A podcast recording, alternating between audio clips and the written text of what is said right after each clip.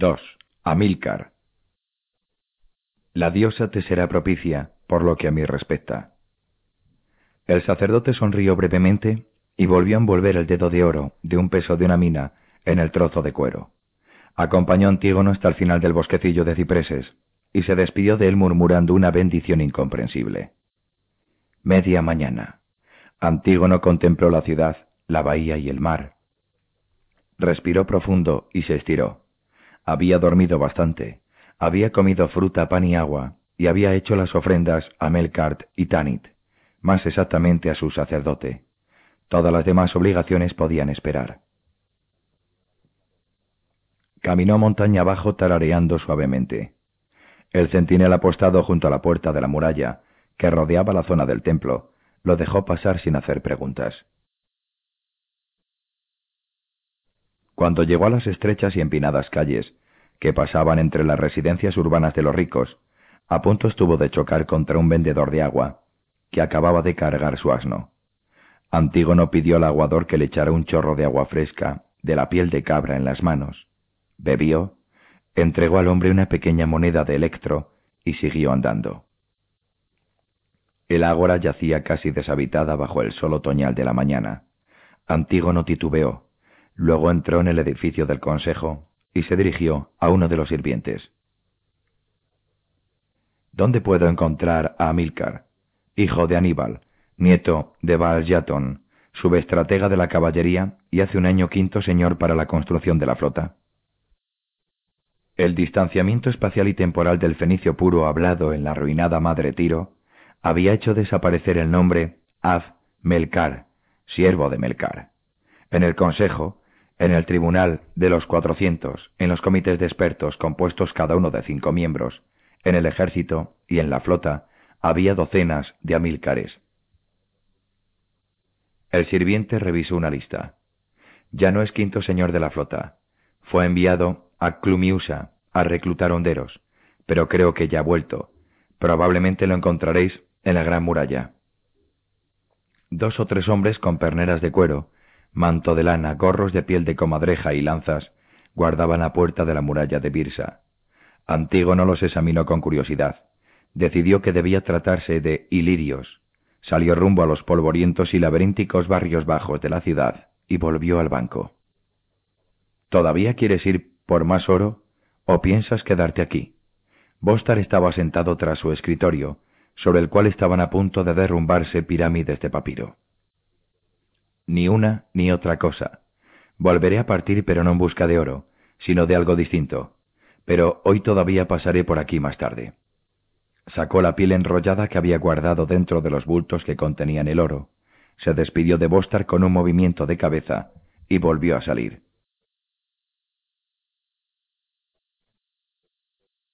La calle mayor se extendía a lo largo de casi siete mil pasos, desde el puerto, al este, hasta la puerta de Tines, al oeste. Inmediatamente fuera de la zona portuaria, al sur de la calle, se había localizado una vez el lugar sombrío, como aún lo llamaban los metecos, cuyo sector ubicado al oeste del antiguo y amurallado templo de Baal, empezaba con el Tofet. Para Antígono, como para muchos otros habitantes de los barrios bajos que se levantaban entre la calle mayor y la parte sur de la muralla, junto al lago de Tines, era este una especie de punto ciego. La víspera después de su regreso, se había dirigido directamente del puerto al barrio meteco, como si no hubiera nada entre ambos lugares. El lugar sombrío no existía. La muralla que rodeaba el templo y las fosas cubiertas donde bajo piedras, arena y tierra yacían los restos de los niños sacrificados, había servido una vez para acentuar la santidad del lugar. Antígono sentía que esa pétrea frontera desgastada por el tiempo, cubierta de líquenes y rodeada de arbustos, no servía para proteger al templo, sino para proteger a los demás del templo. Cuando llegó a la calle mayor y empezó a caminar hacia el oeste, se obligó a sí mismo a pensar en ello. Antígono no creía en dioses, pero estaba satisfecho de que el antiguo señor de Tiro, Melkart, a quien los helenos equiparaban con Heracles, y la igualmente bondadosa madre Tanit hubieran desplazado al sombrío Baal. Incluso, Esmun, de dotes curativas y algunos ídolos andróginos de influencia egipcia, como Resef, eran ahora mucho más importantes que Baal. Solo en ocasiones especiales o cuando se producían acontecimientos de extrema gravedad, se enviaban delegaciones del Consejo al templo de Baal.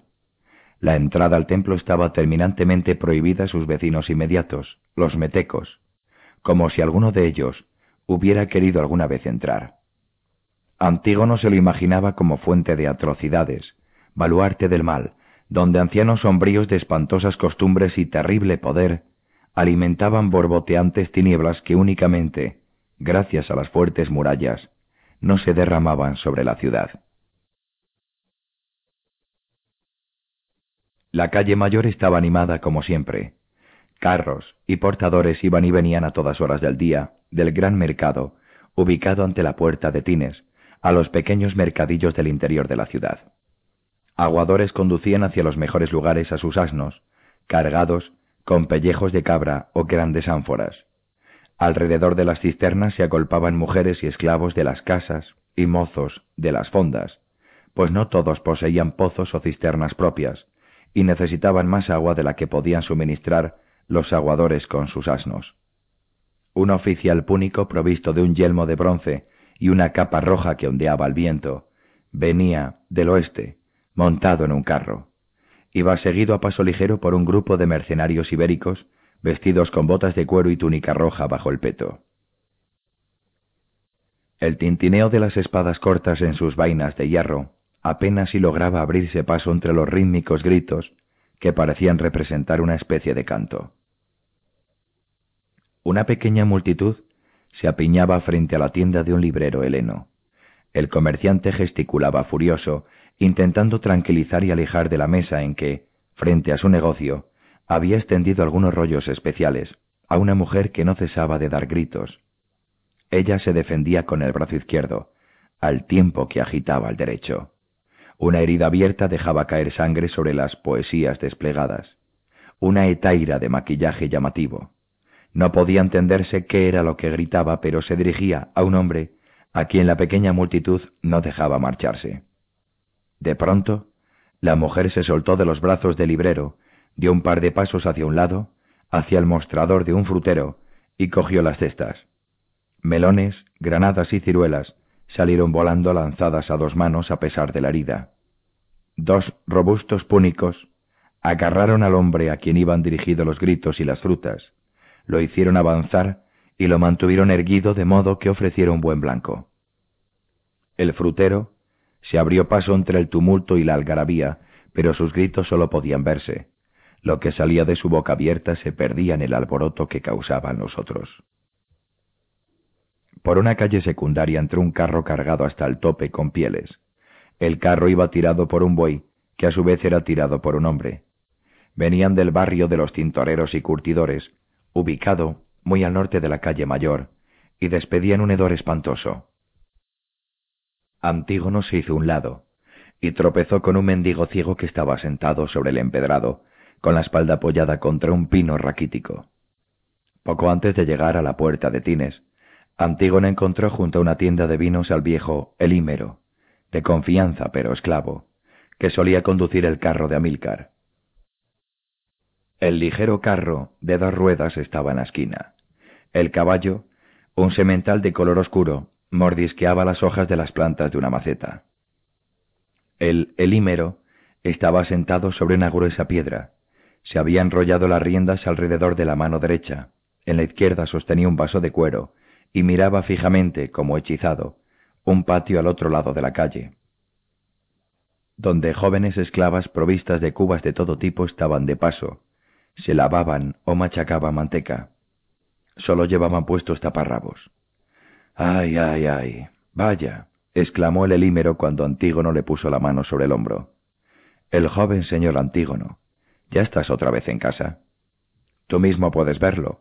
Sayo, ¿dónde puedo encontrar a Amílcar? El elímero señaló algún lugar a su espalda, con el pulgar derecho. El caballo resopló al tensarse las riendas. En alguna parte allí atrás, con los elefantes o los númidas o los baleares o algún otro tipo de bestia. Antígono rió. Voy a devolverlo a los humanos. O los helenos también somos bestias para ti. El Elímero, cuyo pueblo había poseído Sicilia siglos atrás, levantó la mirada y pestañeó. La red de pequeñas arrugas se contrajo formando un tejido confuso. ¿Helenos? Una carga para la tierra, joven amigo. ¿Sabes cómo lo llamaban mis antepasados? Pedos de Zeus. Antígono le dio un golpe en su cabeza gris. Entonces me iré con el viento. Que te sigas divirtiendo con el espectáculo.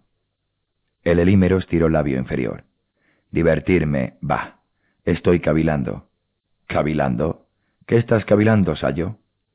Pienso en los misterios de las cosas y en cómo es posible que un anciano se excite viendo un par de tetas.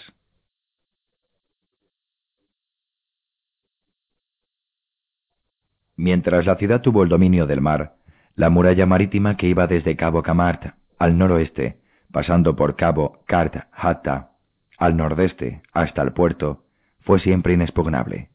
Además estaba construida sobre una costa que en casi todos los lugares era escarpada y pedregosa, de modo que los atacantes difícilmente podían poner pie en ella. La lengua de tierra, que separaba el mar del lago de Tines al sur, era demasiado estrecha para que pudieran desembarcar grandes ejércitos de ocupación. Cierta vez alguien comparó la ciudad con un barco anclado en la costa, que sólo puede ser atacado por tierra. Y esta tierra era el istmo situado entre el lago de Tines y la bahía de bajo fondo al oeste de Cabo Camart, istmo de apenas algo más de cinco mil pasos de ancho. Al norte, donde la muralla marítima se unía a las fortificaciones del istmo, había dos o tres pequeños pasajes que llevaban de la bahía al suburbio de Megara.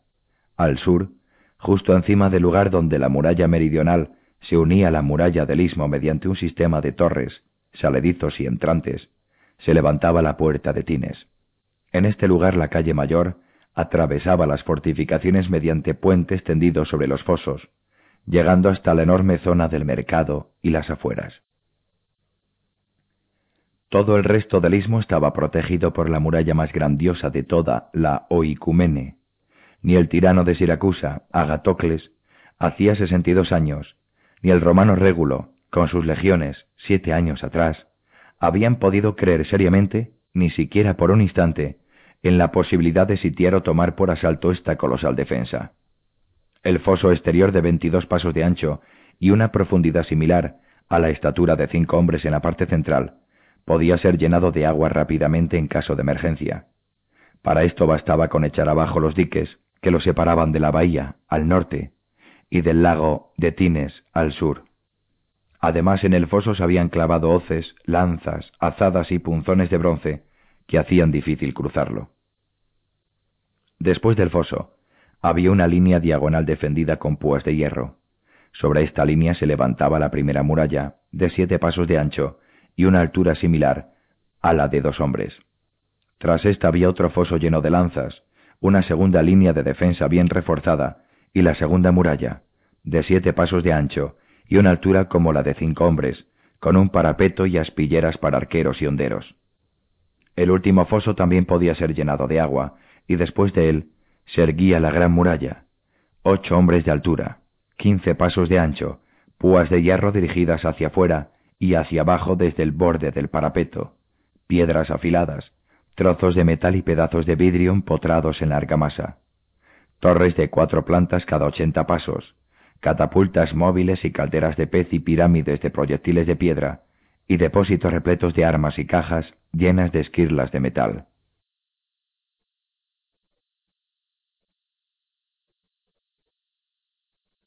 Inmediatamente detrás de la gran muralla había dos hileras de cuadras, una sobre otra, unidas por rampas para los animales y escaleras y pasillos para la gente.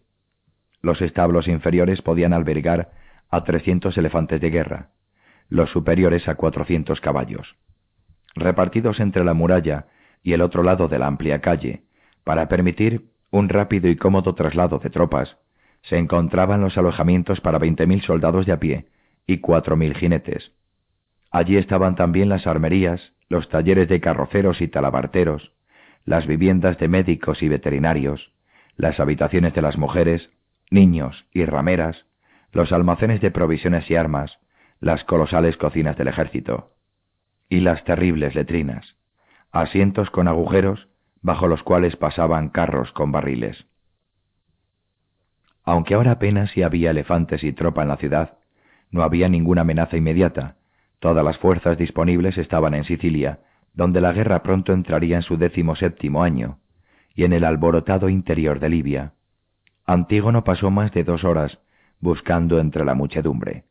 Se preguntaba cómo podía encontrarse a un soldado cuando los cuarteles estaban totalmente ocupados, si ya ahora era tan difícil encontrar al gran comerciante y su estratega. Amílcar estaba sentado sobre la repisa de una ventana de la onceava torre. Únicamente vestía unas sandalias, una túnica corta de lino teñida de púrpura y un turbante púrpura con una cinta dorada. La tela del turbante colgaba sobre su hombro izquierdo. El ancho cinturón de cuero estaba vacío. Ningún arma, ni siquiera una vaina. Saludó a Antígono con un ligero movimiento de cabeza, como si lo hubiera visto el día anterior, y le pidió paciencia con un gesto. Luego volvió a dirigirse hacia los otros hombres. Antígono se apoyó contra la pared de ladrillo, que se levantaba junto a la abertura de la ventana. La conversación tenía lugar en un dialecto ibérico, y hasta donde Antígono pudo comprender, giraba en torno al asesinato y envenenamiento utilizados en la sucesión al trono de un pueblo de algún lugar del montañoso interior de Iberia. Antígono se preguntaba para qué quería Milcar saber aquellas cuestiones con tanto detalle. Los oficiales ibéricos parecían pertenecer a una tropa de mercenarios recién reclutada. Sus noticias eran bastante frescas. Llevaban botinas planas, faldas rojizas, petos de cuero con chapas de bronce y hombreras de tela roja. También ellos estaban desarmados y sin yelmo. Amílcar tenía el codo derecho apoyado sobre la mano izquierda. Con el pulgar y el índice de su mano derecha se acariciaba su gran nariz aguileña. Sus cejas, dos arbustos negros y tupidos, estaban enarcadas y su barba hubiera necesitado ser cortada y emparejada. Por lo visto tenía cosas más importantes que hacer. Antígono veía el juego de los poderosos músculos del brazo, provocado por el movimiento de los dedos a lo largo de la nariz. Se colocó la piel enrollada bajo el otro brazo y miró por la ventana, más allá de los tejados de los suburbios del lado oeste, las calles y campos en los que trabajaban pequeños puntos negros. A la derecha resplandecía la bahía de bajo fondo, con sus islitas de junco. La conversación llegó a su fin. Amílcar despidió a los íberos. Antígono se arrodilló ante el púnico sonriendo y dijo en un solemne fenicio, Siervo de Melcart, este extranjero carente de derechos honra tu benevolencia e implora la gracia divina que descienda sobre tu cabeza. Amílcar lo cogió de la oreja, lo levantó del suelo y le dio un abrazo. Deja las bromas, Tigo. Qué alegría volver a verte. Según he oído, vienes de Gadir. ¿Cómo lo sabes? No existe un conocimiento inútil, por eso uno debe hacer manar todas las fuentes y beber de ellas. Antígono arrugó la frente. Ya, claro. Por eso toda esa historia de asesinatos ibéricos. Amílcar lo observó extrañado. No sabía que entendías dialectos ibéricos. De lo contrario. Antígono le colocó una mano sobre el hombro. Tampoco para un comerciante meteco existen conocimientos inútiles. Pero si se trataba de algo secreto, no te preocupes, ya está olvidado. Luego le entregó a Milcar el atado de piel. Te he traído algo. Amílcar insinuó una reverencia, observó el atado, pero no mostró intención de cogerlo. Una piel de animal, dijo. Si realmente te pareces a tus predecesores, lo cual aún no sé, pues eres muy joven, esta piel esconde algo más, y si esta piel esconde algo más, quiero saber exactamente qué es. Pero este no es el lugar adecuado para ello. Tengo demasiadas cosas que hacer. Falta mucho para que acabe el día. ¿Tienes tiempo esta noche? Bien, entonces ven a casa, hacia el atardecer. Vino y comida y charla, hay mucho que contar. Y Kikti se alegrará de verte. Ha preguntado por ti hace poco.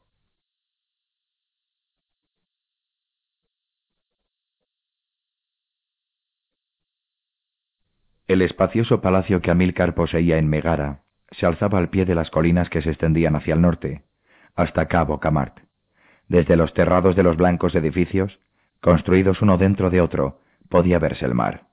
Además de la familia, allí vivían alrededor de cien ayudantes, empleados y esclavos que trabajaban en la casa, los jardines, parques, establos y cotos de caza. Era una de las propiedades más lujosas del lujoso Megara, y una de las más antiguas. La familia hacía llegar su ascendencia hasta el piloto del barco con que, en la legendaria prehistoria de la ciudad, había llegado a la bahía la princesa Elisa de Tiro, fundadora y primera reina de la nueva ciudad, Kart Hatta. El rendimiento de las grandes fincas rurales ubicadas en el fértil sur de los campos púnicos, en Bisatis, constituía los cimientos de una riqueza cuyos muros era un inteligente comercio exterior y cuya cúspide la formaba un hábil transitar por el laberinto de poder de la ciudad. Cuando Antígono llegó, Kikti se encontraba en la parte superior de la escalera de mármol que llevaba a la blanca casa principal de dos plantas. Un mozo de cuadra cogió el carro y el caballo, y Antígono subió la escalera. Señora, dijo, mi corazón brinca como un cabrito. Ella lo abrazó sonriendo. Si hubieras venido antes, no hubiéramos tenido que matar al otro cabrito. Lo cogió de la mano y le hizo subir el último peldaño. Kikti, K mayúscula S H Y Q T I, era la hija del rey de una tribu balear. Antígono sabía que según era costumbre, al casarse con Amílcar, había recibido un nombre púnico, pero no conocía ese nombre, pues nunca lo empleaban. Las dos hijas tomaron parte en la cena. La menor, Sapaníbal, había cumplido ocho años hacía pocas lunas, y ya hablaba un poquito de Heleno. Antígono la llamó princesa Sofonisba, y le dio un beso en la nariz cuando la divertida pequeña tuvo que irse a dormir. Salambúa, que ya tenía diez años y padecía ostensiblemente bajo las medidas educativas de su maestra, una joven sacerdotisa de Tanit, se movía como una matrona púnica, y desde sus grandes ojos oscuros y ultramundanos veía menos este mundo que aquel otro. Salambúa necesita lecciones de Leno, dijo Amílcar una vez que las niñas se hubieron marchado. ¿Debo informarme al respecto? Sí, Tigo. Tenemos dos o tres nombres de personas que podrían servir, pero no sabemos nada sobre ellas. Durante la cena, Antígono había hablado de su viaje, cautivando sobre todo a las niñas. No obstante, Salambúa se esforzaba por mantener un distanciado aburrimiento cuando advertía cuánto se estaba dejando cautivar por la narración. Estaban sentados en el terrado, bebiendo vino aromatizado y mirando hacia el nordeste, hacia el mar, que ardía y danzaba con las últimas luces del ocaso. Bien, ahora cuéntanos esa parte que te saltaste a la hora de la cena, y háblanos de la piel. Antígono titubeó. Es un poco delicado. Kikti rió suavemente. Cuando quiso levantarse, Amílcar puso una mano sobre su brazo izquierdo. Quédate entre nosotros y con nosotros.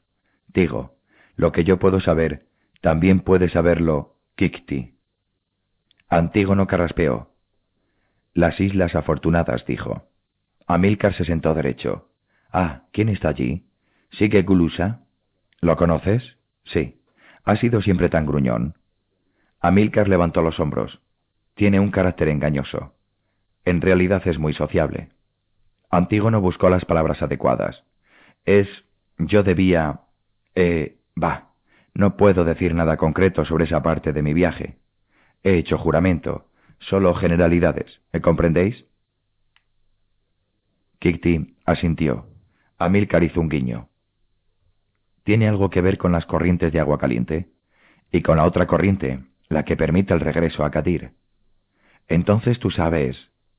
Sé que hay una buena corriente, y buenos vientos hacia el oeste cuando se zarpa de las Islas Afortunadas, que después de muchos días se llega a un arco de islas verdes, y que detrás de esas islas, a otros muchos días de viaje, hay un continente gigantesco. Pero esa información es confidencial, ¿no? Sí. Allí al otro lado del mar hay demasiado oro y magia perversa. Solo lo sabe una parte de los miembros del Consejo, quizá un tercio. El tesorero y los sufetes son informados cuando son elegidos. Es una distancia que no será navegada por navíos mercantes, solo cuatro barcos del Consejo, con tripulaciones escogidas. Yo lo sé porque he ido una vez, pero tú. Antígono se inclinó hacia adelante. En la trémula penumbra de la lámpara de aceite que ardía sobre la mesa, Los agujeros de la oreja derecha podían intuirse más que verse. He decidido ser un joven púnico distinguido. En el oeste, junto al océano, me pareció lo más sensato. Como los comerciantes púnicos emplazados a orillas del Gir desconfiaban de mí porque yo no llevaba argollas en las orejas, como hacéis vosotros, hice que un médico negro me abriera agujeros y me clavé dos argollas. Horrible, pero funcionó. Yo era sobrino tuyo, Amílcar, hijo de tu hermana, la que vive en Sica. Solo podía esperar que nadie la conociera, ni a su familia. De ti tenía bastantes cosas que contar. Pequeño bribón, dijo Amílcar. Sonó casi cariñoso.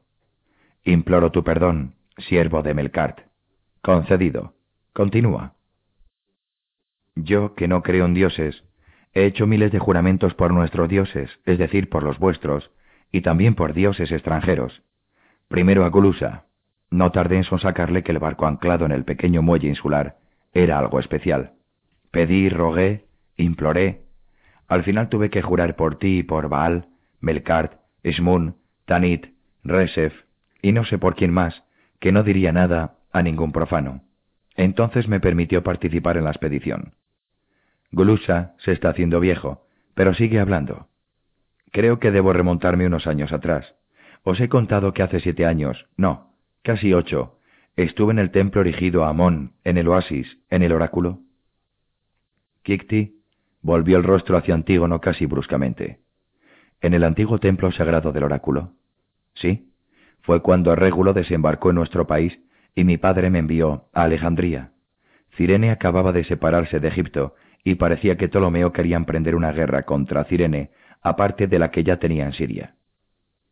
En aquel viaje, con los comerciantes, no fuimos bordeando la costa sino a través del desierto.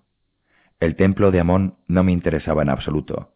Yo tenía doce años, y para mí el templo no era más que unas ridículas ruinas.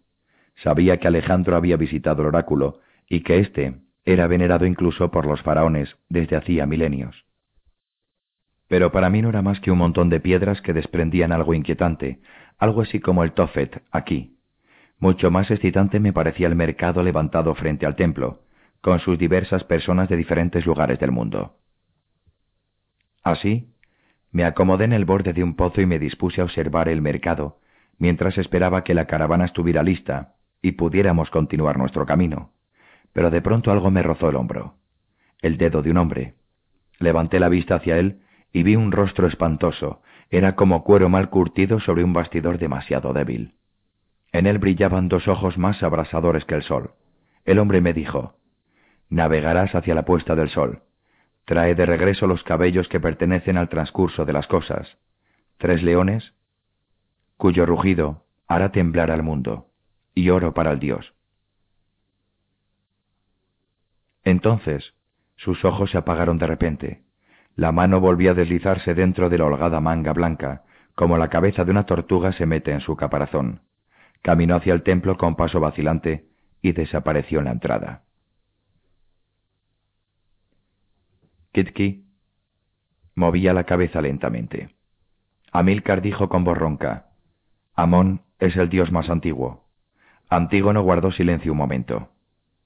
Naturalmente aquello me impresionó muchísimo, pero la noche siguiente, montado sobre el asno en el claro desierto, todo me parecía mucho más inquietante. ¿Por el idioma? Dijo Kitki. Antígono se quedó mirándola con la boca abierta. ¿Cómo? Sí. Los sacerdotes no hablaban ni púnico ni heleno, y en aquella época yo no entendía ni una sola palabra de egipcio.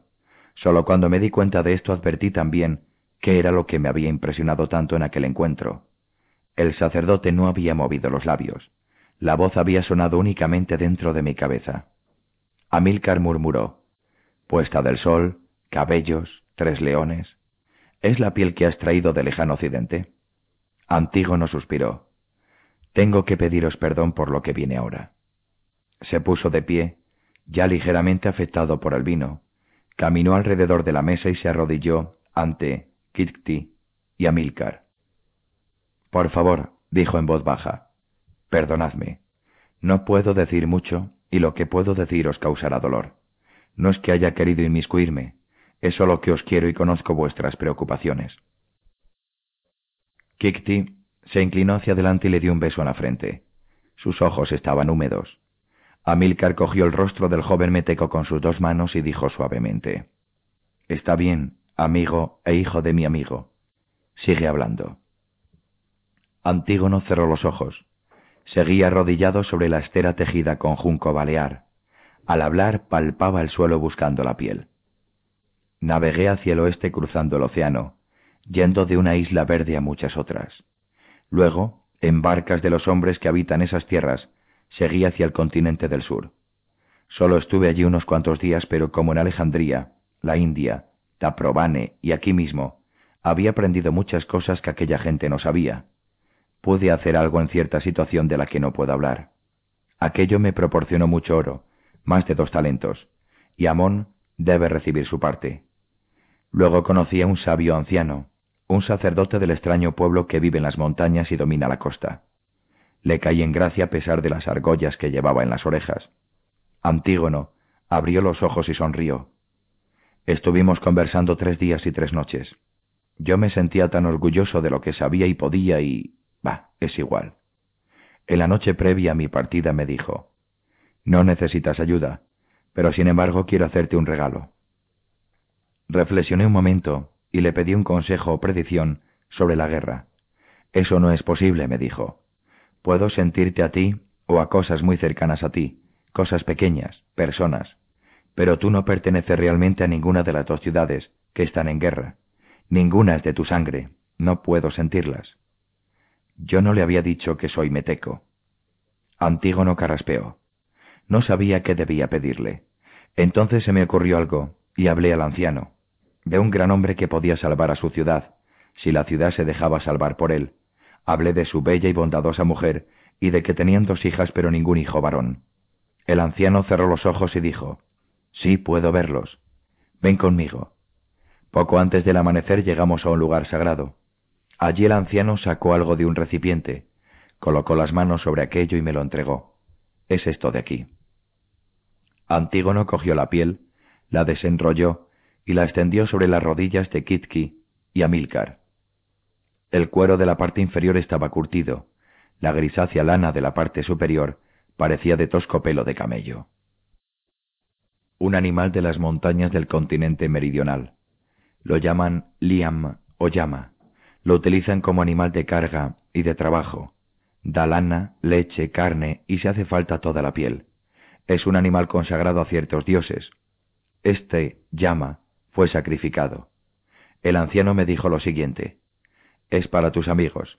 Deberán yacer juntos sobre esta piel. Tendrán tres hijos gloriosos.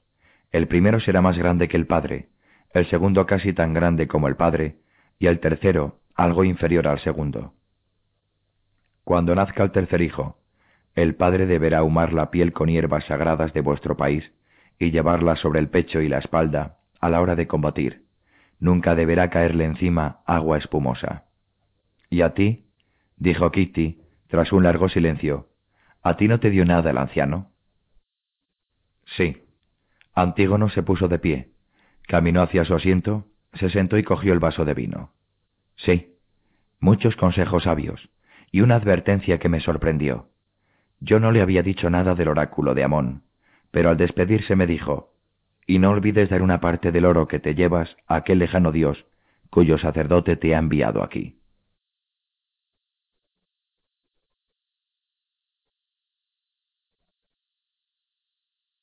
El viaje al oráculo de Amón tenía que esperar. Antígono lo aplazó hasta la primavera siguiente. Había cosas importantes que hacer, cosas que no podían ser tratadas con la paciencia de un templo de tres mil años de antigüedad. Casandro, la familia, el banco, la vida. Bostar era un gran administrador, pero a veces le faltaba la amplitud de miras y la disposición, agudeza y ligereza necesarias para tomar decisiones. ¿Pero para qué quieres vender el astillero? da grandes ganancias. Antígono suspiró. Escúchame, amigo.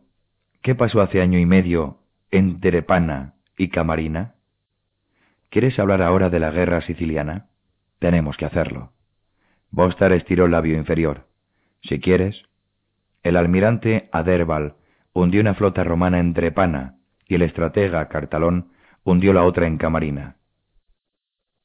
No era del todo cierto Mediante una astuta maniobra naval, Cartalón había obligado a la segunda flota romana a anclar, teniendo una escarpada costa a sotavento. Cuando sus experimentados pilotos advirtieron presagios de tormenta, Cartalón esperó hasta el último momento antes de retirar sus naves a una bahía segura. Los barcos romanos se hicieron pedazos contra las rompientes, pero a Antígono poco le importaban estos detalles. Bien, ahora escuchamos decir a nuestros amigos que negocian con los romanos que ya no se puede hacer negocios con Roma. Roma está agotada. Lucha intensamente en tierra, pero le faltan los medios para construir una nueva flota. Espléndido. Bostar lo miraba fijamente sin llegar a comprender. ¿Y? Por fin hemos recuperado el dominio del mar. ¿Y tú quieres vender el astillero? El mejor negocio que hacemos con el astillero es el de las piezas acabadas para la construcción de barcos de guerra, ¿correcto? Correcto. Card Hatta vuelve a ser el amo del mar. Los romanos atacan Sicilia, pero ya no tienen flota, y en este momento tampoco poseen la posibilidad de construir una nueva. ¿Correcto? Correcto, pero... Aguarda un momento. ¿Qué haría en este momento un gobierno inteligente? Reforzaría la flota, desolaría las costas de Roma, cortaría el habituallamiento de las tropas romanas, enviaría refuerzos a Sicilia, ¿correcto? Sí, pero... Pero no tenemos un gobierno inteligente. Los comerciantes del Consejo dirán que ahora todo está como debe estar y que por fin pueden reemprender sus negocios. Quizá mantengan la flota en su nivel actual, pero no hay duda de que no construirán más barcos, y así perderán la guerra, ¿correcto? Bostar suspiró. Y por eso... Exacto y por eso vamos a vender el astillero. Ya no nos producirá más beneficios. Amílcar, que apareció por sorpresa en el banco tres días después, compartía las opiniones sombrías de Antígono y le dio una confirmación adicional. Esos mentecatos, dijo con amargura, Aterbal, y Milcón y Cartalón eran los mejores comandantes que hemos tenido en esta larguísima guerra. No olvides a Jantipo, dijo Antígono. ¿Más vino? Sí, pero él no era púnico. Amílcar acercó el vaso a Antígono. Naturalmente él vendió a Régulo luchando para nosotros, después de que los imbéciles de Hannón y Bomílcar, ese par de ratas del desierto, navegaran hacia la tormenta a pesar de todas las advertencias de sus experimentados marineros, y luego acecharan a los romanos en tierra como tontos principiantes. Y eso es lo que eran. ¿Qué pasa con Himilcón, Aderbal y Cartalón? Aderbal continúa al mando de la flota, pero ésta será reducida sensiblemente, y Milcón y Cartalón han sido retirados de sus puestos. ¿El bando equivocado? Sí, el bando equivocado. Todo debe volver a estar como estaba antes. El interior debe ser pacificado. Debemos abrir nuevos mercados. Debe llegarse a algún tipo de acuerdo con Roma, patrañas. Y Milcón y Cartalón pertenecen a los nuevos. Saben que Roma representa una amenaza totalmente diferente de la que representaban todos los enemigos que hemos tenido hasta ahora. Cuando Régulo estaba en las puertas de Kart Hatta, los mentecatos le pidieron la paz suplicando. Por suerte sus condiciones eran demasiado duras. Luego, cuando Régulo fue tomado prisionero, lo enviaron a Roma como mensajero, bajo juramento de que regresaría a Kar Hatta con una respuesta. La propuesta era cesar la lucha y volver al estado previo a la guerra. Roma se negó. El año pasado volvimos a hacer la misma propuesta cuando la flota romana fue destruida, y volvieron a negarse. Los romanos quieren perder o ganar, no les interesa llegar a un estado de equilibrio, ¿correcto? Amilcar rió, pero no era una risa alegre. Casi correcto. Quieren aniquilarnos y me temo que este asunto no terminará hasta que una de las dos ciudades, Roma o Karhatta, no exista. Y después Después caerán sobre los helenos y los sirios y los egipcios. Solo cuando en toda la oicumene Amílcar soltó la palabra helénica en medio de la conversación sostenida en púnico, no haya nadie más que se atreva a tener pensamientos y costumbres diferentes de las de los romanos, solo entonces se sentirán satisfechos. Quizá, sea como fuese, Emilcón y Cartalón han sido depuestos. Sus éxitos favorecen a los nuevos, y los mentecatos que piensan que Roma es una ciudad como cualquier otra, preferirían perder la guerra antes que ceder el triunfo a los nuevos. Antígono se apoyó contra el respaldo de su silla y cruzó las manos tras la nuca. ¿Quién vendrá después de ellos? Después de Himilcón y Cartalón, quiero decir. Eso aún no ha sido decidido. ¿Y qué pasará con Régulo? Amílcar se encogió de hombros.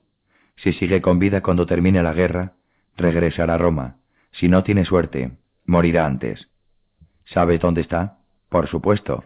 Está en una lujosa casa de Megara. Bajo vigilancia. ¿Por qué? Antígono se inclinó hacia adelante.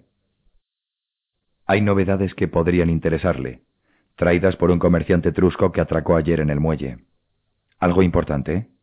Nada que pueda alterar el curso de la guerra, pero si realmente es tan intransigente, le entusiasmará oír ciertas cosas. Amílcar soltó un gruñido. Es una mezcla de intransigencia y honradez, sin pizca de humor o ingenio, pero si quieres, puedo invitarlo a casa.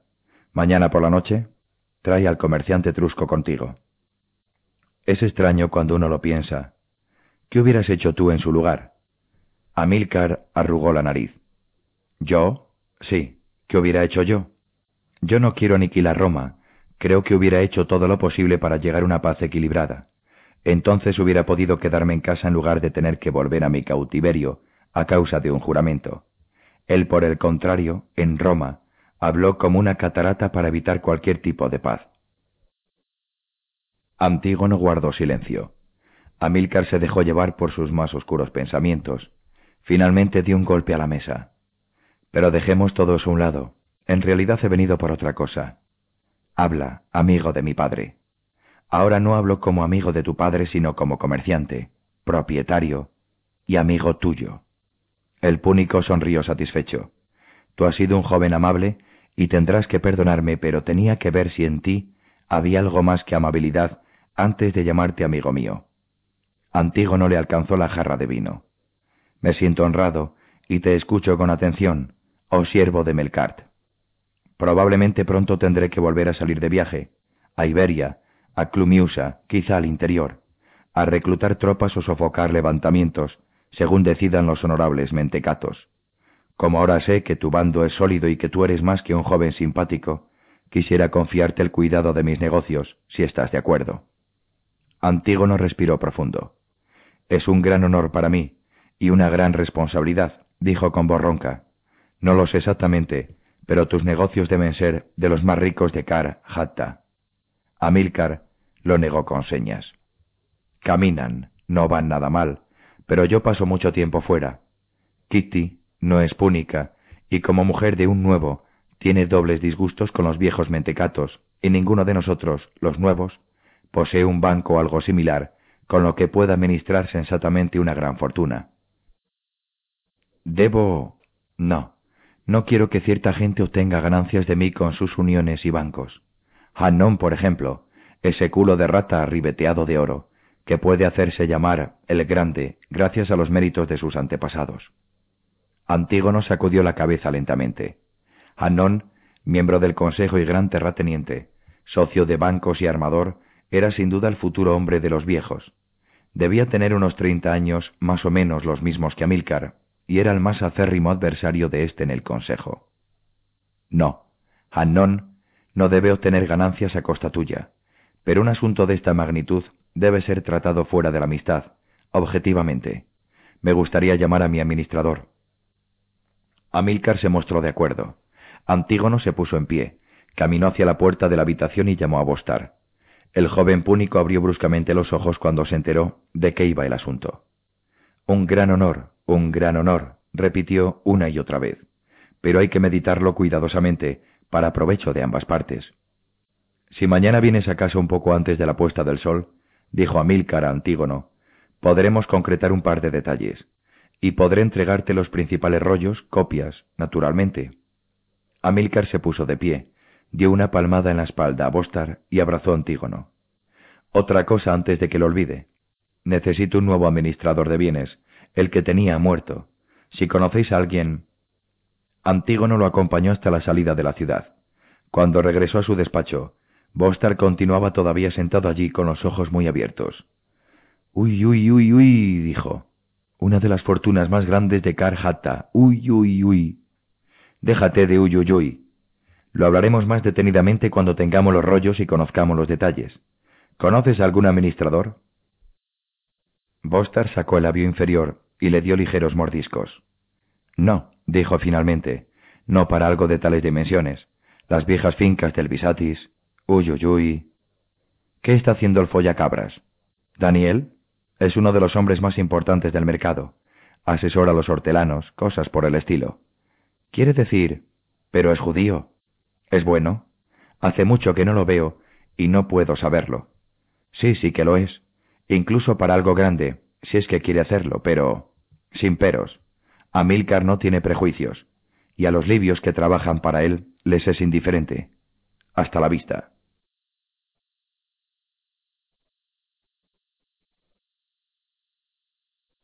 La tarde siguiente, Antígono fue al gran mercado de la Puerta de Tines. Había hecho algunas averiguaciones y estaba seguro de haber encontrado al hombre que necesitaba a. El delgado y moreno Daniel no llevaba encima más que una túnica larga y sucia. Tenía el mismo aspecto que otros miles de campesinos, pero la gente con la que estaba discutiendo, de pie entre tres carros de fruta, dejaba ver mediante su manera de hablar y su postura que Daniel era el maestro. Antígono atento tomó buena nota de ello. Vaya, el heleno alcornoque, Daniel se abrió paso entre el círculo que lo rodeaba y se abalanzó sobre Antígono para abrazarlo. ¿O debo llamarte señor banquero? Follacabras, dijo Antígono riendo. Sí, ya, follacabras. Ven, más allá se puede conversar mejor. Seguiremos hablando mañana. Se despidió de los campesinos moviendo el brazo y empujó a Antígono por el gentío. Era una tarde desagradablemente fría de finales de otoño. El cielo gris sofocaba los colores del mercado, los trajes y la mercadería. Antígono arrojó una monedita adicional al muchacho que se había quedado cuidando su carro y su caballo, y señaló la artesa. El pequeño y harapiento cuidador llevó al animal al abrevadero. Dejemos para más tarde la celebración del reencuentro, dijo Antígono. Tengo que pedirte algo. Esperó hasta que la esclava del despacho de bebidas hubo traído dos vasos con una infusión caliente, que con ese clima pasaba mejor que el vino. Tengo algo importante que pedirte. Daniel arrugó la frente, bebió y se quemó la lengua. Soltó algún tipo de maldición en su idioma. ¿Tu banco necesita dinero? No, gracias. Un gran comerciante púnico me ha encomendado la administración de su fortuna. Se la ha encomendado al banco y necesita un buen administrador de bienes. Daniel aguzó la vista. ¿Dónde? En Bisatis, es una finca muy grande y pertenece a una de las familias más antiguas y ricas de la ciudad. ¿Y quieres decir que aceptarían a un judío? Antígona apretó las manos contra el calor del vaso.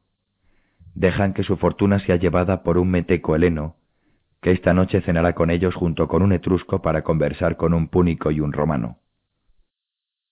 Daniel reprimió la risa. Una mezcla explosiva. ¿Y qué dices?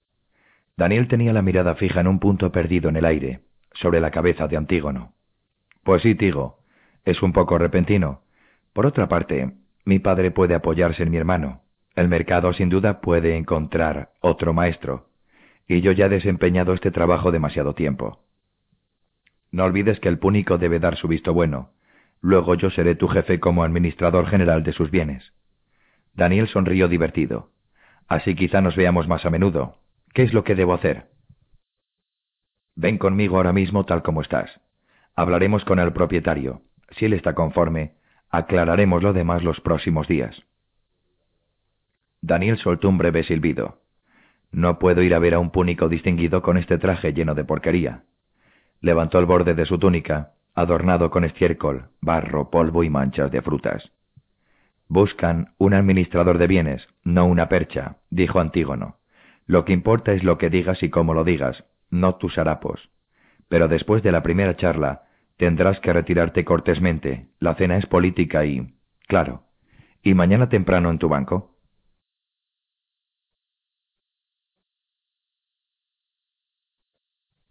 Marco Atilio Régulo tenía el cráneo anguloso de un campesino. Era casi calvo y estaba pulcramente afeitado. Durante los siete años de su cautiverio, nunca había demostrado buena voluntad, ni interior ni exteriormente, Incluso en esta ocasión apareció vestido con su indumentaria romana, sandalias, escusalí de cuero, toga. Los jóvenes púnicos que tenían que vigilarlo comían en una pequeña mesa colocada fuera del alcance de la voz de los invitados. Como Régulo no hablaba nada de púnico, o no quería hablarlo, y apenas si sabía algo de helénico. Kitty se retiró después de la cena. Ella no entendía latín, además no soportaba ese zoquete romano. El etrusco, un hombre pequeño y delgado como un alambre, de movimientos inquietos y nariz de patata, se divertía haciendo trizas la rígida gramática de aquel áspero idioma. El latín de Amílcar era elegante, si es que el latín puede ser elegante.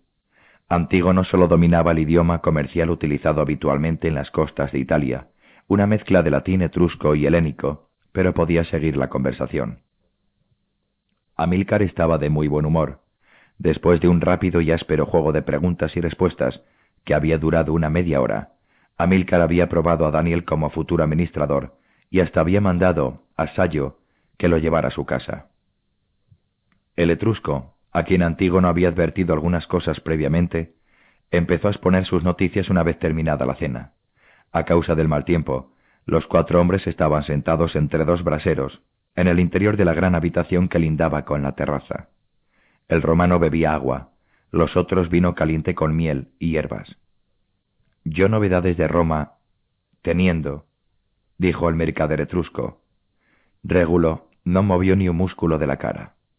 Si de mí dependiera, a los miembros de los pueblos itálicos aliados de Roma no se les permitiría comerciar con el enemigo, así no podrían transmitir ninguna noticia.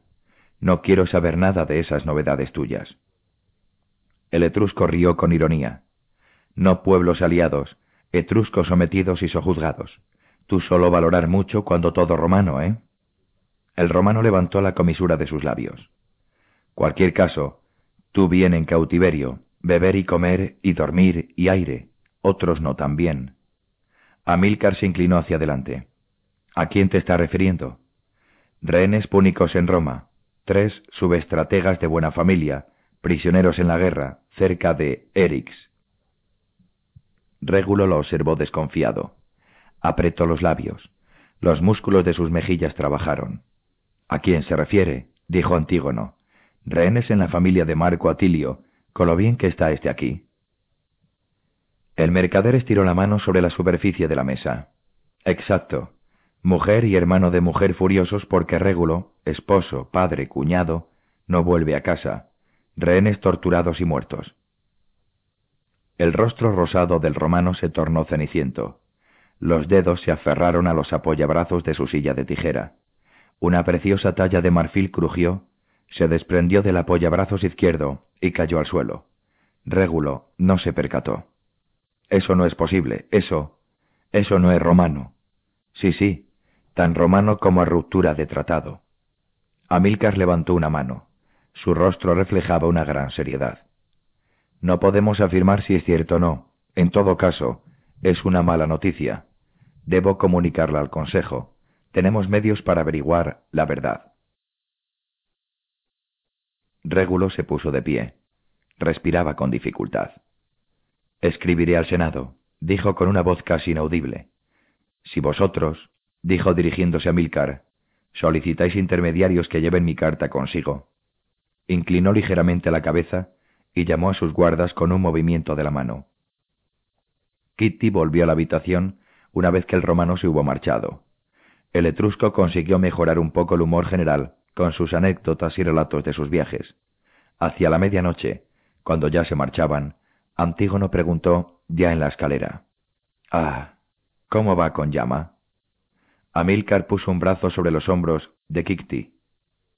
Kikti sonrió. Bien, pero llama raspa.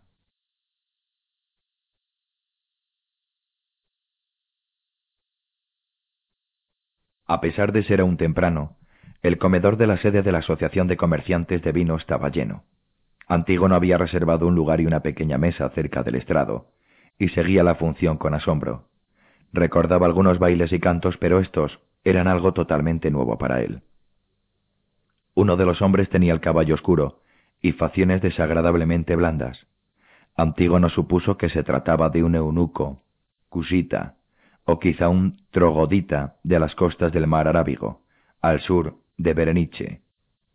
El eunuco tocaba una multitud de instrumentos de percusión y lo hacía con maestría. El movimiento arrítmico de las matracas desconcertaba un tanto a Antígono. De los demás instrumentos, Dos le llamaban la atención especialmente. Un delgado tambor cubierto por ambos lados con un pellejo oscuro y guarnecido por pequeños discos tintineantes de metal en el bastidor, y un recipiente de cristal lleno de agua, hasta la mitad, sobre el cual se había fijado un platillo de bronce, que el músico hacía sonar frotando sobre él un trozo de cuero húmedo que envolvía una piedra. El otro hombre era mayor y canoso.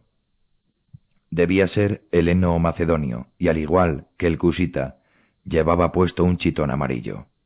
Este músico tenía toda una colección de instrumentos de viento, siringa, aulos de dos tubos, varias flautas de metal de un solo tubo de diferentes tonos. Entonaba un adornado acompañamiento y de tanto en tanto, en mitad de la pieza y sin perder el ritmo, intercambiaba instrumentos con la cantante, flauta por cítara. La egipcia era increíble. Debía tener alrededor de veinte años, quizá algo más. Sobre su frente una terrible cicatriz corría en zigzag. Sus cabellos eran oscuros y cortos como una segunda piel. Su tez era casi aceitunada. No se había pintado los ojos, pero había trazado confusos dibujos de ocre y cal sobre sus mejillas. Llevaba una argolla de oro en el lado izquierdo de la nariz, y sus grandes labios tenían un color amarillo chillón. Antígono apenas si podía desprender la vista de la hechizante fealdad de ese rostro, que tan pronto adquiría la rigidez de una máscara de piedra, como expresaba éxtasis místico, cálida amistad o ávida codicia. Las uñas de los dedos de sus manos y pies estaban esmaltadas de negro y adornadas con trocitos de plata que brillaban bajo la luz de las antorchas y candiles. El cuerpo, esbelto y cimbreante, podía ser descubierto bajo una transparente túnica sacerdotal egipcia, hecha de sutil lino.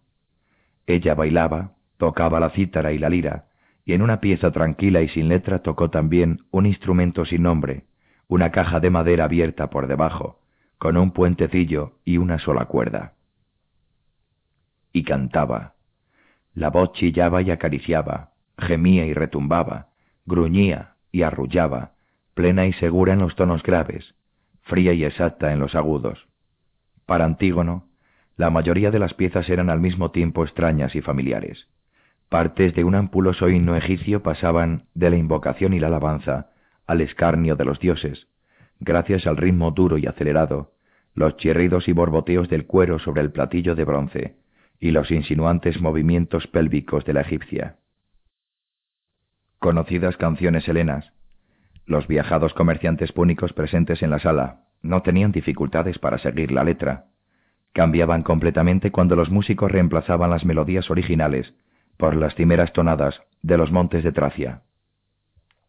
Una elegante canción de amor compuesta con exquisito cuidado por un heleno anónimo produjo estrepitosas carcajadas. La egipcia la cantaba con marcado acento latino, y los músicos perdían el compás una y otra vez. La penúltima canción previa a la pausa conservaba la melodía y el ritmo de la composición original, pero los versos de Safo habían sido traducidos al púnico arbitrariamente y con mucha gracia. La egipcia dirigió sus ojos oscuros hacia Antígono, que estaba sentado casi frente a ella. Feliz veo, casi inmortal, al hombre que sentado allí tan cerca frente a ti, tu voz dulce percibe y también tu risa seductora puede oír. Sí, qué tormento para mi pecho el retumbar del corazón. Visión tan fugaz de ti, me dejas de repente, sin esas palabras.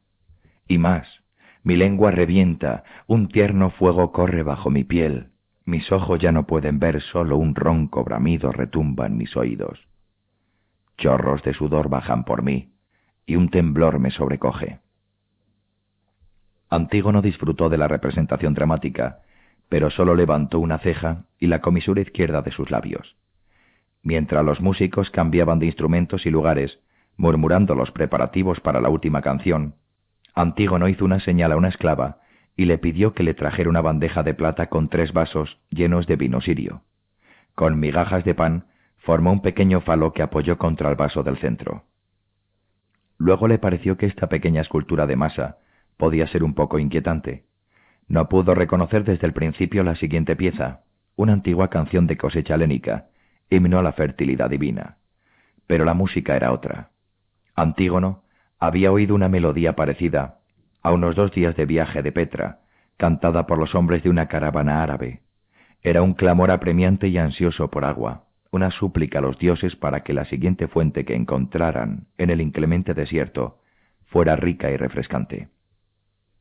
La egipcia arrancaba un sonido sordo al instrumento de una sola cuerda. El anciano tocaba una flauta de metal. El eunuco se dejaba los huesos deslizándose y rabiando sobre la piel del tambor. La música se hizo más y más intensa, hasta que finalmente la letra de la canción, en el heno, salió de lo más hondo de la garganta de la egipcia, envuelta en trinos árabes y sonidos deslizantes y recursivos. Afinad ese canto, afinad, haced más espacio para el Dios. Lo divino quiere hincharse, crecer, caminar empujando por medio vuestro. El contraste de letra, música y puesta en escena era tan intenso que los espectadores negativamente impresionados casi sintieron alivio cuando llegó la pausa. Antígono se puso de pie y caminó hasta el estrado llevando la bandeja, dio un vaso al eunuco, otro al anciano, y entregó a la cantante toda la bandeja, con el último vaso y el trozo de pan moldeado. Para agradecer vuestro gran arte y alimentar muchas otras cosas, dijo. La egipcia se sentó en el escabel, colocó la bandeja sobre sus rodillas, vio el regalo y se echó a reír. Luego arrancó de un mordisco la punta de la escultura de pan, levantó el vaso, inclinó la cabeza ante Antígono y bebió. Mientras volvía a su lugar, Antígono sentía los ojos oscuros de la egipcia clavados en su espalda. Durante la pausa y la segunda parte de la función, ella lo buscó con la mirada muchas veces.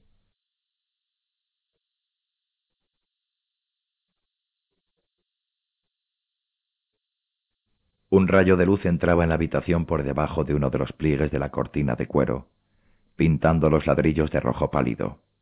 Antígono quitó la manta, se levantó cuidadosamente y abrió la cortina. Primeras horas de la mañana. Las calles, tres pisos por debajo de la planta del edificio destinada a los huéspedes, estaban tranquilas. El aire otoñal era fresco, pero aún no penetrante. El suave viento del norte traía augurios del mar y tierras lejanas. Un sutil velo de niebla reposaba sobre la bahía y el mar. La luz escurría como a través de una copa de cristal llena de fresco zumo de limón. La silueta de las colinas de Cabo Camart se levantaba por encima de los tejados blancos y planos.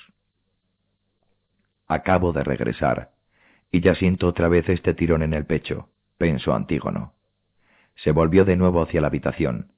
El aroma de densas esencias, el olor de lechos de cuero y mantas de lana, de sudor, y los vaos del amor se mezclaban con el frescor del ambiente, se hacían más agudos e intensos por un instante antes de empezar a disolverse. Miró la cama. Los ojos oscuros estaban abiertos, parpadeando, observándolo. Luego la egipcia se envolvió hasta los hombros en la manta. Antígono se acuclilló al borde del lecho. El rostro, después de tres horas de sueño y sin líneas de colores, era más dulce, aún atrayente y repulsivo, pero al mismo tiempo dueño de una extraña fragilidad. Esto es demasiado maravilloso, dijo él a media voz en púnico. El éxtasis de la pasión, ensimismado, en el heno. Se inclinó hacia adelante, recorrió con la yema de los dedos la cicatriz que le cruzaba la frente, rozó la mejilla izquierda. Ella volteó la cabeza y apretó los labios contra la palma de su mano. La cicatriz, dijo Antígono, pestañeó y siguió hablando en egipcio. ¿Cómo, hija de los antiguos dioses, es que tienes esta cicatriz? Ella levantó las cejas. Las arrugas de la frente, atravesadas repetidas veces por la cicatriz, eran tres estelas cortadas por centelleantes peces azulados. Un tumor maligno que tuvo que ser estirpado. ¿Cómo es que hablas mi idioma? Pasé casi dos años en Alejandría y prefería estar con los habitantes de Racotis que con los presumidos macedonios. Sonrió. Anoche no tuvimos tiempo para hablar. Soy Antígono. ¿Tú cómo te llamas? Isis. La egipcia reprimió una risita. Antígono sacudió la cabeza lentamente. No quiero hacer chistes malos sobre el retorno al regazo de la Gran Madre o algo por el estilo, pero lo cierto es que ha sido divino. La mano derecha de la muchacha salió de debajo de la manta.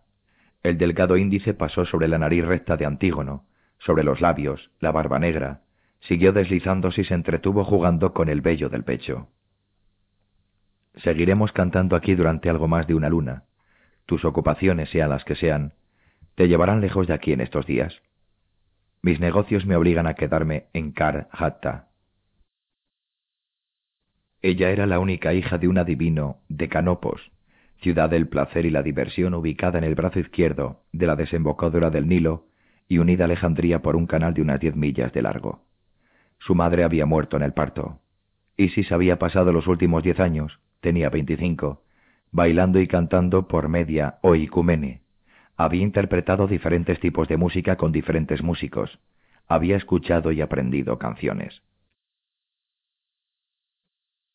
Seguían hablando cuando afuera, hacía ya mucho rato que la ciudad había despertado y las voces, chirridos de carros y gritos de vendedores, se abrían paso hasta llegar a ellos.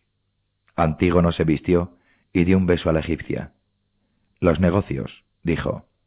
Ella bostezó, se repantingó en el lecho y entrecerró los ojos. Siempre te levantas tan temprano. Hay que aprovechar el tiempo. Esa luna entre otoño e invierno fue una buena época. Antígono trabajaba duro para volver a coger todos los hilos. Exceptuando a las personas del banco y a Isis, vio a poca gente. Amílcar había viajado al sur con Daniel para poner al corriente de todo al nuevo administrador y cuidar él mismo de sus intereses. Casandro dirigía correctamente, aunque sin demasiadas ideas, el viejo negocio de importación y exportación de Arístides. Arsinoe y los dos niños habían vuelto a casa, mientras que Argíope permanecía con su madre en el interior. La anciana no quería volver a Card Hatta. Antígono fue a visitarla una vez, cuatro días sin Isis, a la finca que tenían en la costa, algo apartada del camino a Itique. Allí se enteró de que Argíope, que entonces tenía dieciséis años, se casaría con el hijo de un vecino cuando llegara la primavera. Poco después de aquella visita, tuvo lugar una fiesta de dos días, la boda de Bostar con la hija de un acaudalado hortelano, y Antígono odió a todos los convidados pues tuvo que volver a pasar dos días y dos noches separado de Isis. Cuando terminaron sus representaciones, Isis y sus músicos se quedaron en Kard Hatta unos cuantos días más, esperando a que estuviera preparada la caravana con la que querían viajar a Egipto. Una de aquellas últimas y agridulces noches que pasaron juntos en la habitación de la Asociación de Comerciantes, yacían en un estrecho abrazo en medio de la oscuridad. El éxtasis de deseo, ternura y melancolía se había disuelto para convertirse en un dolor dulce y pulsante. Antígono sentía cómo se humedecía aquella mejilla que yacía apretada contra la suya. Sin moverse, dijo en voz baja, fría.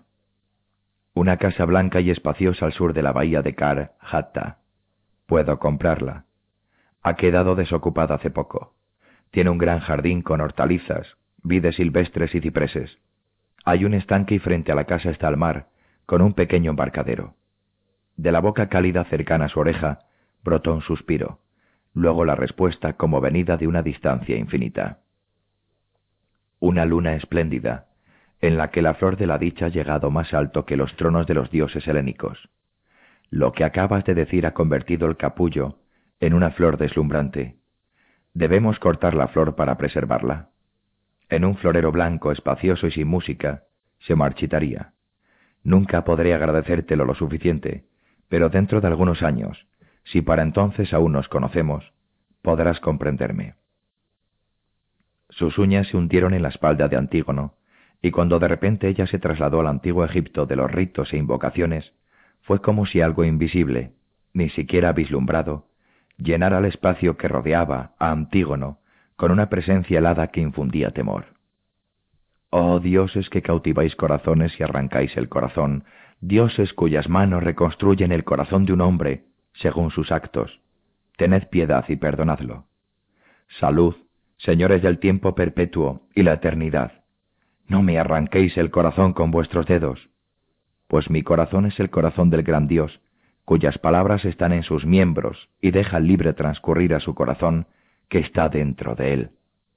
Yo le he ofrecido las llamas del corazón a la hora del Dios, del amplio rostro, y le he rendido holocaustos en Gemenau, H-E-M-E-N acento A-W. Que mi corazón no se ha arrancado. Me encomiendo a ti e imploro fervorosamente a tu corazón. Empezó a sollozar interrumpiendo su plegaria. Antígono se apartó de ella, colocó las manos sobre sus pechos y le besó el ombligo. ¿Por qué invocas a los viejos dioses de la muerte? susurró. Su voz apenas le obedecía. Isis yacía rígida debajo de él. Su cuerpo era como escoria que se va enfriando. ¿Acaso la despedida no es como la muerte? Un atardecer de invierno, mucho tiempo después de la partida de la caravana, Amílcar fue al banco a visitar a Antígono. Había negocios de qué hablar, pero el púnico tenía otras cosas en el corazón. Parecía más alegre, más risueño que nunca. Una noticia mala y dos buenas, amigo. ¿Cuál quieres oír primero?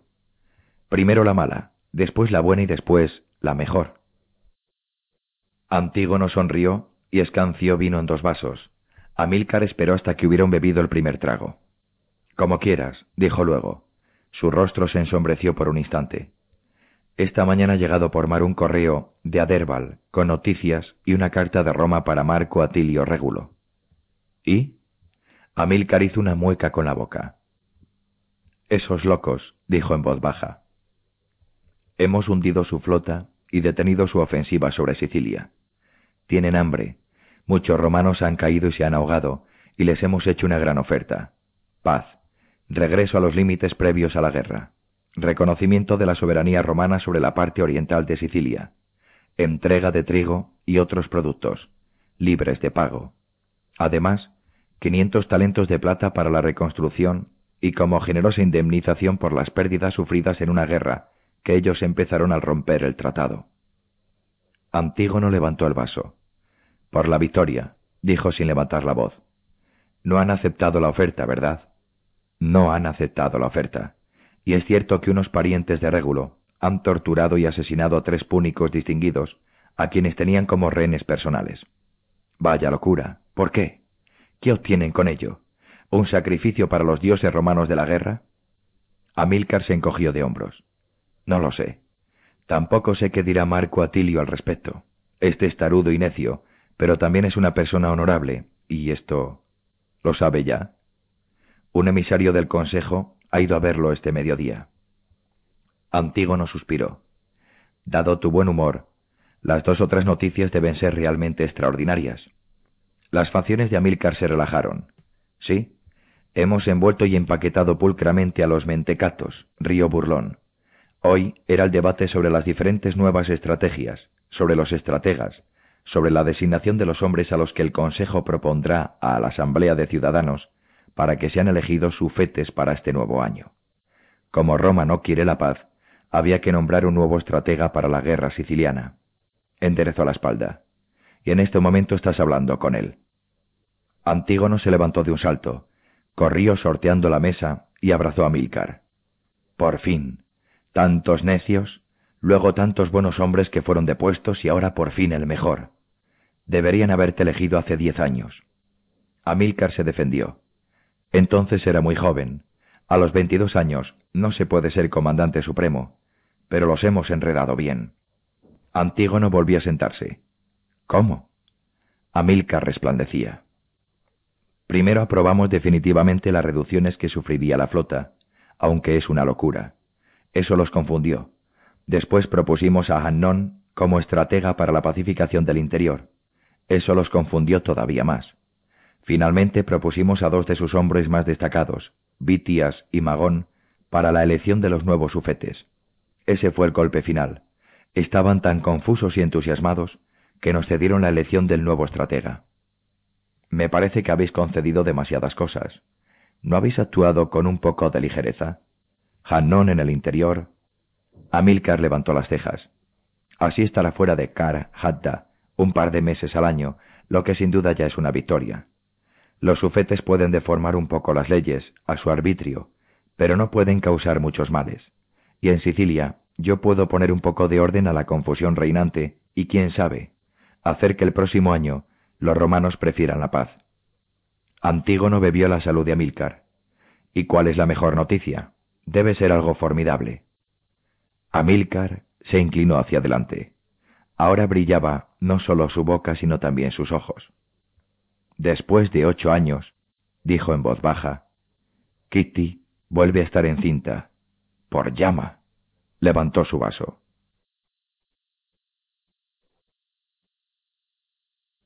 A la mañana siguiente, Antígono se enteró de boca del capitán del puerto que Marco Atilio Régulo le había arrebatado la espada a uno de los guardas y se había dado muerte. Frínicos, o iconomos para el comercio con Occidente del Banco Real de Alejandría, Egipto, a Antígono Cargedonio, señor del Banco de Arena, Cargedón. Salud, bienestar, paz en el espíritu, fuerza en la carne y progreso en el comercio, oh Antígono. Gracias por tu informe. Me ha hecho sufrir el gran placer de la risa. El Banco de Ptolomeo concede al Banco de Arena un margen de mil talentos de plata para sus negocios, en, con o a través de Egipto, haberes y deudas a los intereses habituales. Como pocas cosas te divierten, quiero contarte algo que en realidad debería callar, pero me entusiasmaría ver qué cosas puedes conseguir con unos informes subrepticios. En una tribu de maques vive cautivo un antiguo alejandrino llamado Lisandro. Es un anciano y últimamente ha sido fuertemente sacudido por las injusticias del destino. En Alejandría lo llamaban la nariz. Es uno de los mejores mezcladores de aromas, maestro en la cata y combinación de exquisitas esencias. Ha desarrollado novedosas prensas y ollas de cocción para pétalos delicados. Abandonó Alejandría porque en Egipto todo es propiedad del rey, y para establecer una industria hace falta la autorización real y la participación del rey en la industria. Cuando sus negocios, y por tanto también la parte de ellos que se apropiaba el rey, adquirieron una dimensión considerable, Lisandro decidió quitarse de encima a aquella sanguijuela. Una noche de otoño abandonó Alejandría, viajó a Rodas y de allí a Creta, Citera y Naxos, hasta que finalmente llegó a Delos, donde encontró unas condiciones favorables para su trabajo. Poco le importaba que de allí no pudiera exportar nada a Egipto, pues en Atenas pagaban media mina de plata, o más, por un frasquito de su agua perfumada, y él solo tenía que pagar un dos por ciento por derechos de aduana, en lugar de las cuatro décimas con que lo grababa el impuesto de nuestro rey. Pero después de algunos buenos años, se produjeron dos grandes tempestades y un terremoto. Una tempestad hundió un gran número de barcos no muy lejos de Cabos Union. Uno de esos barcos llevaba a un gran comprador y comerciante de Atenas los frutos del trabajo realizado por Lisandro durante todo un año. Otro llevaba al banco que un amigo suyo poseía en Epidauro casi todo el oro y la plata que Lisandro había reunido. La otra tempestad envió al fondo del mar un barco cargado con costosas y raras flores y hierbas que se dirigía a Delos. El terremoto finalmente no fue muy intenso, pero la casa y los talleres de Lisandro se encontraban en el sector de Delos más afectado por el seísmo. Tras algunos ataques de desesperación, Lisandro intentó volver a poner las cosas en marcha. Hace alrededor de un año, el viejo perfumista viajó a Cirene y de allí por tierra hasta la región de los Maques, a quienes compraba el silfión a precio de oro. Pero la última entrega, hundida con la tempestad, no había sido pagada por completo, de modo que ahora Lisandro estaba allí, a tres días de viaje al sur de Filenón, encerrado en una tienda bien vigilada mientras el rey de los maques espera que algún amigo o socio del perfumista pague cinco talentos de oro por éste, a modo de rescate y liquidación de su deuda. Quizás esta información te sea de utilidad, oh Antígono, progreso y bienestar para el banco de arena, y prosperidad para todos tus negocios. 3. Isis. Después de veinte días de lo que el piloto, Mastanábal, llamaba bordear la costa, llegaron al vértice de la gran bahía oriental, a la frontera entre Cirene, Egipto, y la zona de dominio púnico, Filenón, Bomoi. Más de dos siglos y medio atrás, tropas púnicas habían aniquilado allí a los guerreros dorios, cuando los espartanos dejaron de sentirse satisfechos con la región de Cirene y quisieron conquistar partes de la Libia púnica. El lugar era menos una ciudad que un puesto de observación avanzado, una fortificación fronteriza contra Cirene y Egipto y un lugar de paso para las caravanas.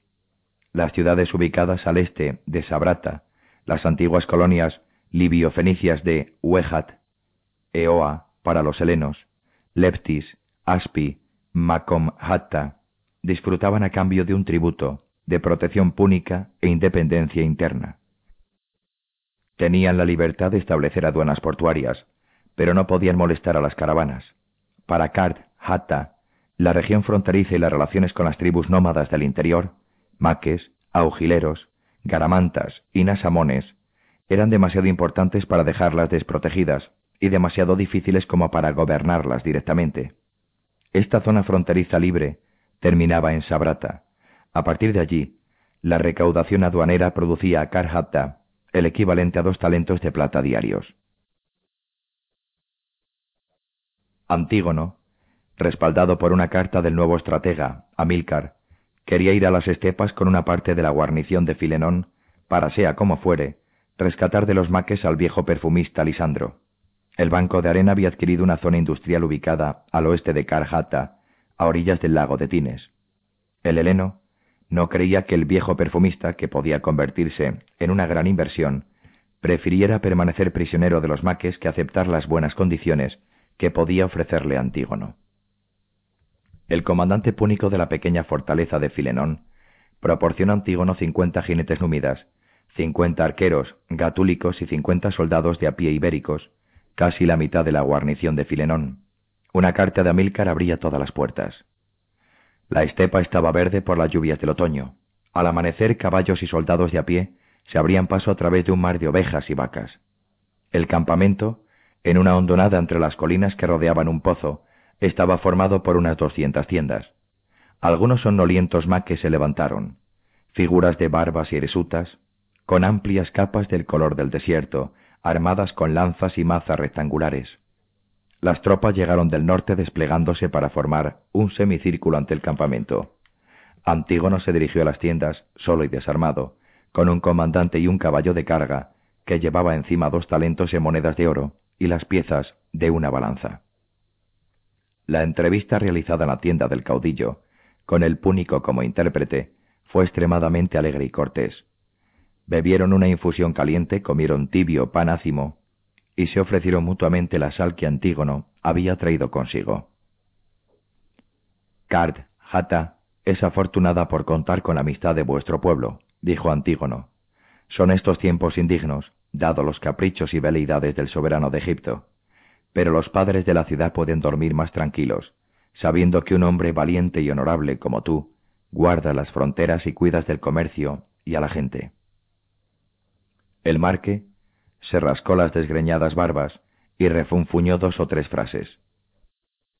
Dice, tradujo el púnico, que Karhatta también hubiera podido transmitir ese mensaje sin necesidad de enviar a ciento cincuenta emisarios armados.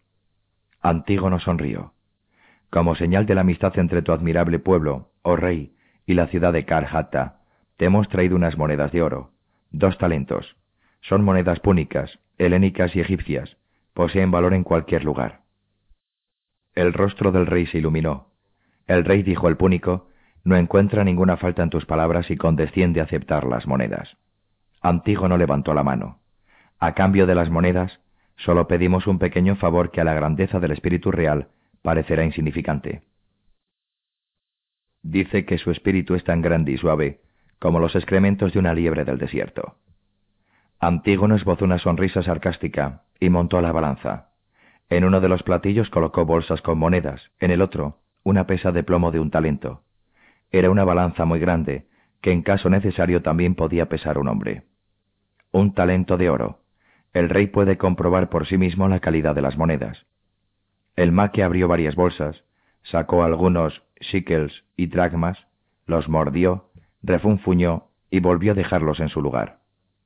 Veo, Antígono seguía sonriendo, veo un carro cubierto por una tienda. Sobre el carro hay vasijas como las que suelen emplearse para conservar la leche obtenida de los tallos y raíces de silfión. Junto a las vasijas hay unos fardos que probablemente contienen tallos y hojas de la planta. Dice que la fuerza de tus ojos solo podría mejorar arrancándotelos. Normalmente un talento de oro equivale a ocho fardos y tres ánforas. Sin embargo, esos fardos me parecen un poco más pequeños de lo acostumbrado. Pero no queremos regatear con tan buen amigo. Sin duda el rey se alegrará al oír que renunciamos a abusar de su hospitalidad durante las numerosas horas que harían falta para pesar todo aquello correctamente, y que nos conformamos con ocho fardos, tres ánforas y el carro, al que engancharemos caballos de nuestra propiedad. Ahora está contando algo de una fuente cuyo aspecto agradable es engañoso, pues el agua no se puede beber y además está llena de sanguijuelas. Antígono quitó la pesa y colocó en el platillo las bolsas restantes, hasta que la balanza estuvo equilibrada. Los dos talentos eran tuyos, oh rey, a cambio de otros ocho fardos y otras tres ánforas. Puesto que entre buenos amigos se debe tener confianza, no nos llevaremos el silfión ahora, ni siquiera queremos averiguar si tenéis disponible esa cantidad. Antígono extendió la mano izquierda mostrando el anillo con la piedra verde, en que estaba tallado el símbolo del banco. Cuando llegue la primavera, enviaré a un emisario que tendrá un anillo igual a este. A él deberéis entregarle el silfión. Sin embargo, queremos que durante los próximos años el rey y su pueblo reciban muestras más claras de nuestra amistad y agradecimiento. A lo largo de los próximos cinco años, el rey deberá recibir dos veces al año un talento y medio de oro a cambio de un talento de silfión. El maquia arrugó la frente y habló sin parar durante el tiempo que un hombre tarda en respirar por lo menos diez veces. Resumiendo, dice que un escorpión hay que besarle la cola solo después de haber aplastado el resto de su cuerpo entre dos piedras. El púnico sonrió divertido. A mí no hace falta que me bese la cola, no lo traduzcas, y nuestra simpatía y agradecimiento, oh rey, no hará solo que te demos quince talentos de oro a cambio de diez talentos de silfión, no, sino que además queremos liberarte de una pesada carga. Dice que por cinco talentos dejará libre al viejo Leno, que le debe esa suma, pero que solo lo pondrá en libertad si los cinco talentos se le pagan de inmediato no en diez cuotas. El mundo se llevaría una muy mala impresión si personas que han comido pan y sal con el rey sufrieran un accidente en su tienda. Este nómada piojoso, dijo el púnico a media voz, nos recuerda que la sal era nuestra, no suya. Sal es sal. El rey, puesto que su insondable bondad así se lo dicta, mandará cargar las pertenencias de su huésped heleno en el caballo y despedirá al anciano con palabras de pesar. Antígono se levantó. El maque permaneció sentado, parpadeó y colocó la mano sobre la empuñadura del cuchillo curvo que llevaba en el cinto. En pocas palabras, se niega a hacerlo. El discurso del nómada había sido considerablemente más largo. Antígono suspiró. Cuando retomó la palabra, el caudillo se sobresaltó un tanto. La voz hasta entonces dulce del joven comerciante había adquirido un tono metálico. Dile que los otros ciento cincuenta misarios traen otro mensaje de Kar Hatta, que no tiene necesariamente que cumplirse. Es un mensaje algo más áspero que los saludos que yo le he transmitido. El púnico tradujo. El maque volvió a refunfuñar algo y se mantuvo sentado. La elegancia de tu indirecta, oh Antígono, lo ha impresionado, pero quiere saber cuál es exactamente el otro mensaje. ¿Cuántas cabezas hay en su pueblo? Dice que mil. A mí me parece que exagera, pero... Eso no importa. Antígono se agachó, miró fijamente al maque y señaló la enorme balanza. En esos platillos llenos de oro cabe más o menos la misma cantidad de líquido rojo que en el cuerpo de un ser humano. El otro mensaje es una orden y un ruego. El rey, estimulado por aceradas puntas de espada, habrá de aguzar la vista y contemplar cómo el oro es retirado de los platillos. A continuación, y este es el ruego de Karhatta, deberá testiguar que uno de los platillos se ha llenado quinientas veces y el otro cuatrocientas noventa y nueve veces con líquido rojo. Solo entonces la balanza será equilibrada con sangre real. En sus prisas por abandonar el campamento y el cautiverio, Lisandro resbaló del caballo y cayó de cara contra el suelo. La violencia y alcance de sus maldiciones parecieron desmedidas a Antígono, incluso cuando el anciano levantó un diente del suelo. Solo al acercarse más, comprendió el joven comerciante el daño sufrido por el anciano. Lisandro tenía la boca abierta de par en par y agitaba los brazos sin soltar el diente roto. El penúltimo refunfuñó. Un solitario colmillo colgaba ahora de la encía superior. ¿Qué voy a comer ahora? Antígono observaba pensativo al hombre por cuya causa había venido hasta aquí. Los dedos que sostenían el diente estaban salpicados de manchas, causticados y descoloridos. La famosa nariz, que Antígono había imaginado como un aparato imponente, era poco más que un bulto diminuto entre las arrugas del rostro, dotado de dos agujeros aún más diminutos y llenos de vellos. Las orejas del perfumista eran en cambio gigantescas, como las asas de una enorme ánfora. En Carledón hay buenos médicos, dijo Antígono. Pueden ponerte dientes nuevos, de madera, de bronce, de marfil, si se te antoja, o de la boca de un muerto. Lisandro escupió, subió cuidadosamente al caballo y aguzó la vista. ¿Carledón qué? Ya, liberado y otra vez esclavizado. Va. No, tengo algunas propuestas que hacerte para trabajar juntos. Un taller al lado de la vidriería, frascos a tu gusto, otras cosas. Y sonrío burlón. Te construiremos un molinillo para que muelas la carne. Tragar la papilla púnica, esa mezcla de harina, queso y miel, va. ¿Cómo era eso de trabajar juntos? Lisandro aceptó la oferta. Una empresa común en la que el banco participaba con seis décimas partes. El anciano invertiría sus conocimientos y talento. A los seis años, cuando se hubiera compensado la última entrega de Silfión hecha a cambio de la última cuota de la deuda, volverían a negociar y ambas partes concedían a la otra la posibilidad de liquidar la sociedad o continuarla. En Filenón, Lisandro subía a bordo del barco que debía llevarlo a Carhata, junto con el Silfión y algunas indicaciones para Bostar. Antígono se detuvo algunos días en la localidad. Había una posada con cimientos y bóveda subterránea de piedra tallada, una taberna con paredes de ladrillo y en la parte superior, de madera y barro, un gran dormitorio para huéspedes que se obstinaba en recordar las viejas camas de campaña y sus urticantes mantas. También había una especie de puerto formado por un muelle amurallado y dos o tres cobertizos que a punto estaban de desmoronarse, y que hubiera podido servir para reparar barcos, si hubiera habido barcos, y obreros. El capitán del puerto, un púnico, estaba borracho la mayor parte del tiempo. El resto del pueblo, fundado sobre los huesos de una pareja de hermanos púnicos que mucho tiempo atrás se habían inmolado en este lugar para salvar a la patria, estaba compuesto de cabañas de madera y barro. Había algunos pescadores que en sus destartaladas barcas apenas si podían dormitar a un grito de distancia de la playa, y algunos campesinos, pastores y recolectores de Silfión.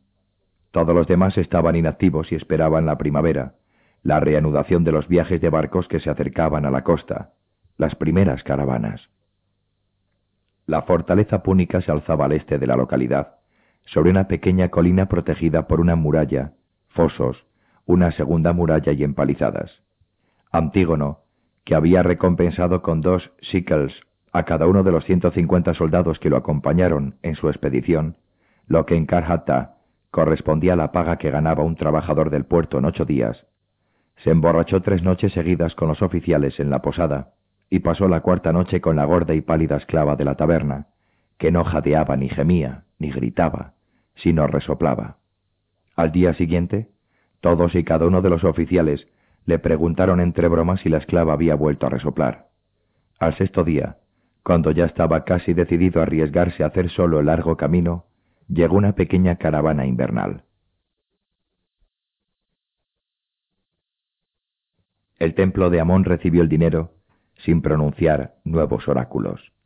Antígono, casi aliviado, siguió el viaje con la caravana hasta Egipto, donde al llegar a la primera plaza fuerte, en teoría el desierto que se extendía inmediatamente al este de Filenón pertenecía al reino de los Lágidas. Tuvieron que pagar un tetradracma cada uno. El último invento, dijo uno de los comerciantes. Escupió. Por si acaso esperó hasta haberse alejado cien pasos de los guardas. Ya no solo por las mercancías. Ahora hay que pagar por uno mismo para poder entrar. Va.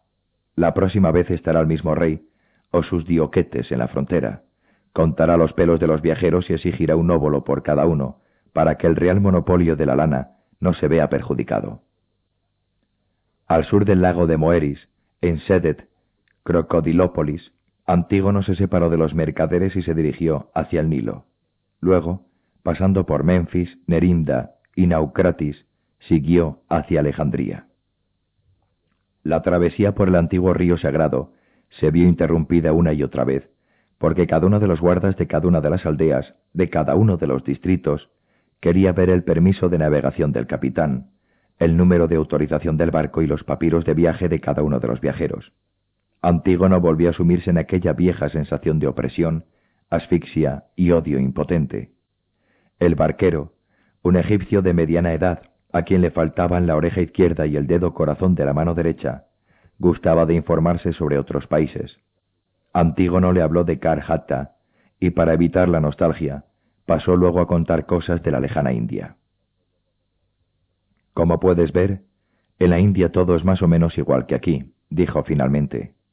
Los ojos del soberano están en todas partes, los impuestos y derechos de aduana son sofocantes, y como aquí, la gente está dividida en clases.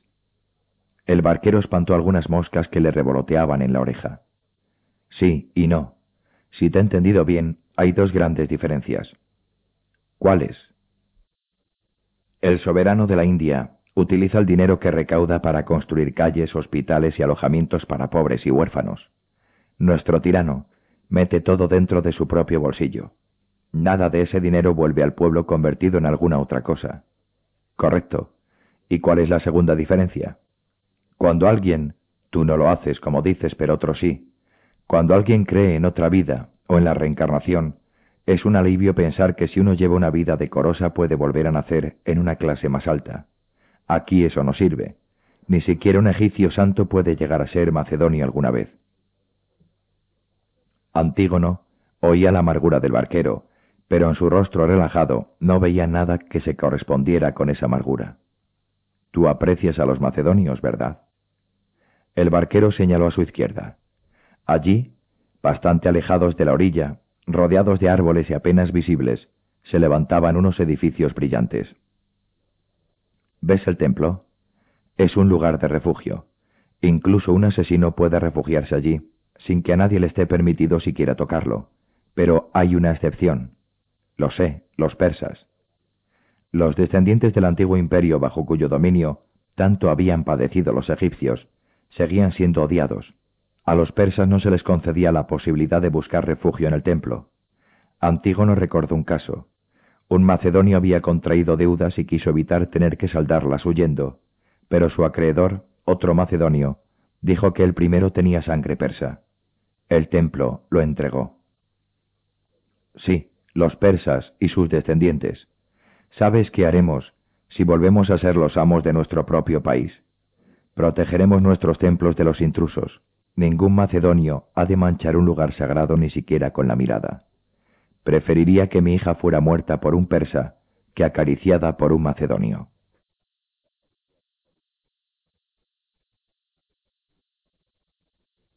Antígono había pasado en Alejandría casi dos años. Luego había estado viajando durante otros tres años, primero como ayudante de caravanero, con poco dinero propio, y luego ya como joven mercader. Y al regresar de la India se había detenido en Alejandría otros dos meses, antes de emprender el viaje de regreso a Karhatta. Ahora encontraba la ciudad de Alejandría prácticamente igual a como la había dejado, algo más grande y más rica pero no más agradable. Su primer paseo lo condujo a la sede de los mercaderes púnicos, ubicada a una calle de distancia de la amurallada parte interior del puerto. Allí podía encontrar un lugar donde pasar la noche, información y la oportunidad de reencontrarse con algunos viejos conocidos. La dársena de Kiboto tenía el mismo aspecto que años atrás, barcos, obreros, perchas de carga. Al ver el gran puerto occidental, Eunostos, la cabeza empezó a zumbarle. Con esa superficie de agua desplegada ante los ojos había aprendido a sumar números quebrados. La antiquísima aritmética egipcia superaba la geometría mánica de los helenos como el acero a la caña. Pero el viejo mendigo que le había enseñado esas aritméticas, además de los matices del idioma egipcio, ya no se encontraba allí. Antes vivía en un hoyo cavado en la arena al oeste de la ciudad, al norte de la necrópolis, y empezaba cada día pidiendo al gran dios verde que no inundara su palacio. El palacio seguía allí, y tampoco la vista del mar y de Eunostos había cambiado, pero ya nadie sabía nada del anciano. Corrían las primeras horas de la tarde cuando Antígono, llegó al puerto oriental, el puerto real. Poco antes de entrar en el barrio donde se levantaba el Palacio Real, cambió de dirección, caminó hacia el sur por callejas secundarias y luego se dirigió hacia el este por la calle magnífica, de setenta pasos de ancho, hasta llegar al colosal edificio de mármol del Banco Estatal Lágida. Preguntó por el oikonomos frínicos. Un centinela de tintineante armadura lo condujo a través de un atrio, una escalera de mármol, un largo pasillo de cuyas paredes colgaban costosas alfombras, otra escalera, otro pasillo, y por fin los salones del asesor para el comercio con la oicumene occidental. Frínicos, hombre de unos cuarenta años, tenía el cabello rizado y vestía un sencillo chitón y sandalias. Una cosa más lo diferenciaba de los grandes mercaderes y banqueros de Alejandría, a menudo desproporcionadamente adictos a la pulcritud y los adornos. Sus padres habían venido de Atenas, y un heleno tenía que ser muy hábil para poder alcanzar un puesto tan importante dentro de la capa social que dirigía el imperio, compuesta casi exclusivamente por macedonios. Antígono mostró el sello de su anillo y recordó a Frínicos una carta en la que le había anunciado su llegada a finales de otoño y le había planteado ciertas preguntas. Ah, Antígono de Cargedón, del Banco de Arena, aquel del símbolo tan simpático. El heleno señaló una silla de tijera, se dirigió a una pared contigua a la puerta, y sin tener que buscar mucho, sacó un rollo de papiro de un estante y se sentó tras su mesa de trabajo. A ambos lados de ésta habían braseros que calentaban y ahumaban la habitación. Listo. Había imaginado que el propietario de un banco de Cargedón sería, eh, algo mayor. Antígono se reclinó sobre el suave cuero del respaldo. A muchos les pasa lo mismo, incluso en Cargedón, donde se empieza a vivir muy pronto. El banquero echó una rápida ojeada al contenido del rollo. Sí, ya lo había oído decir. A los trece o catorce años, ¿verdad? Las familias antiguas y ricas que hacen que sus hijos sean educados por sacerdotes no tienen tanta prisa pero por lo general la educación púnica se limita a la lectura y escritura y un poco de aritmética, y también por supuesto buenos consejos. Frínicos levantó la vista. He reunido alguna información, lo cual es comprensible, espero, a la vista de las sumas de que se trata. Ahora me gustaría echar un poco más de luz sobre ti y tus objetivos. Los informes son favorables, pero tu banco existe desde hace tan solo dos años, no dos años y medio, y es muy poco tiempo para poder diferenciar entre un jugador afortunado y un comerciante digno de confianza. Contaba con ello. ¿Qué desea saber? Nada, es decir, yo no quiero saber nada, pero la administración del imperio y la superintendencia de banca, ya sabes. Nadie puede hacer lo que quiere, pues todo está regulado para su bien. Cada persona tiene su puesto, que sólo puede abandonar por un mandato extraordinario o consiguiendo una autorización especial. Conozco las reglas. Y tú quieres abandonar un puesto creado por tu padre y ocupar uno nuevo. Por eso las preguntas. Antígono cruzó los brazos. Sin extenderse demasiado, habló de su educación, su época como ayudante del mercader Amintas en Alejandría, los viajes a la India, Taprobane, Arabia, la época en Karhatta, el reparto de la fortuna, los nuevos negocios del banco. Frínicos apenas si tomó unos cuantos apuntes, escuchó atentamente, planteó dos o tres preguntas inteligentes y por fin dijo, Bien, creo que podemos pasar al asunto. Todo tiene justificación. ¿Quieres pues arruinar a Amintas? Antígono rió. No, no quiero arruinar a Amintas. Cuando lo conocí me di cuenta de que es un macedonio perverso, codicioso y petulante, y no me trató como se debe tratar al hijo del hombre que es dueño de más de la mitad del negocio. Ya en aquel entonces, consideré que se trataba de un mal socio, y por eso quisiera liquidar rápida y definitivamente la asociación que existe entre él y el banco, que ha asumido los bienes de mi padre. Que esto arruinará a Amintas, eso ya sería una consecuencia secundaria que no tenía prevista, pero que confieso me proporcionaría una gran alegría. Frénico sonrió con ironía pero no tardó en recobrar la seriedad. En Alejandría se considera poco inteligente ir contra uno o más macedonios. Tú eres heleno, soy heleno, sé de lo que estoy hablando. Puede perjudicarte de algún modo realizar los cambios que deseo. Frínicos levantó la ceja izquierda. ¿A mí? En ese caso, yo soy el banco del rey. Antígono cerró los ojos un momento.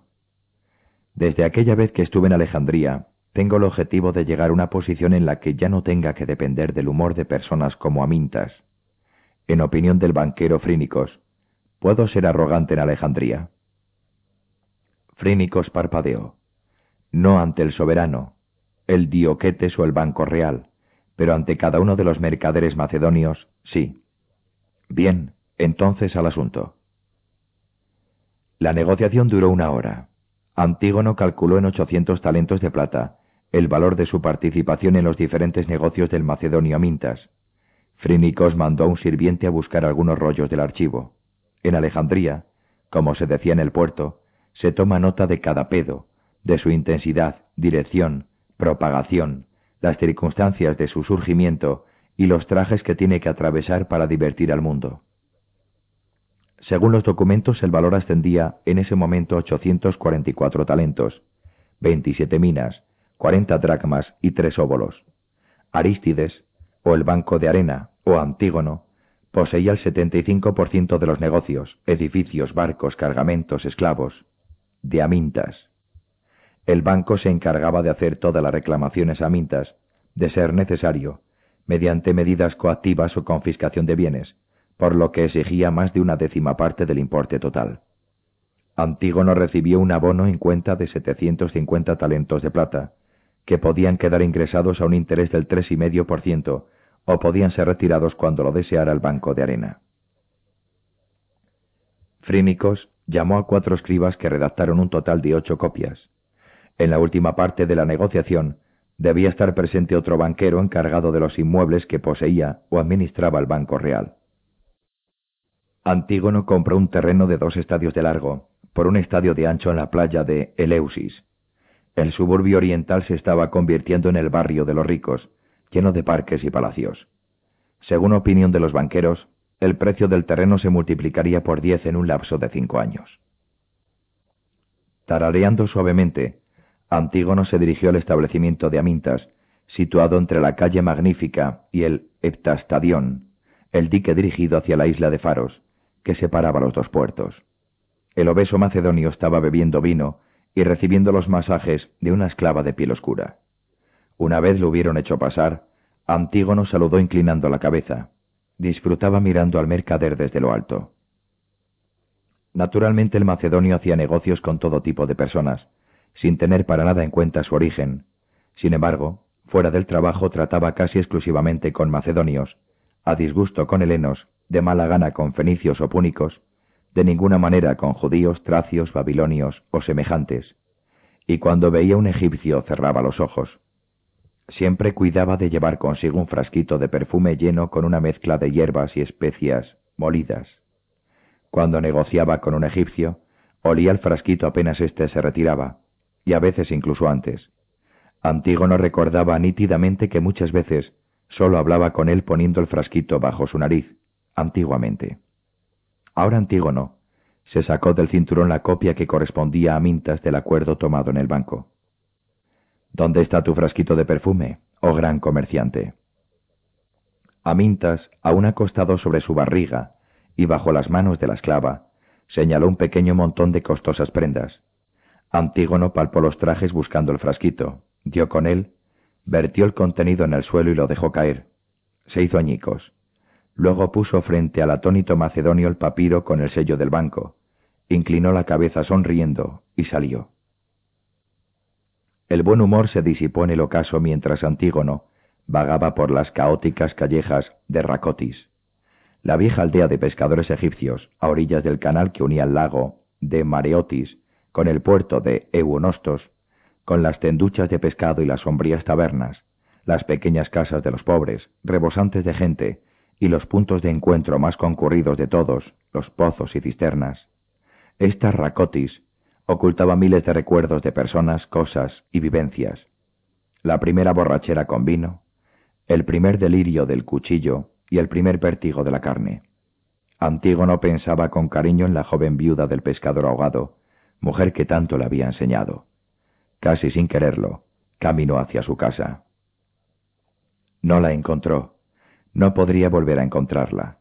Los macedonios habían empezado, a según decían, sanear y mejorar el antiguo barrio egipcio.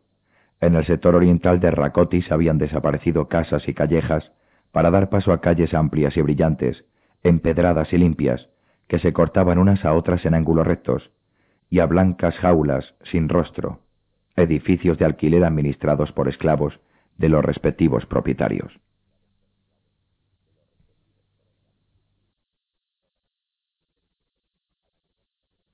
Todavía afligido y furioso, a la mañana siguiente hizo que un carretero egipcio lo llevara al puerto del canal. Un grupo de árboles y matas formaba una glorieta frente a un despacho de bebidas.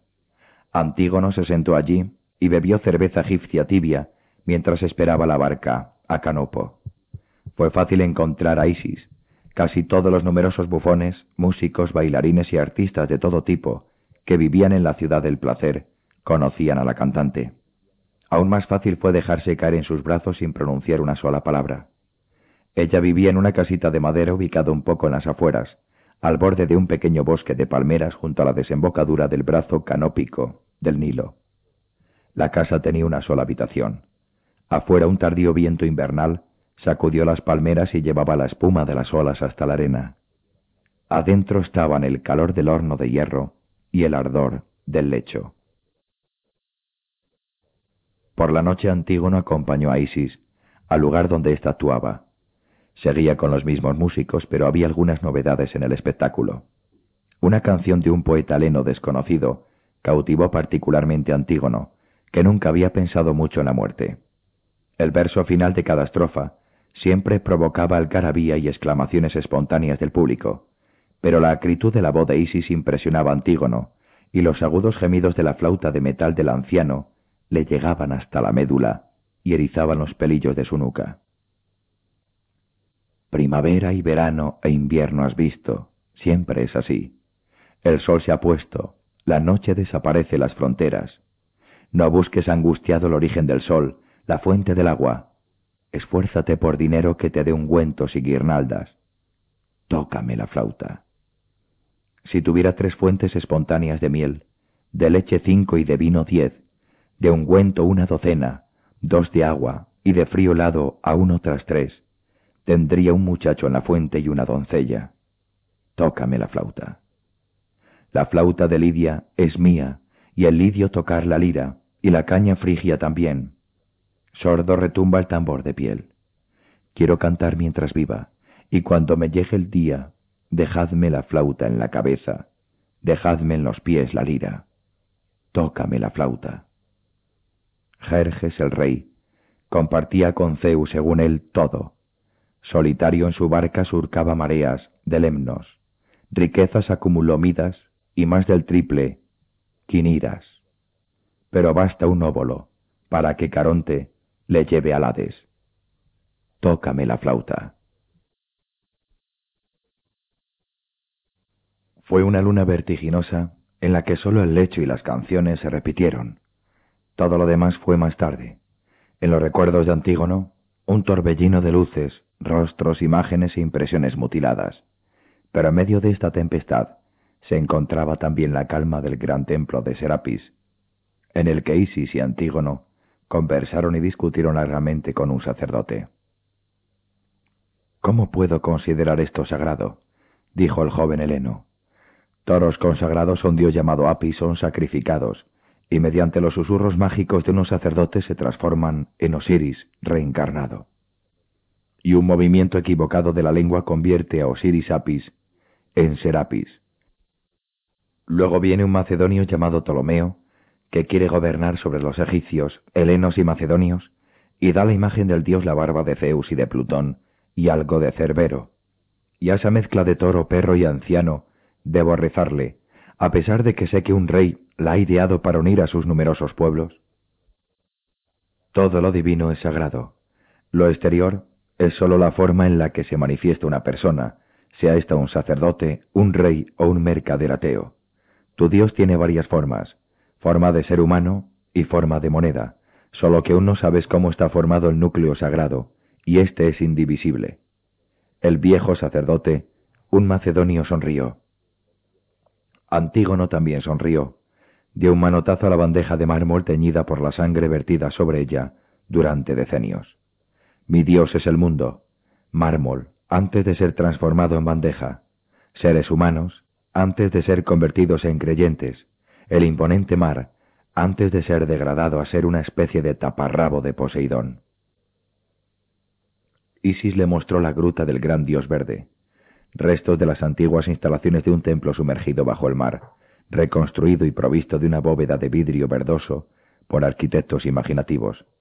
Isis le mostró todo lo que Canopo y Alejandría podían ofrecer, el domador negro que introducía la cabeza en las fauces del león, el bufón que se ataba zancos a los pies, se subía a una tabla colocada sobre un rodillo de madera y hacía malabarismos con cinco esferas de cristal, o cinco mazas de madera, o cinco monedas. La formidable bañera de mármol, en la cual el aseo era sólo una preparación para aquello que ofrecían muchachos y doncellas. El laberinto con antorchas y combos espejos de metal en las paredes. El hombre que se tragaba una serpiente venenosa viva, hasta que entre sus dientes ya sólo podía verse la cabeza de la víbora, que luego arrancaba de un mordisco. Las mil tabernas y posadas y teatros y salas de música, cuando de pronto llegó la primavera. Alquilaron una barca y navegaron durante dos largos días en torno a las islas de Junco del Nilo, hasta que los rayos del sol despertaron a los mosquitos.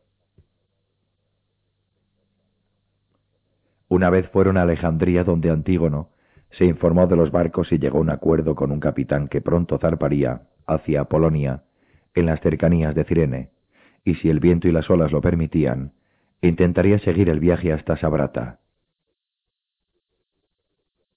En la taberna del puerto, una habitación inmensa con mesas y taburetes toscos, vigas teñidas por el humo y la grasa, y humeantes antorchas y candiles, se sentaron a la mesa con un hombre de unos treinta y cinco años, que se quejaba de los capitanes del mar, del desierto y de las rutas de las caravanas. Su nombre era Eratóstenes. No parecía encontrarse muy sano. La piel amarillenta que podía verse bajo su barba contribuía a acentuar su aspecto enfermizo. Los dedos de su mano izquierda eran curvos como las garras de una ave rapaz. Los de la derecha estaban embadurnados de tinta. No era un día particularmente frío, pero Eratóstenes llevaba botas altas de cuero y varias faldas de lana colocadas unas sobre otras. Bebía cerveza de cebada tibia. El capitán, un chipriota llamado Molo, lo observó con menosprecio. También podemos invertir la queja. La ignorancia de los instruidos, las lagunas de los eruditos. Se pasó la mano sobre la nariz redonda y arqueó los labios hacia abajo. Isis reprimió una risita. Más vale que sobre a que falte. Eso es lo que he visto siempre en mis viajes. Muchísimas cosas consignadas por los eruditos no existen, ni han existido jamás. Eratóstenes puso cara de tristeza. Sobran cosas erróneas y faltan cosas que de hecho existen. Lo sé, lo sé. Pero no solo culpa nuestra, no solo culpa de los eruditos. También es culpa de los viajeros que dan noticias falsas. Antígono jugaba con su vaso de vino. Cuando era niño, escuchaba las historias descabelladas que contaban los marineros en Cargedón. Yo no creía ni una palabra de esas historias, pero después he encontrado cosas similares en Herodoto. Eratóstenes suspiró. Sí, claro que sí. Tener que depender de la sinceridad del que hace el relato, ese es el problema. Aristóteles viajó a muchos lugares. Creo que sus explicaciones sobre la constitución de Cargedón, que tú mismo puedes juzgar, no son equivocadas. Antígono balanceó la cabeza. Equivocadas no, solo un poco demasiado optimistas.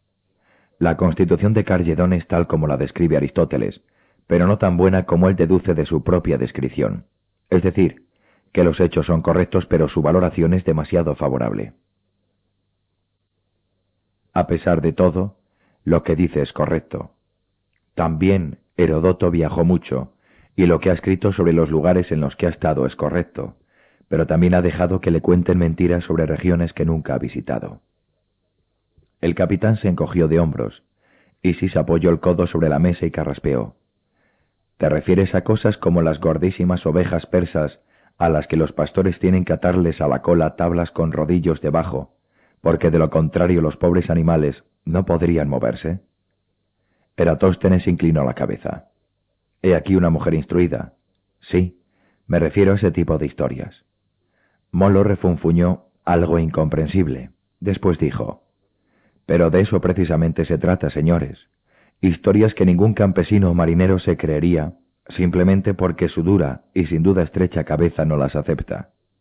Pero a la instruida gente de la ciudad, a un erudito de la biblioteca de Alejandría, por ejemplo, se le puede contar casi cualquier cosa, porque se envanece de su mente abierta. Mientras más sabe uno, más crédulo es. ¿Es eso lo que quieres decir? Eratóstenes lo miraba casi horrorizado. Antígono rió. Me parece que hasta cierto punto eso es lo que dice Molo, pero estás olvidando dos o tres cosas importantes. Eratóstenes. Los viajes largos pocas veces se realizan por curiosidad o sed de conocimientos.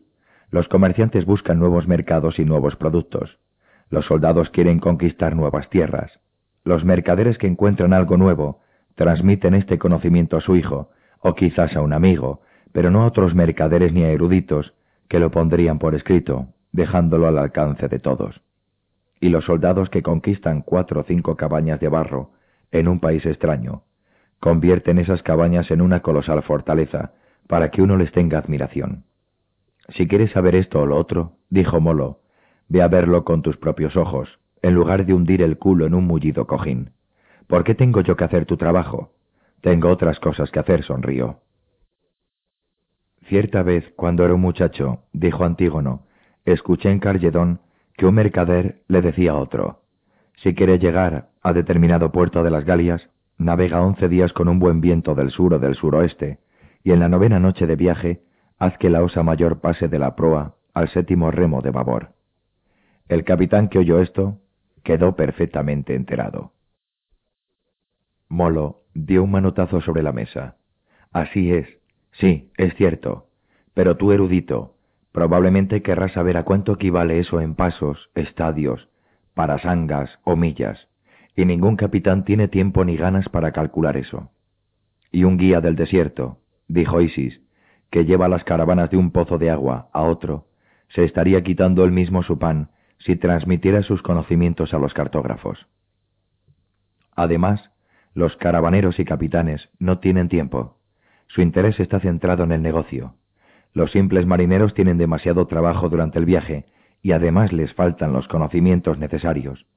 Son ellos los que cuentan fantásticas historias sobre una isla donde mana leche de los pozos y cuyos habitantes tienen una sola pierna porque no tienen otra cosa que contar. Antígono titubeó un momento.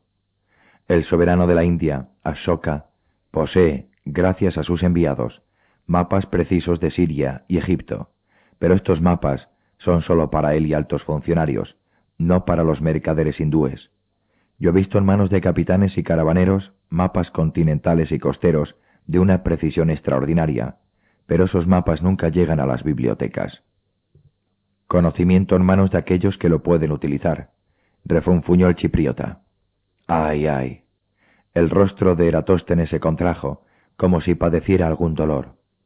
Y los frutos inútiles de los filósofos producto de la conversación y de recorrer cientos de veces un mismo pasillo, se transmiten a la posteridad en papiros, pergaminos o piedras. ¿Cómo se reirán de mí dentro de unos siglos? Estaba ya un poco bebido. Yo he leído a filósofos, dijo Antígono en voz baja, y nada contra ti como persona, Eratóstenes, nunca me han parecido dignos de aprecio. Pero orata sobre la vida en sí, inventadas por gente sedentaria que nunca ha saboreado la vida, no han saboreado aquellas cosas que bretones, púnicos e hindúes sienten de la misma manera, mientras sus pensadores y sacerdotes buscan en todas partes distintas explicaciones para los mismos fenómenos. Acostarse con una mujer en el pestilente barrio del mercado, o en la playa, bajo las estrellas, la aparición de las primeras gotas de lluvia que recibe la boca después de una larga sequía, la sensación del agua pura y fresca entre los dedos de los pies después de una larga caminata marcada por el calor y el polvo, las ventajas de las diferentes razas de caballos o tipos de barcos, las intrigas de palacios, tabernas y antros, el estupor ante la vida y la confirmación de la muerte. Estoy borracho, pero ¿qué es mejor? ¿El susurrar de papiros o el viento que cantan las velas? ¿Fríos pensamientos o sangre, vino y semen? Molo sonrió. Isis rió para sí. Eratóstenes observó al heleno de Karhatta con ojos maravillados. Eres mercader o poeta, muchacho. Dio un suspiro. Ah, la vida y la muerte y la tinta. Dime, joven amigo, ¿tú has vivido? Veo a la mujer que está a tu lado. Dime, juiciosa egipcia, él ha vivido, ¿verdad? Pero ¿acaso ya ha matado? Eratóstenes se inclinó hacia adelante casi ávido. Una astilla encendida se desprendió de la antorcha que colgaba de la pared y cayó siseando en el vaso de molo. El chipriota arrugó la frente y sacó la astilla del vaso. Isis observaba a Antígono. Su mirada no contenía ninguna pregunta, más bien había en ella una especie de rechazo. Antígono extendió la mano sobre la mesa. Estaba pensando en los salteadores que habían atacado al pequeño grupo de viajeros cerca de Taprobane. Habían sido cuatro. El comerciante de seda chino había apuñalado a uno, el gigantesco negro que trabajaba para una casa de comercio púnica había estrangulado al segundo. Antígono había matado al tercero con una espada corta y había perseguido al cuarto hasta su guarida, donde le había dado muerte a puñaladas después de una corta pelea. Estaba pensando en el breve y amargo delirio y en las seis bolsas de perlas que luego se convertirían en la base del banco. Sí, sí, solamente sí, Eratóstenes parecía desilusionado. El chipriota se dio la vuelta y bramó. Vino. Luego dejó caer los puños sobre la mesa. Sí. ¿Por qué no? ¿Qué es tan importante? Si no fuera así, pronto ya no habría sitio en este mundo.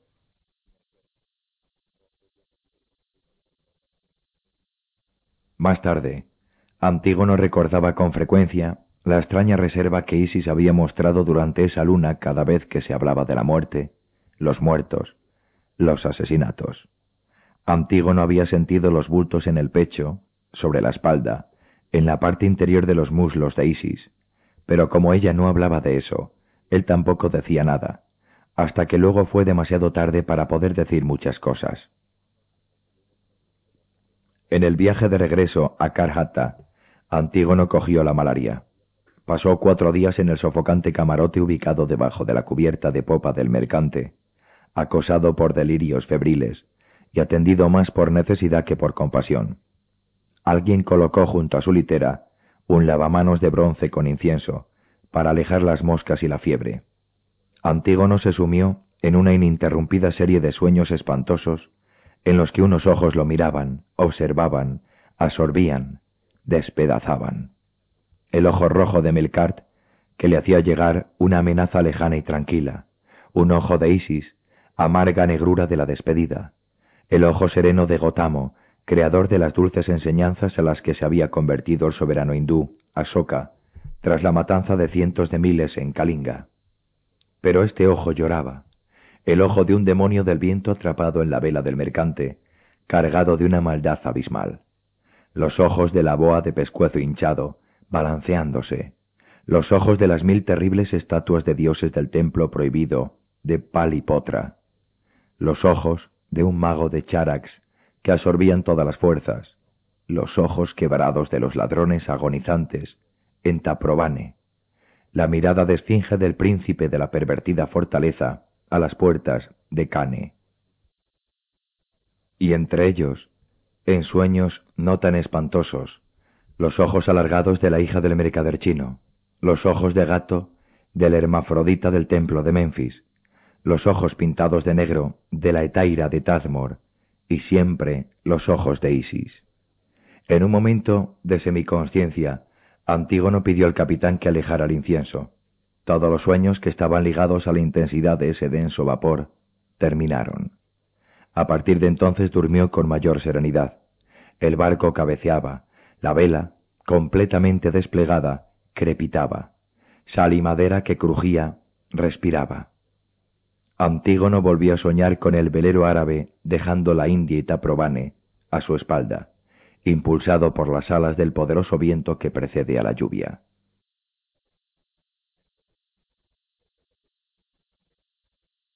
Kart Hatta hervía de rumores y novedades.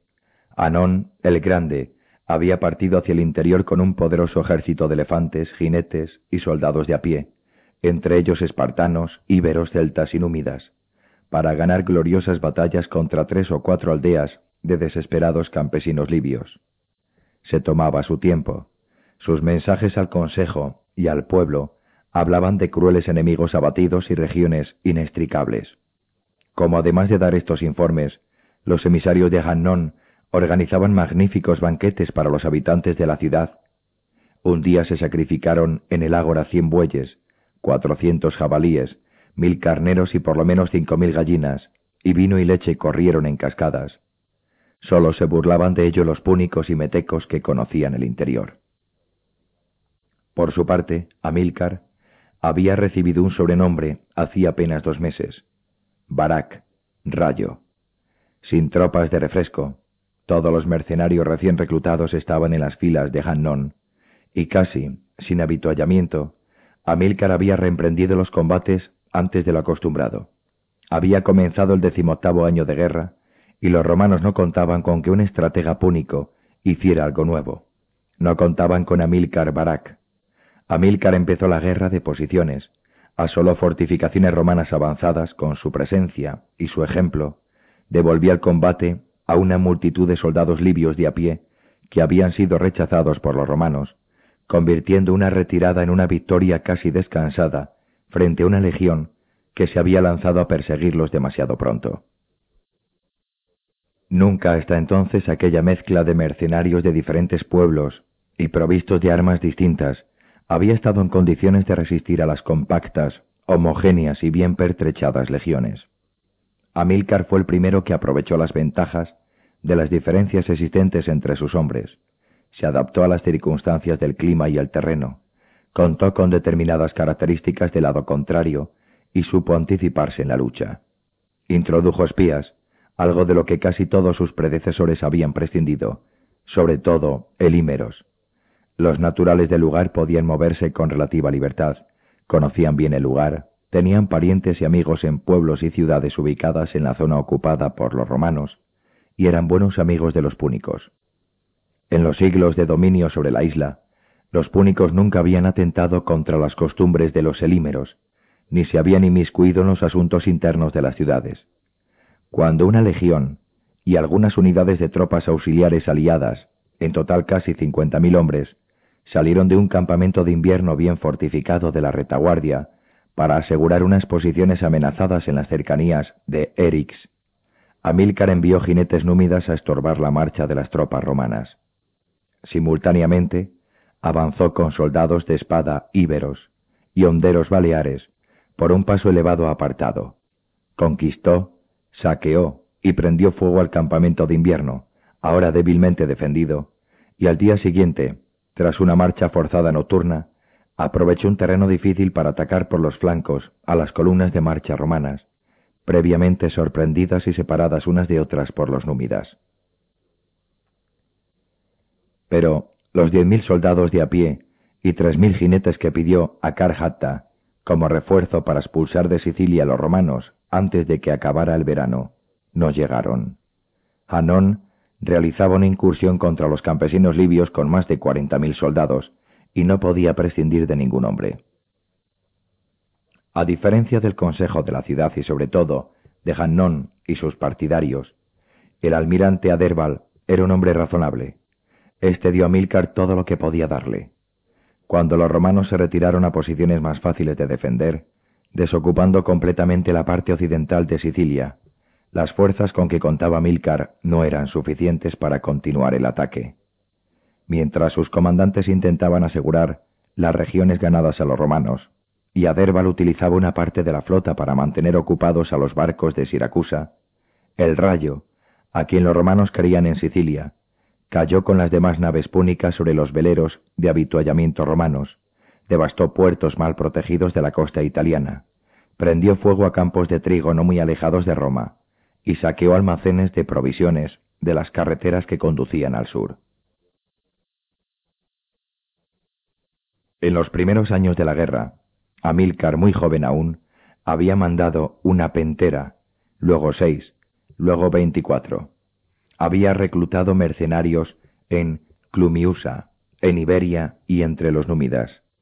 Cuando estrategas incapaces pusieron a Karhatta en peligro inmediato y hubo que recurrir a la ayuda del espartano Jantipo para derrotar a Régulo, Amílcar dirigió una parte de la caballería, y con ella realizó el movimiento decisivo de la batalla decisiva. Antígono sabía que Amílcar era probablemente el único que había leído los importantes escritos de los estrategas y tácticos helenos, sobre todo del rey Pirro, y había estudiado varias veces la manera de proceder de los romanos. Y no se sorprendió cuando un atardecer oyó en un baño que un viejo terrateniente del partido de los viejos y otro púnico alababan y maldecían a Amílcar.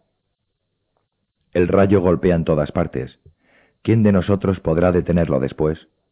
El otro púnico, gordo y calvo, retozaba en el agua y resoplaba como un hipopótamo. Sabíamos que sería así. No han debido dejarlo ir a Sicilia. Por otra parte, ¿queremos perder la guerra? El anciano se incorporó y se enjuagó la cara. Sí, ya. Perder un poco aquí, ganar un poco allá. ¿A qué conduce eso? Libia es más importante que Sicilia. Antígono se reservaba su opinión, aunque tenía que morderse la lengua para poder hacerlo. No tenía motivo para temer a los púnicos, pues el banco era bastante fuerte, pero conocía a los viejos y sabía que no tenía ningún sentido hablar con ellos. Al día siguiente visitó a Kitty, a quien faltaba poco para el parto. Antígono le contó la conversación que había oído, y ella lo escuchó con atención. El sol colgaba ya muy cercano al horizonte, Estaban sentados en la terraza que daba al este, y la barriga de Kitty apresaba los últimos rayos que caían por encima del borde del tejado. La sombra de aquel bulto que pronto sería un ser humano cautivaba a Antígono. Todos lo sabemos. El mismo Amílcar lo ha dicho varias veces. Preferirían perder la guerra que apoyar a los nuevos. Solo que Roma no es Siracusa. Un regreso a las antiguas fronteras y condiciones no traerá la paz. Kitty se golpeó la barriga con la mano derecha. Sal de ahí, dijo a media voz, regalo de un dios extranjero. Si algún dios de aquí o de algún país extranjero pusiera fin a esta guerra rápidamente, sea lo que fuere lo que llevo aquí dentro, un niño o una niña, debería crecer en tiempos de paz y con su padre. Antígono se arrodilló frente a Kitty y colocó sus manos sobre las de ella. Dos lágrimas resbalaron por sus mejillas. Si te pudiera prestar algún tipo de ayuda. Ella se esforzó por sonreír. Ya has hecho bastante, amigo, tú y llama. Si quieres más, ven a vernos más a menudo. Sayo es un viejo cascarrabias y siempre es bueno tener a un hombre simpático en casa. Las niñas siempre se alegran de verte. Poco antes de la llegada de Antígono, Salambua y Sapaníbal habían sido llamadas por el viejo Heleno que les daba clases para la lectura vespertina de algún filósofo. Vendré a veros tan a menudo como me sea posible. Ya sabes que el banco no siempre me deja mucho tiempo, sobre todo ahora, que Bostar piensa más en la barriga de su mujer que en el negocio. Río divertido. Kitty inclinó la cabeza. ¿Y tú? ¿Qué piensas de las barrigas de las mujeres? Antígono rió.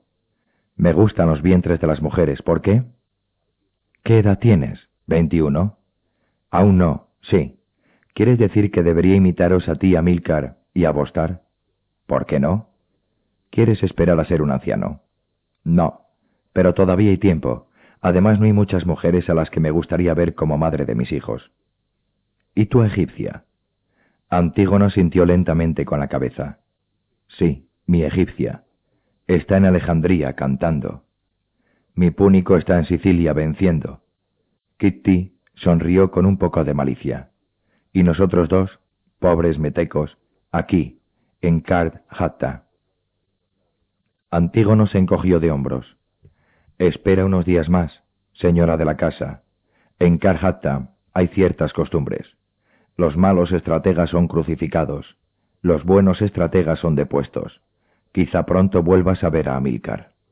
Si no es así, dijo ella en voz baja, en invierno iré a Lilibea con los niños, pero tú, amigo y embajador del Dios que envió a Llama, cuidarás un poco del niño si Amílcar tarda en volver, para que no esté solo con mujeres y esclavos.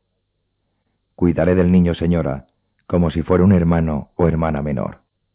Ella sonrió. Entonces está bien. Ahora ya pueden hacer.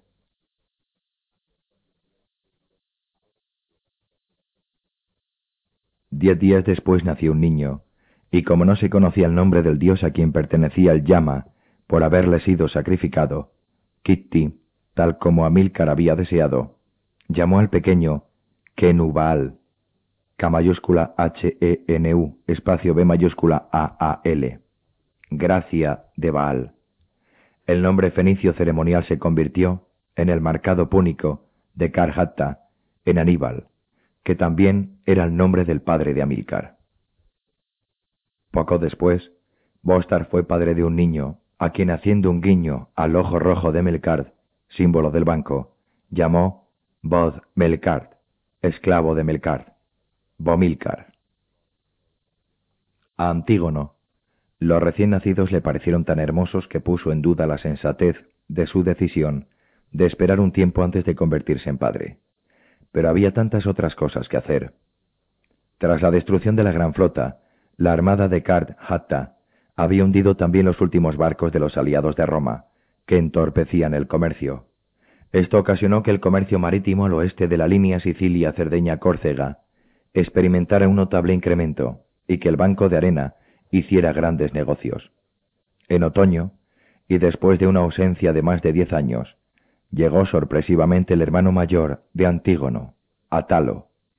Este estaba visiblemente orgulloso del pequeño Antígono y sus empresas, sobre todo porque esto le permitía retirar poco a poco su parte de la herencia, sin perjudicar a la familia.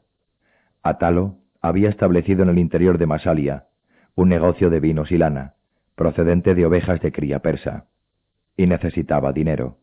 Parecía querer abandonar el comercio al que se había dedicado hasta entonces, para volverse sedentario. Al comenzar el invierno terminaron las maniobras guerreras. Anón hacía ya algún tiempo que había vuelto a la ciudad con parte de sus tropas.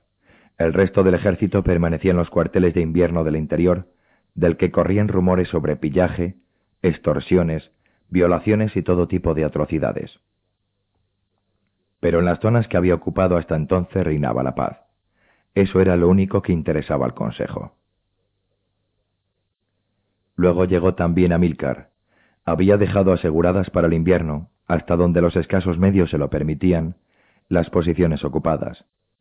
Los sufetes, jueces supremos y teóricos directores de los asuntos de Kar Hatta, durante el plazo de un año, convocaron a la asamblea de ciudadanos para dos días después. Todos los púnicos adultos que poseían una casa, un negocio o algún tipo de bienes, debían reunirse para elegir a los nuevos sufetes y juzgar la labor de los estrategas. La víspera, Antígono visitó el palacio de Megara. Quedó desconcertado por la ternura con que las garras de Amílcar sostenían a su pequeño hijo. El rayo, el caos lingüístico de la ciudad, ya había convertido la palabra barak en barca. Parecía relajado, casi feliz. Más tarde, después de la cena, comenzaron los largos relatos. Hacia la medianoche, poco antes de que Antígono se marchara, Amílcar preguntó por el ánimo de la gente y la situación de la ciudad. El ánimo está bien, dijo Antígono. La situación también es buena. Desde que la paz volvió al mar, hay suficiente oro. Pero no sé si este buen ánimo de la gente y esta buena situación económica bastarán para que la asamblea secunde tus planes. Desconfío de tu gente, Púnico, igual que de la mía. Si los helenos de Italia hubieran sido sensatos, se habrían unido y le habrían roto las alas al buitre romano cuando aún era posible hacerlo.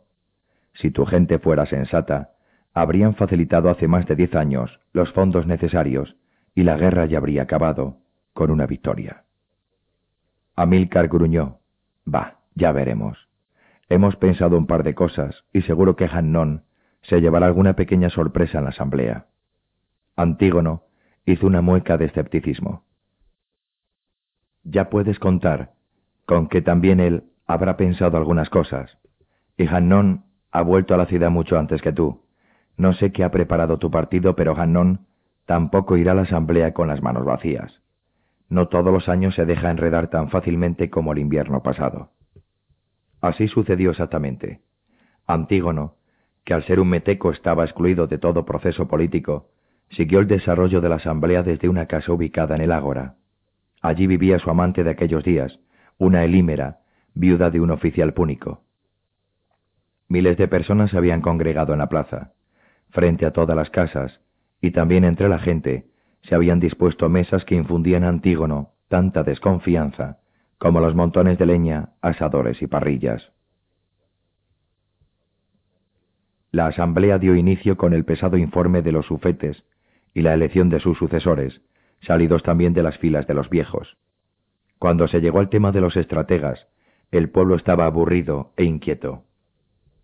Y Milcón, uno de los nuevos, dio una pequeña conferencia sobre la excelente labor de Amílcar en la guerra siciliana y las grandes posibilidades que se abrirían allí si la asamblea encargada al Consejo que autorizara el envío de refuerzos.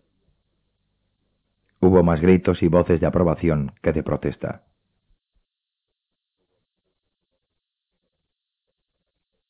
Antígono murmuraba para sí. Por lo menos la estrategia era astuta. La Asamblea Popular era mucho más fácil de influenciar que los organizados partidos del Consejo.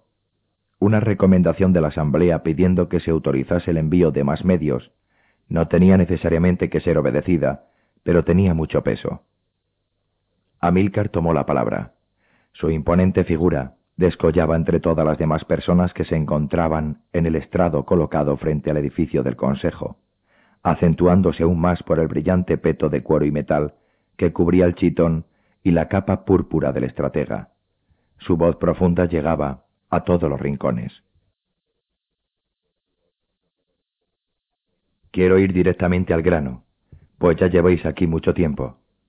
Hasta ahora, en Kard Hatta, se ha tenido la costumbre de crucificar a los estrategas incapaces o desafortunados y de poner a los buenos o victoriosos.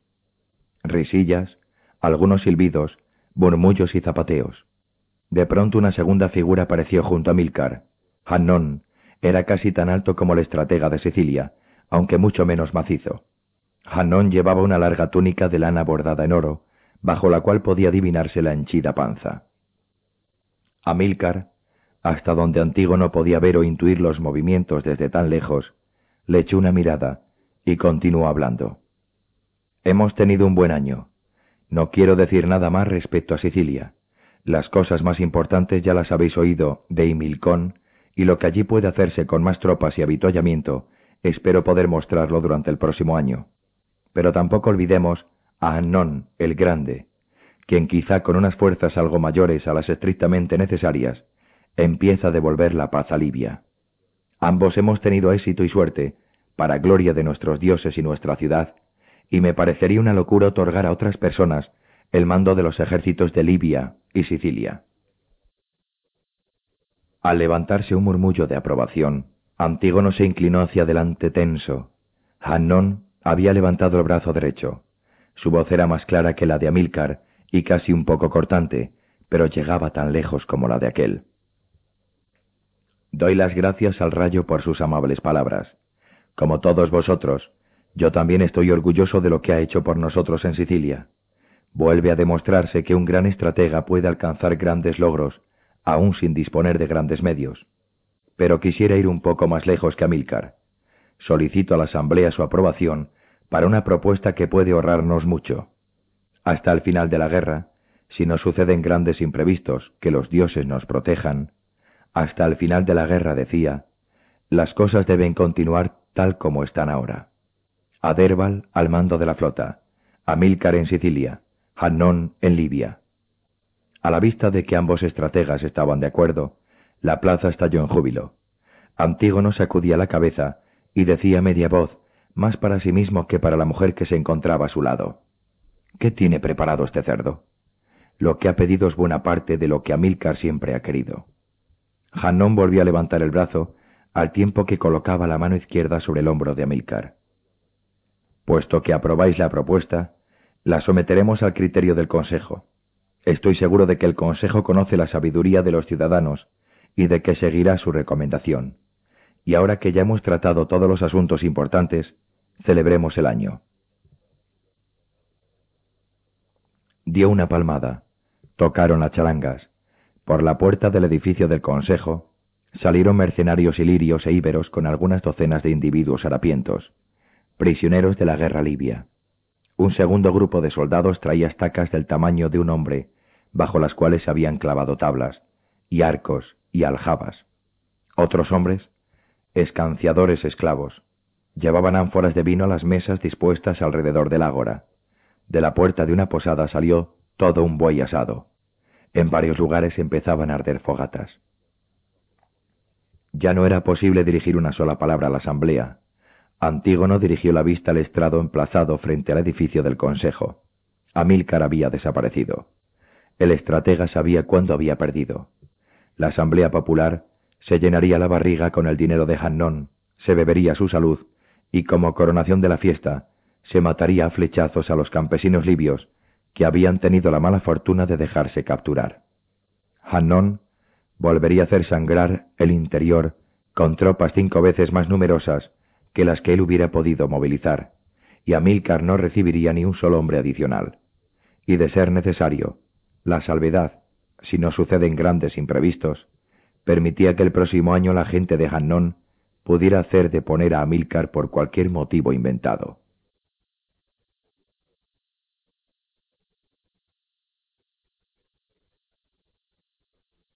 Antígono había escrito a Isis muchas veces, pero sin recibir respuesta. El banco no le permitía viajar. A la Elímera la siguieron algunas otras hijas de metecos helenos, una púnica, una etaira ática varada en Carledón. En primavera, cuando los negocios eran más fáciles de controlar y Antígono tenía proyectado un viaje a Alejandría, estalló la siguiente guerra fratricida helénica. Egipto contra Siria por tercera vez tras la muerte de Ptolomeo Filadelfo, quien había gobernado y explotado Egipto durante casi cuarenta años, había subido al trono Ptolomeo Ebergetes. Casi simultáneamente murió el soberano del imperio Seleucida, el segundo Antíoco, quien poco antes se había casado con Berenice, la hermana de Ebergetes. Cuando el nuevo soberano, Seleuco Calínico, desheredó a Berenice y a su hijo, esta pidió ayuda a su hermano, quien no tardó en enviar ejército y flota. Ciudades insulares helénicas aliadas de los Eleucidas impusieron su autoridad en el mar, bloqueando a Alejandría durante algunas lunas. Cuando este peligro hubo sido superado, empezaba ya el siguiente invierno. Por otra parte, el contragolpe Seleucida había desatado una gran intranquilidad en Egipto. Hanón devastaba Libia. Antígono opinaba que Hanón estaba destruyendo más de lo que podría reconstruirse en diez años, una vez conseguida la brutal pacificación. Pero en Karhatta crecía la popularidad del estratega. Pudo celebrar su mayor triunfo cuando sitió, conquistó y demolió hasta los cimientos la ciudad númida de West, llamada Hecatómpilos por los helenos, defendido únicamente por campesinos y ciudadanos armados precipitadamente. Amílcar continuaba con sus rapidísimos ataques y repliegues en Sicilia, aunque con fuerzas insuficientes. La mermada flota no podía evitar que los romanos enviaran nuevas legiones a través del estrecho que separa Italia de Sicilia. Las tropas romanas avanzaban con cautela, obligando a Amílcar a replegarse en la parte occidental de la isla. Kititi había viajado a Lilibea con algunos sirvientes, las niñas y Aníbal. Antígono no los vio durante mucho tiempo puesto que tampoco volvieron a Carjata el invierno siguiente. Los estrategas volvieron a ser confirmados, en el caso de Amílcar, sin necesidad de su presencia. Hannón, lleno de generosidad y amor a la patria, se ocupó de hacer que se enviaran cuatro mil hombres adicionales a Sicilia, demasiado pocos seguían sin construirse refuerzos para la flota. El verano siguiente, cuando Aníbal cumplió dos años, Antígono recibió una carta de Lilibea. Decía, Alabado sea el dios de llama, alabado sea nuestro amigo Antígono, te saludan Amílcar, Kitti, Salambua, Sapaníbal, Aníbal y Asdrúbal. La primavera siguiente, Antígono, que aún no había visto al segundo hijo varón de Amílcar, pudo finalmente viajar a Alejandría. Habían pasado casi tres años desde la última vez que viera a Isis. La casa de madera de la playa ya no estaba allí.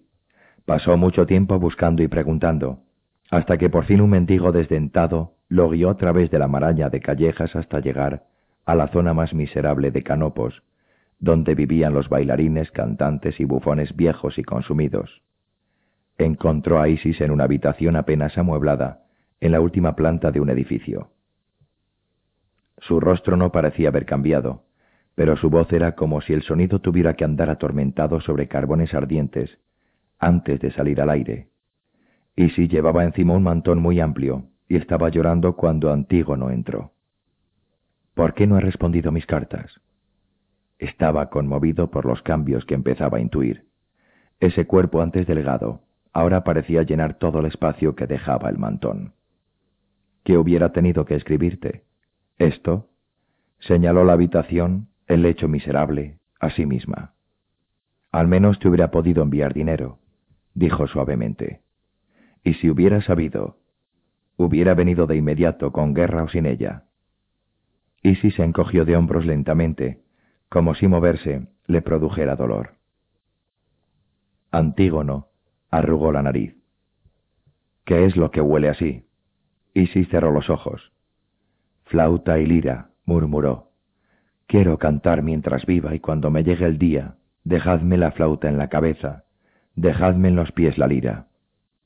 He vendido las dos cosas, y esta voz, y esto. Se abrió el mantón. Antígono contuvo las náuseas. Pensó en el cuerpo esbelto, los días y noches de amor, recordó de repente con terrible nitidez los pequeños bultos que había olvidado, y observó las espantosas tumefacciones, úlceras supurantes y llagas. Volvió a cerrar tiernamente el mantón y besó la boca palpitante de la egipcia. Ella abrió los ojos de golpe. Estaban secos. Todas las lágrimas ya han sido vertidas, dijo con frialdad. Ven. Antígono desconcertado, la siguió fuera de la habitación. Bajaron la escalera y entraron en la casa del piso de abajo. Una anciana sucia les echó una mirada, luego se dio la vuelta y volvió a ocuparse del fuego. Isis se dirigió a la habitación contigua. En el suelo había un niño desnudo, desasiado, mal alimentado. Dos años y cuatro lunas, dijo la egipcia. Lo he llamado Mennón. Al decir esto se tambaleó y tuvo que cogerse de la pared.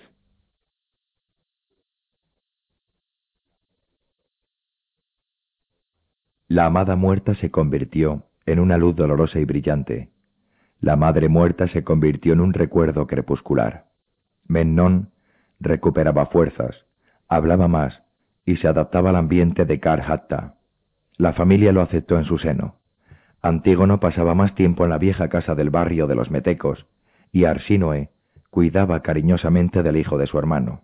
No obstante, Mennón pasaba casi la mitad del año, sobre todo la época de más calor, en la pequeña finca de la costa, donde podía jugar con los hijos de Antíope, bañarse en la bahía, vagar por campos y bosques y ver a los animales de las granjas vecinas.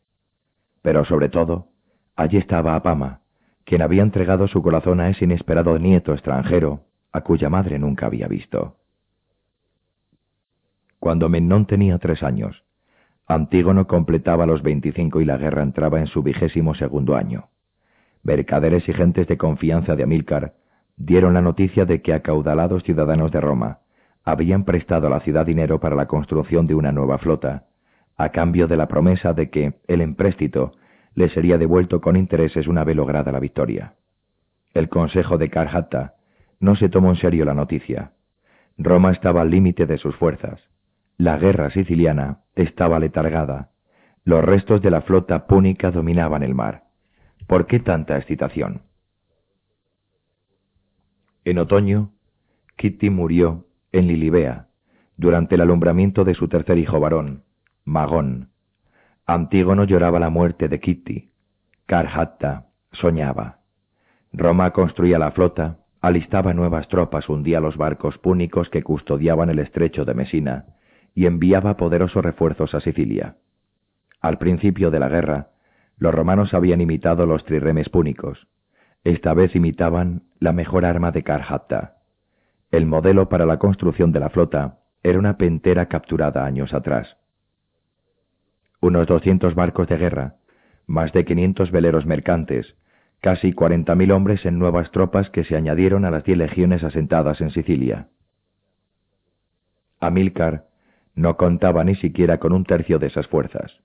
Disponía quizá de 25.000 soldados, entre íberos, baleares, ilirios, galos, libios, númidas y helenos.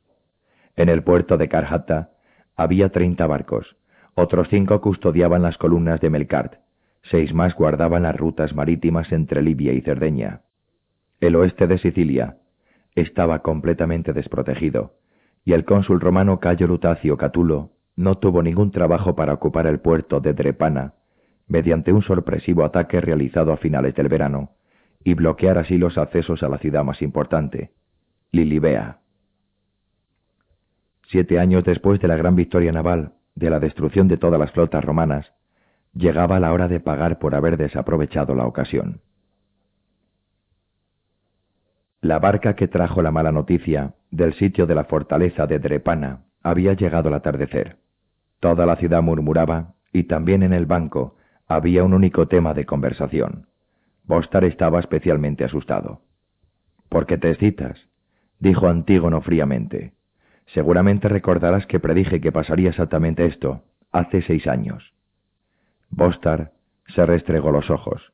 Parecía que apenas había dormido. Sí, lo sé, pero no hace falta que sigas con eso. Además, aún no estamos tan mal como dijiste aquella vez.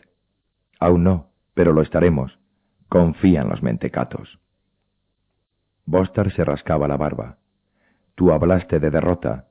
Yo estoy seguro de que ahora se empezará a construir otra flota. ¿Y qué pasará luego, según tu estimable opinión? Bostar se inclinó hacia adelante, apoyando los codos sobre la mesa. ¿Qué pasará? La superioridad de nuestros marinos. Antígono lo interrumpió. Es historia vieja, sin ningún sentido en el presente. Karhatta tiene que construir una flota. Sin flota no habrá avituallamiento para las tropas de Amílcar.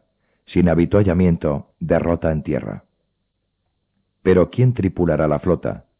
Durante siete años habéis olvidado entrenar a la gente y hacerla trabajar con velas, catapultas, remos, Tenéis bastantes capitanes y pilotos capacitados en naves mercantes.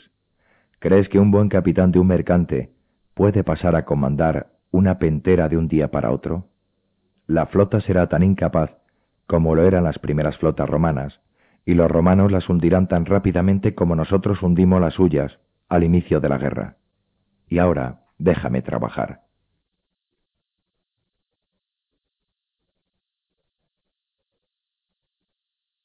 A finales del otoño vino a Karjata el propio Amilcar Barca. Llevó a sus hijos al palacio y negoció con el consejo. Hannón el Grande, única cabeza de los viejos desde la sangrienta pacificación de Libia, se permitió algunos gestos. Autorizó el envío de nuevas tropas a Sicilia. Los pagos realizados por el propio Amílcar a las tropas reclutadas fueron aprobados por el Consejo y le fueron restituidos con fondos del Tesoro. Antígono resopló al enterarse de los acuerdos tomados.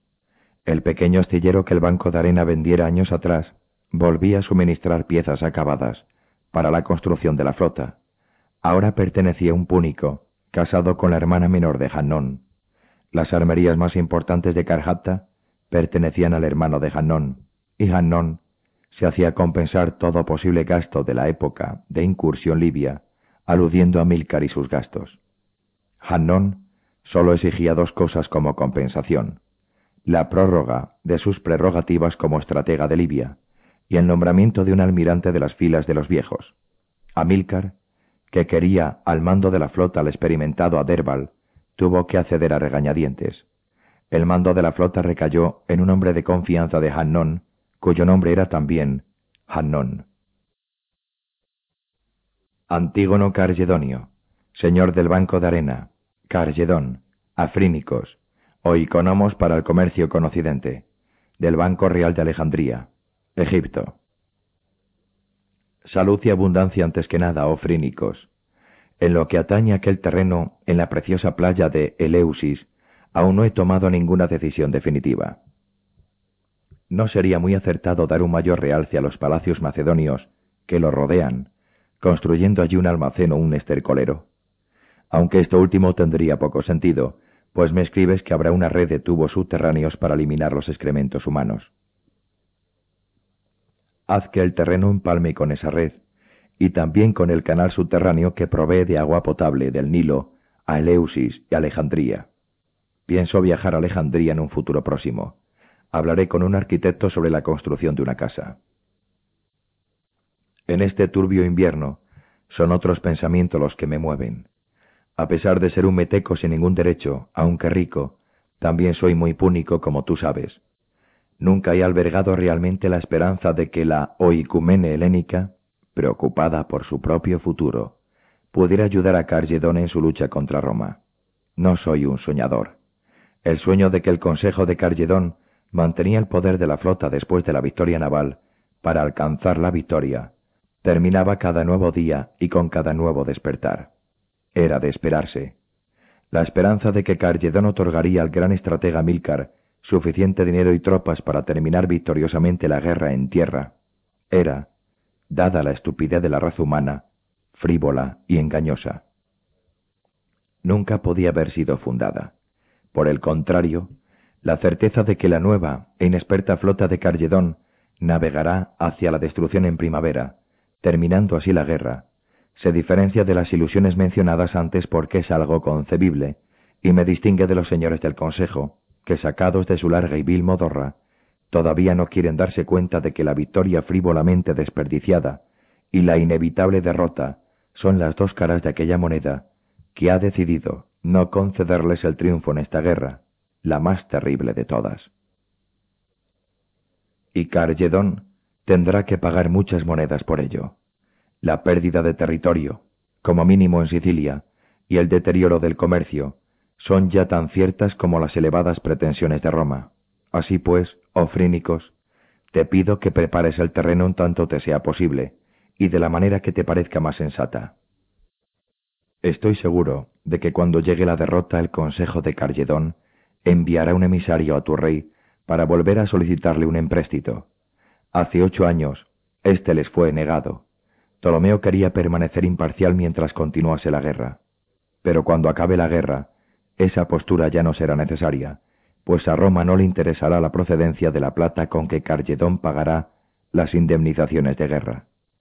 Pero temo que el antiguo rencor entre lenos y púnicos puede impedir que el Banco Real realice una ventajosa colocación de capital. Ventajosa por cuanto Carledón, a pesar de la derrota, podrá pagar intereses y amortizaciones, lo que Roma no podría hacer ni siquiera ganando la guerra.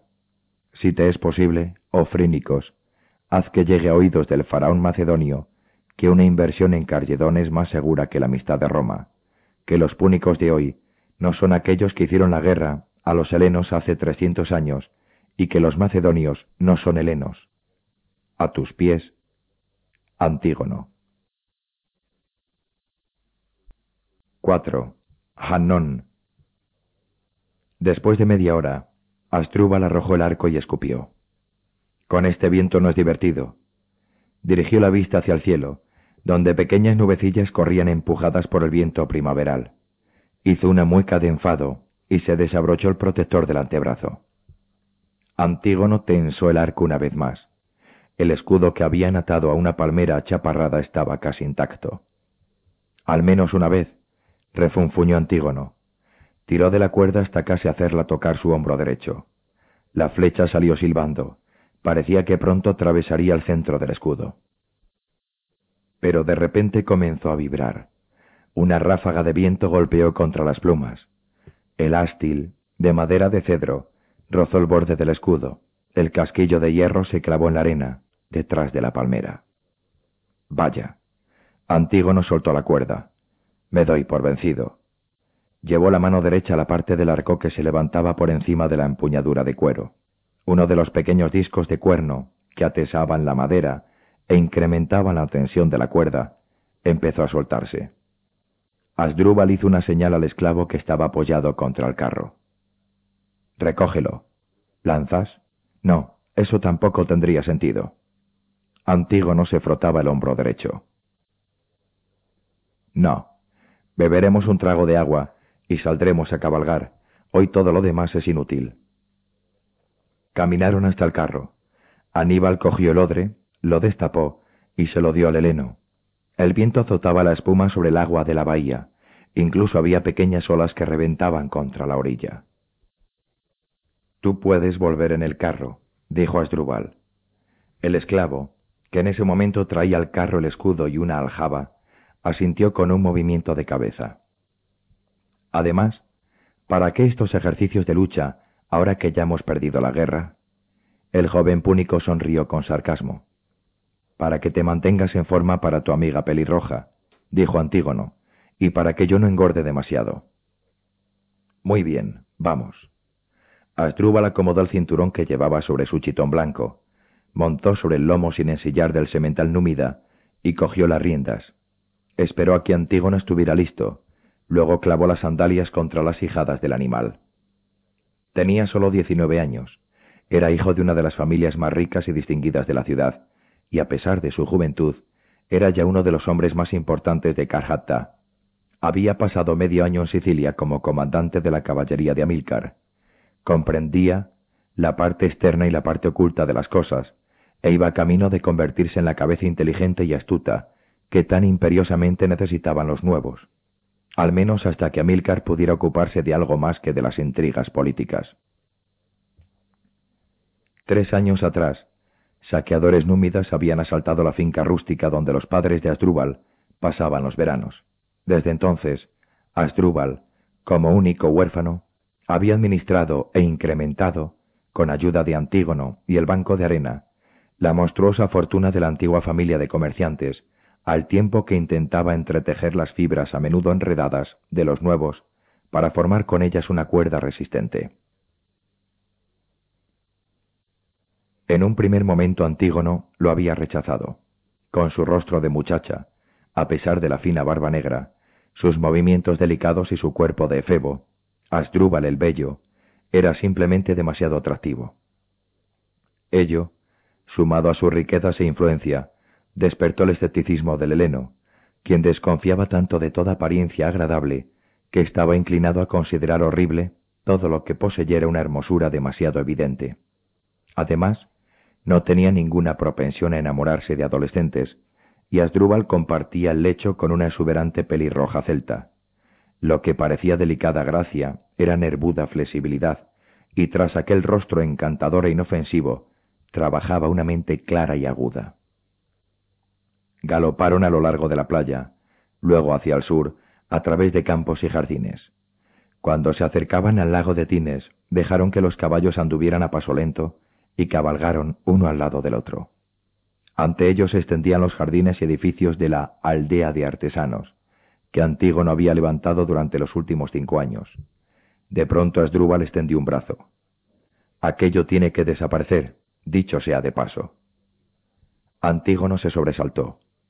Tras el esfuerzo de la mañana, comenzaba a adormecerse estimulado por el balanceo de su caballo, un caballo pasero de pelaje castaño. ¿Qué? tu aldea. Antígono miró al púnico de reojo. Ya estás pensando otra vez. ¿Qué estás tramando ahora? Asdrúbal rió. Me preocupo por tu futuro y el de mi dinero amigo. ¿Qué crees que sucederá cuando todo vuelva a su cauce? Antígono se encogió de hombros. Yo también he pensado algunas cosas al respecto, pero no sé a dónde quiere llegar. Asdrúbal asintió lentamente con la cabeza. Calculo que tus reflexiones van en la misma dirección que las mías. ¿Qué es lo que has convenido con ese íbero? Antígono aguzó la vista. ¿Cómo es que sabes también eso?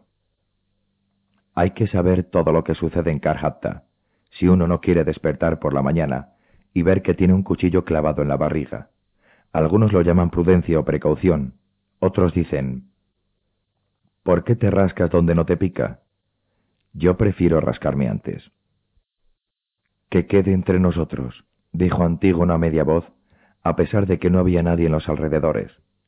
Luego habló de sus negociaciones con los contestanos, un gran pueblo de la costa suroriental de Iberia. La ciudad principal, Mastia, se levantaba en una bahía que era uno de los mejores puertos naturales de esa parte del mundo.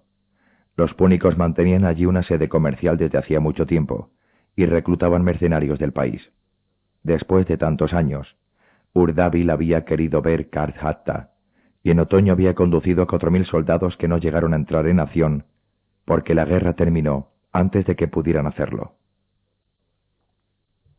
Estuvimos de acuerdo en que su pueblo y su ciudad capital obtendría muchos beneficios si contaran con buenos artesanos. Su hijo, Mandunis, estuvo con Amílcar. Ahora ha regresado de Sicilia con 500 soldados. Está viviendo la muralla del Istmo. Si no ocurre nada inesperado, pronto partirá hacia Iberia con algunas familias de artesanos dispuestas a viajar. Quizás aquello se convierta en una pequeña colonia. El banco ha comprado tierras en la bahía de Mastia. Todavía hace falta acordar algunos detalles. Asdrúbal se inclinó y dio una palmada al muslo de Antígono. Por lo visto pensamos igual, eso es bueno. Me agrada este prudente afecto que ha surgido entre nosotros durante las últimas lunas. Antígono dejó escapar un hipido. Ahora que el deporte de las armas nos ha llevado el afecto, quizá deberíamos ir reduciendo poco a poco la prudencia. Asdrúbal sonrió. Bien, cuando nos emborrachamos. Pronto, y hasta que el alcohol nos deje bizcos. Pero ahora dime qué pasa por tu hermosa cabeza respecto a esta aldea. Ya casi habían llegado a los edificios exteriores. Asdrúbal frenó su cabalgadura. En este momento los viejos están más fuertes. Intentarán devolver todos sus antiguos cauces comprar materias primas baratas en países bárbaros, enviar productos baratos a esos mismos países, no competir con los helenos, evitar toda fricción con Roma. Tu éxito, Meteco, y tu proximidad a los nuevos te hacen especialmente detestable.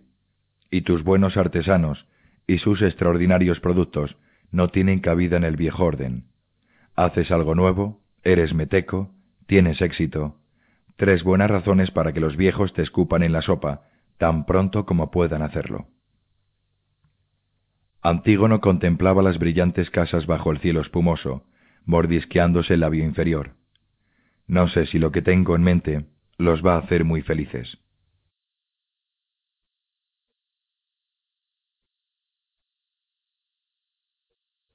El entusiasmo de Lisandro conocía fronteras. A mi edad, al otro lado del mar, Iberia, renunciar a esta utopía y ser previsor y prudente sin decir realmente nada al consejo de la aldea, Lisandro resopló. Luego añadió refunfuñando, pero tú eres el amo, por tu sesenta por ciento. Tu deuda con los maques está pagada. Si quieres podemos negociar nuevas condiciones. O disolver la sociedad. Eso también vale para los demás. Nadie está obligado a viajar. En la ciudad Habrá otros talleres para los que deseen quedarse. El anciano se pasó la mano derecha sobre la calva, suspiró, se rascó la barba rala y teñida, y enseñó las desdentadas encías. Ah, ¿qué puedo hacer? Soy un anciano antígono. Mis ojos se cansan, mis piernas son torpes y caprichosas. Casi ocho décadas. Si quiero volver a viajar y ver cosas nuevas, debo darme prisa. Siempre me has tratado con respeto y yo nunca he trabajado mejor ni más a gusto que en estos últimos años. Dio un golpe a la gran bandeja de bronce, en la que se balanceaba un pequeño charco de agua perfumada. Así pues, ¿ya no quieres tener mis perfumes? Aquí, en Carledón quiero decir. Sí, si quieres quedarte aquí. Si no es así, espero encontrar a alguien que sea al menos la mitad de bueno que tú y que pueda continuar tu trabajo, en algún otro taller. Lisandro cruzó los brazos y se apoyó contra el estante repleto de cazos, ollas y marmitas. Echó una mirada a la habitación clara y limpia, en la que dos muchachos hacían cosas misteriosas. Uno trabajaba con un pequeño batán. Junto a él había un recipiente plano de bordes curvados hacia arriba. Contenía un líquido aromático en el que flotaban pétalos de flores. El otro muchacho estaba de pie frente a un fogón de hierro, removiendo con una cuchara de madera el contenido de las burbujeantes ollas. Al otro lado de la ventana Abierta pero protegida por un pequeño retecho, podían verse el lago de Tines y el cielo gris de primavera. Habría que hablar sobre ello, dijo el viejo perfumista. Ven, bebamos un poco de vino y comamos algo. Así podremos tratar mejor el asunto. Dejaron el taller y atravesaron la plaza de las manos exquisitas, alrededor de la cual se levantaban muchos edificios. También la taberna ubicada al lado del mar pertenecía a la aldea. Era clara y bien ventilada, un edificio de forma pentagonal con tres paredes blancas y dos terrazas techadas que daban a la orilla. Mesas, sillas, bancas, vigas maestras y los bordes de los fogones, todo era de madera clara, pulida y tratada con cera y resina. En esas últimas horas de la mañana, aún no había jaleo. Antígono tomó un plato con nueces, puerro y corazones de alcachofa, todo bañado en salsa ácida y guarnecido con tiras de hígado de ternera bien asado. Lisandro pidió una escudilla con papilla de lentejas y carne magra asada, previamente pasada por el molinete de hierro. Ambos bebieron vino aromático tibio. Frutas, verduras y carne, procedían de las huertas, dehesas y establos de la aldea, en la cual vivían y trabajaban más de dos mil personas. La empresa demandaba una inversión diaria de alrededor de medio talento, 800 shekels, que se gastaban en sueldos, material, mejoras y mantenimiento, pero la ganancia neta se elevaba a casi dos talentos y medio diarios. Solo unas pocas cosas de uso cotidiano tenían que ser compradas. Sal y aceite, por ejemplo. Todo lo demás lo suministraban los campos y establos. Casi dos tercios de lo que éstos producían podía ser llevado al mercado de Karhatta, pues la aldea no consumía toda la producción. Grano, vino, aceitunas, higos, granadas, ciruelas, nueces, dátiles, puerro, col, alcachofas, ajo, guisantes y lentejas abundaban durante casi todo el año. Ovejas, cabras, vacas, gallinas y palomas, y desde hacía dos años una pequeña cría de caballos, arrojaban buenas ganancias, pues Karhatta siempre tenía hambre y no solo el ejército necesitaba caballos. Antígono pagaba bien, demasiado bien en opinión de muchos comerciantes y terratenientes. Por lo general, las pagas se correspondían con lo que exigían los gremios de la ciudad, aunque en la práctica eran mayores, pues había algunas peculiaridades. El agua de pozos y cisternas era gratis, el precio de los productos procedentes de los campos y establos muy bajo. Por la utilización de las viviendas y cocinas, la administración retenía una sexta parte del sueldo, mientras que en Karhatta el alquiler devoraba un tercio de los ingresos de un trabajador cualificado. Entre estas peculiaridades se contaba también la asistencia en la aldea de dos educadores y tres médicos, un púnico, un persa y un ateniense, el hecho de que la doceava parte de las ganancias netas estuviera destinada a asistir a los ancianos enfermos y deudos de trabajadores muertos, el que los esclavos fueran colocados y remunerados de acuerdo con sus facultades y oficios, igual que los demás, aprendices de uno y tres cuartos a dos shekels, oficiales entre tres y medio y cuatro, maestros de cinco y un cuarto a seis shekels a la semana. La mitad de la paga era retenida, a cuenta del precio que se había pagado por el esclavo, quien quedaba libre una vez había saldado la décima parte de este precio. Y el acuerdo de contratos respetables con los maestros, quienes podían ser tanto trabajadores a sueldo como socios libres. En este último caso, el banco era propietario de las seis décimas partes del negocio. Cuando me compraste a los maques, dijo Lisandro de forma apenas inteligible, con la boca llena de comida, Nunca pensé que esto fuera a ser así. Esto es una isla afortunada. Antígono levantó el vaso. Por aquella divinidad que incrementa las ganancias y no desmedra a las personas.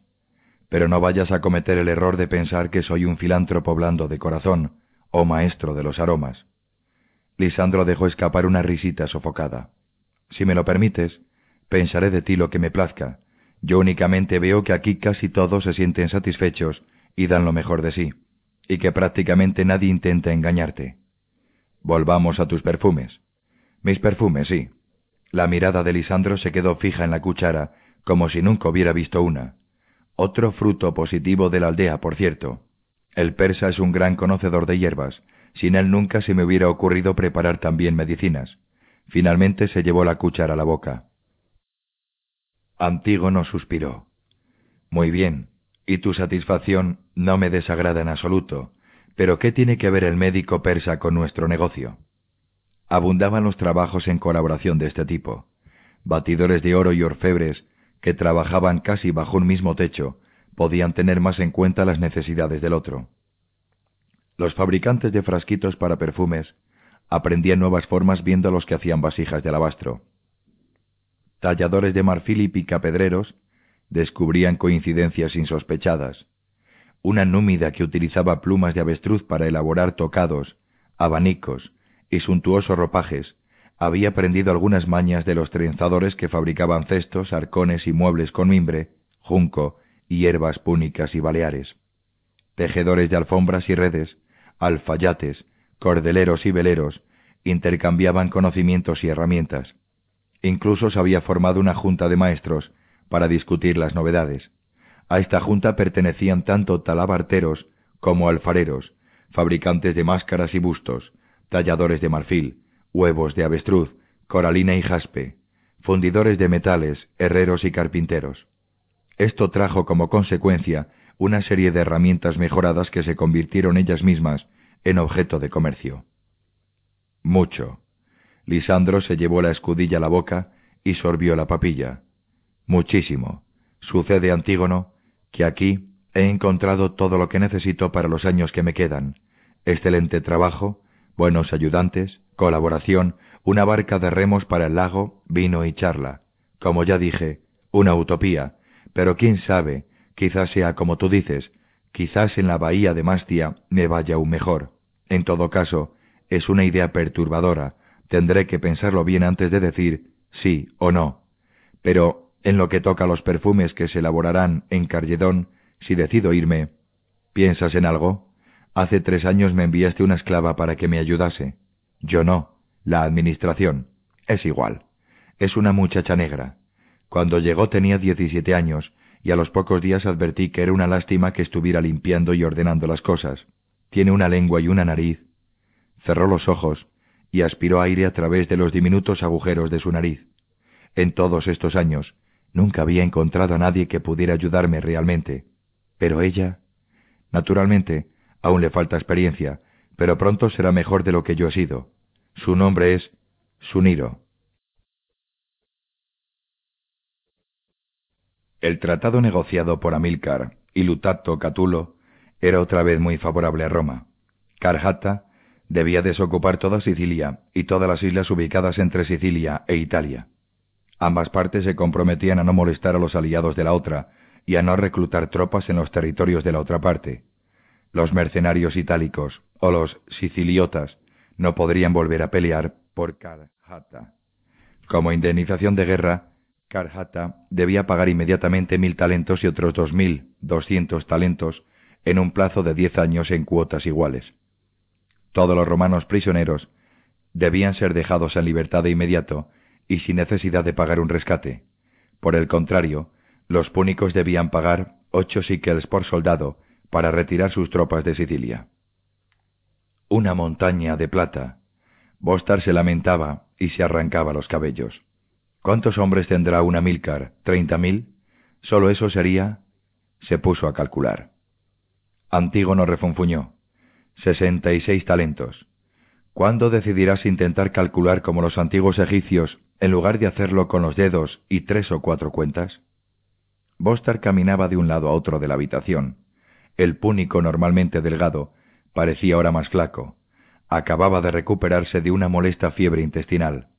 La piel oculta bajo sus cabellos y barba tenía un tono amarillento. Ah, y hay más. Tres mil doscientos talentos. Tendría que subirme mil quinientas veces al otro platillo de la balanza para equilibrar ese peso. Atroz. ¿Quién pagará esa cantidad? Tú no. Bostar dejó de andar un momento. No parece afectarte mucho, ¿eh? Heleno Alcornoque. Púnico cabeza de chorlito, follacabras.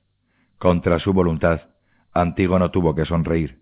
Los viejos insultos de su niñez le devolvieron una parte del humor perdido.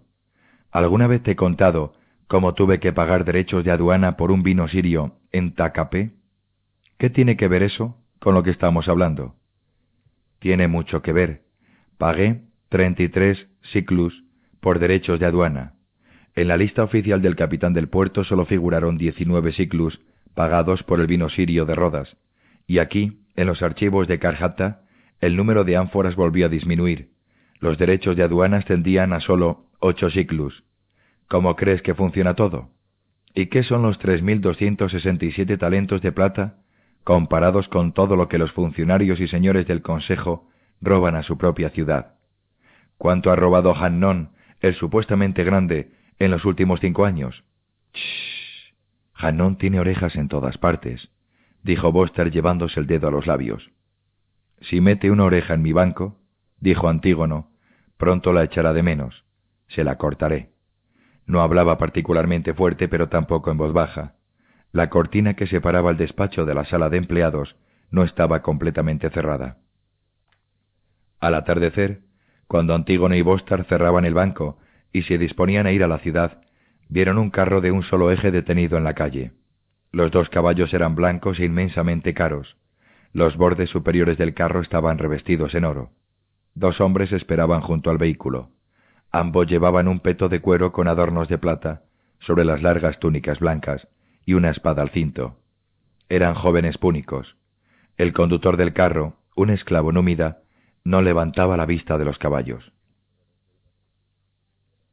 ¿Cuál de vosotros es el meteco Antígono? preguntó uno de los púnicos. ¿Quién quiere saberlo? dijo Bostar. Nos han enviado a invitar a Antígono a un banquete. Hanón el Grande desea su presencia. Bostar no dejó notar su sobresalto. A lo mejor Antígono tiene pensado hacer otra cosa. El púnico sonrió. Sería poco inteligente de su parte. Podría perderse algunas cosas. Antígono carraspeó y dio un paso hacia adelante. Eso sería una lástima. Yo soy Antígono. Tu amo desea verme de inmediato o puedo ir a vestirme como es debido para el banquete. El púnico hizo un gesto aludiendo al carro. No hace falta. Es una pequeña cena, nada que requiere un vestido espléndido. Antígono subió al carro, haciendo que Bostar subiera tras él. Alto, así no, solo uno. El púnico que había permanecido callado hasta entonces, desenvainó su espada. ¿Te gustaría seguir viviendo? murmuró Antígono en númida. De repente tenía en la mano el puñal curvo egipcio que siempre llevaba al cinto. Entonces, en marcha. El númida sacudió e hizo chasquear las riendas. Los púnicos armados corrieron algunos pasos tras ellos, luego desistieron y vieron cómo el carro se alejaba. Antígono, firmemente agarrado del borde dorado del carro, se dio la vuelta y gritó No os preocupéis, conozco el camino. En las inmediaciones del ágora, la calle estaba más concurrida. Tenían que ir más despacio. Finalmente solo pudieron avanzar a paso lento tras un carro de bueyes cargado con ánforas al que seguían dos asnos con odres de agua. Antígono tocó al númida en la espalda y estiró la mano hacia las riendas. Janón está en su casa de la ciudad. Bien, baja. Seguiré yo solo. No te preocupes, diré a tu amo que te amenace con el cuchillo. El númida bajó de un salto. Bostar murmuró algo y miró hacia adelante. La calle se estrechaba al pasar entre dos altos edificios desmoronados que se apoyaban el uno contra el otro a partir de la tercera planta. Tras ellos se extendía el mercado de alfareros. Por fin pudieron adelantar al carro de bueyes y los asnos. ¿Qué tienes en mente? El carro, conducido por Antígono, pasó casi rozando una torre de bandejas y platos. Voy a hacer una visita a Hanón, Estás loco. No, soy curioso. Siempre he querido conocerlo, pero los púnicos de Alcurnia no tratan con metecos. Así estos sean banqueros. Heleno tonto, ¿qué debo hacer con tu cadáver? Antígono sonrió con sarcasmo. Descuartízalo y sácalo a subasta. Te dejaré en el ágora. ¿Puedes hacerme unos recados? Bostar suspiró. Por supuesto, amo. ¿Cuáles? Un mensaje a Casandro y Menón, diciendo que llegaré tarde a casa, y antes de volver con tu mujer y tus hijos, ve a ver a Asdrúbal. Ah, así que no estás loco del todo. Dile dónde estoy. Él se preocupará de buscar una guardia de palacio. De repente he sentido como si los hijos de Amílcar pudieran muy bien conducir cien oplitas. Bostar tosió. Eh, ¿qué piensas de los presagios? Nada, ¿por qué? El púnico señaló una pared. Poco antes de la puesta de sol, la amplia calle estaba llena de sombras. A la derecha, tras unas mámparas de cristal verde lechoso, unos hombres extraños estaban sentados en la terraza de una taberna. Caricaturas deformes, figuras diluidas. Antígono vio a través del cristal un vaso gigantesco que era llevado hacia una cabeza plana y demasiado pequeña. Turbantes que eran montañas de comprimidas nubes de plomo.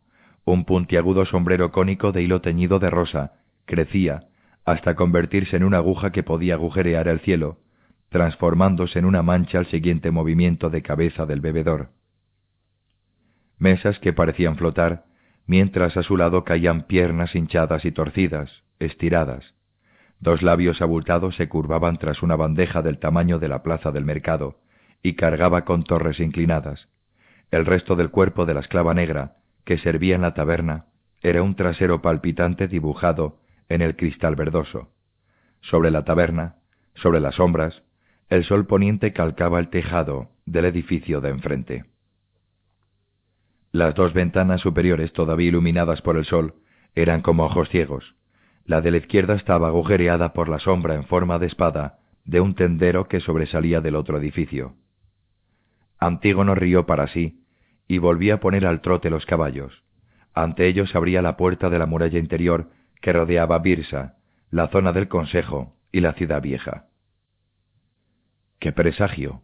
¿Te refieres a las sombras o a la distorsión? La espada clavada en el ojo de Melkart, dijo Bostar intentando dar a su voz un tono sombrío. El ojo seguirá parpadeando. Vamos, baja. Y no te olvides de nada.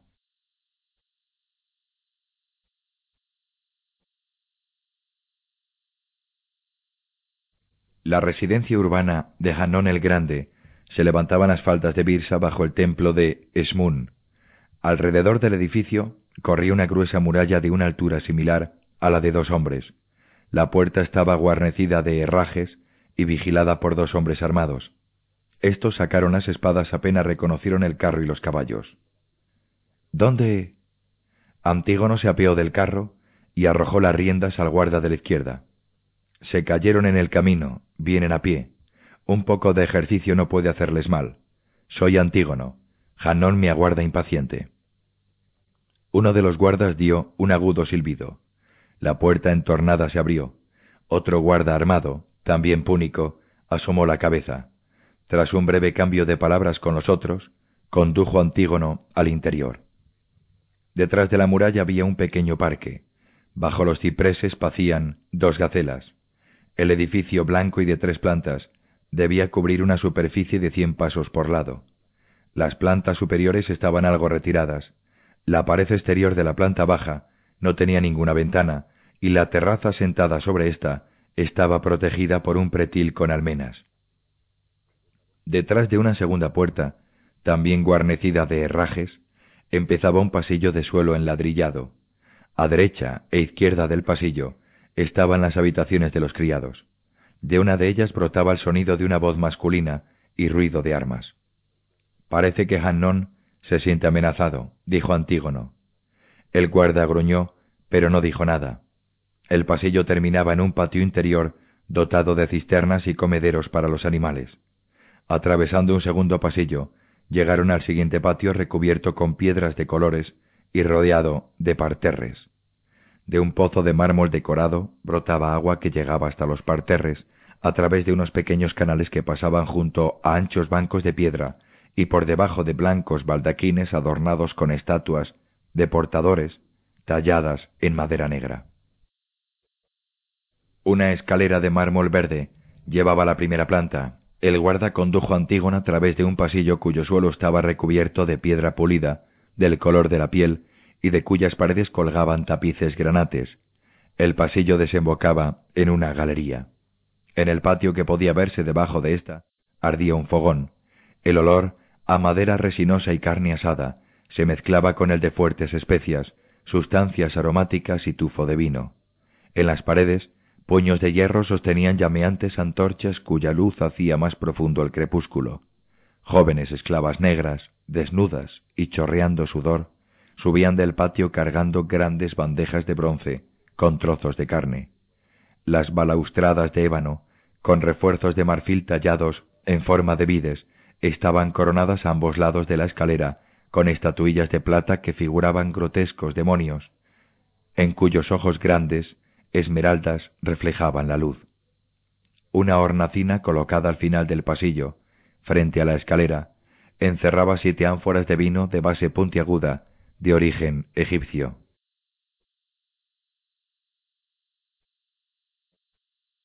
A derecha e izquierda de la boca del pasillo habían tres divanes de madera de cedro y junco, con preciosas incrustaciones de marfil. Los cojines estaban cubiertos con pieles de leopardo y pesadas mantas de lana bordadas en oro. Una de las camas del lado izquierdo estaba libre. Hanón estaba acostado en el diván del centro del lado derecho. Llevaba puesta una túnica de seda china, que debía haber costado veinte veces su peso en oro. La púrpura del borde estaba adornada con un ribete de oro. Sus pies estaban ocultos bajo una piel de leopardo. En todos los dedos, de uñas puntiagudas, llevaba anillos de oro con piedras verdes, rojas como el vino o azules. Lo mismo en ambas orejas. Tenía una de las manos apoyada sobre la barriga, un montículo cubierto por la seda. En la otra mano tenía apoyada la cabeza que llevaba descubierta. Sus negros cabellos eran medianamente largos y rizados, la barba bien afeitada. Las cejas depiladas ya solo eran dos delgadas líneas. La nariz recta y fina y la boca plena hubieran podido pertenecer a una escultura ática de Apolo. No así los ojos, que dominaban el conjunto del rostro, ojos de serpiente, como hechos de obsidiana etíope. Ah, el señor del banco de arena. Me alegro de que hayas aceptado mi invitación, Antígono. Levantó la mano que tenía apoyada en la barriga y señaló el diván vacío. Antígono inclinó ligeramente la cabeza. ¿Quién podría rehusar una invitación del gran Janón? dijo a media voz. Agradezco este honor inmerecido. Mis prisas por ver tu rostro eran tan grandes, oh príncipe de los púnicos, que ni siquiera he podido ir a vestirme como es debido. Dio un tirón a su sencilla túnica de lino. Además tus dos emisarios y el conductor se cayeron del carro debido a la premura de mi partida. Hanón enarcó una de sus delgadas cejas. No me digas. Bueno, no se habrán cogido bien. Antígono tocó la vaina de cuero de la que asomaba la empuñadura de su puñal corvo. Así es, señor.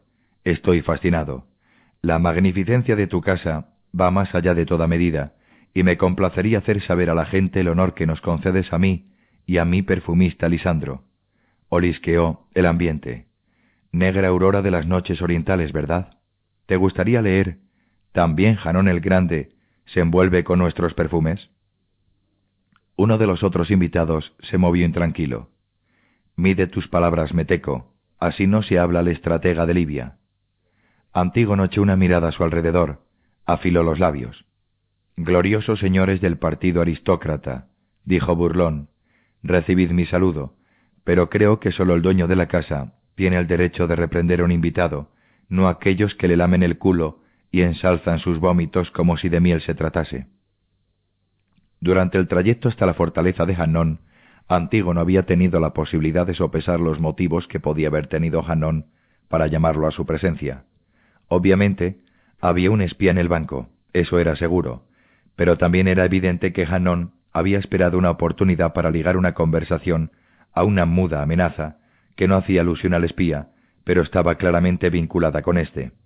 Al terminar la guerra romana, Carjata se había sumido en un gran conflicto, viejos contra nuevos, Hanón contra Milcar.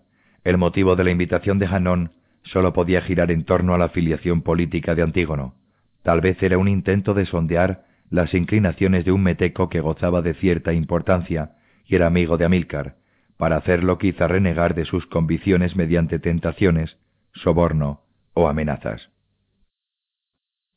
Antígono calculó el peso de su banco, su fortuna, la fortuna de Amílcar, calculó todas las relaciones y posibilidades, y llegó a la conclusión de que todo ello pesaba demasiado, incluso para Janón el Grande.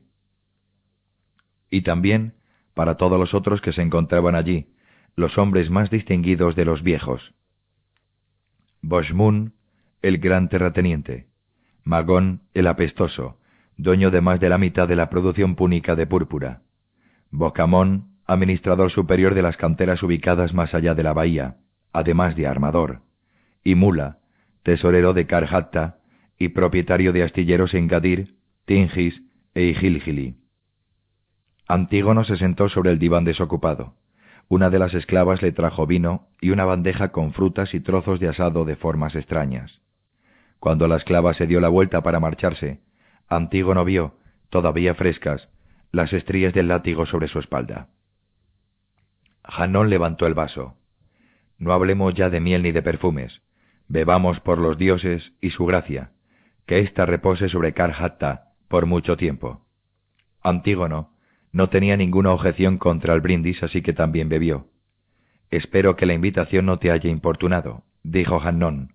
Los ojos de serpiente se dirigieron a la nariz de Antígono. No te esperaba nadie, ¿o sí? Antígono sonrió con frialdad.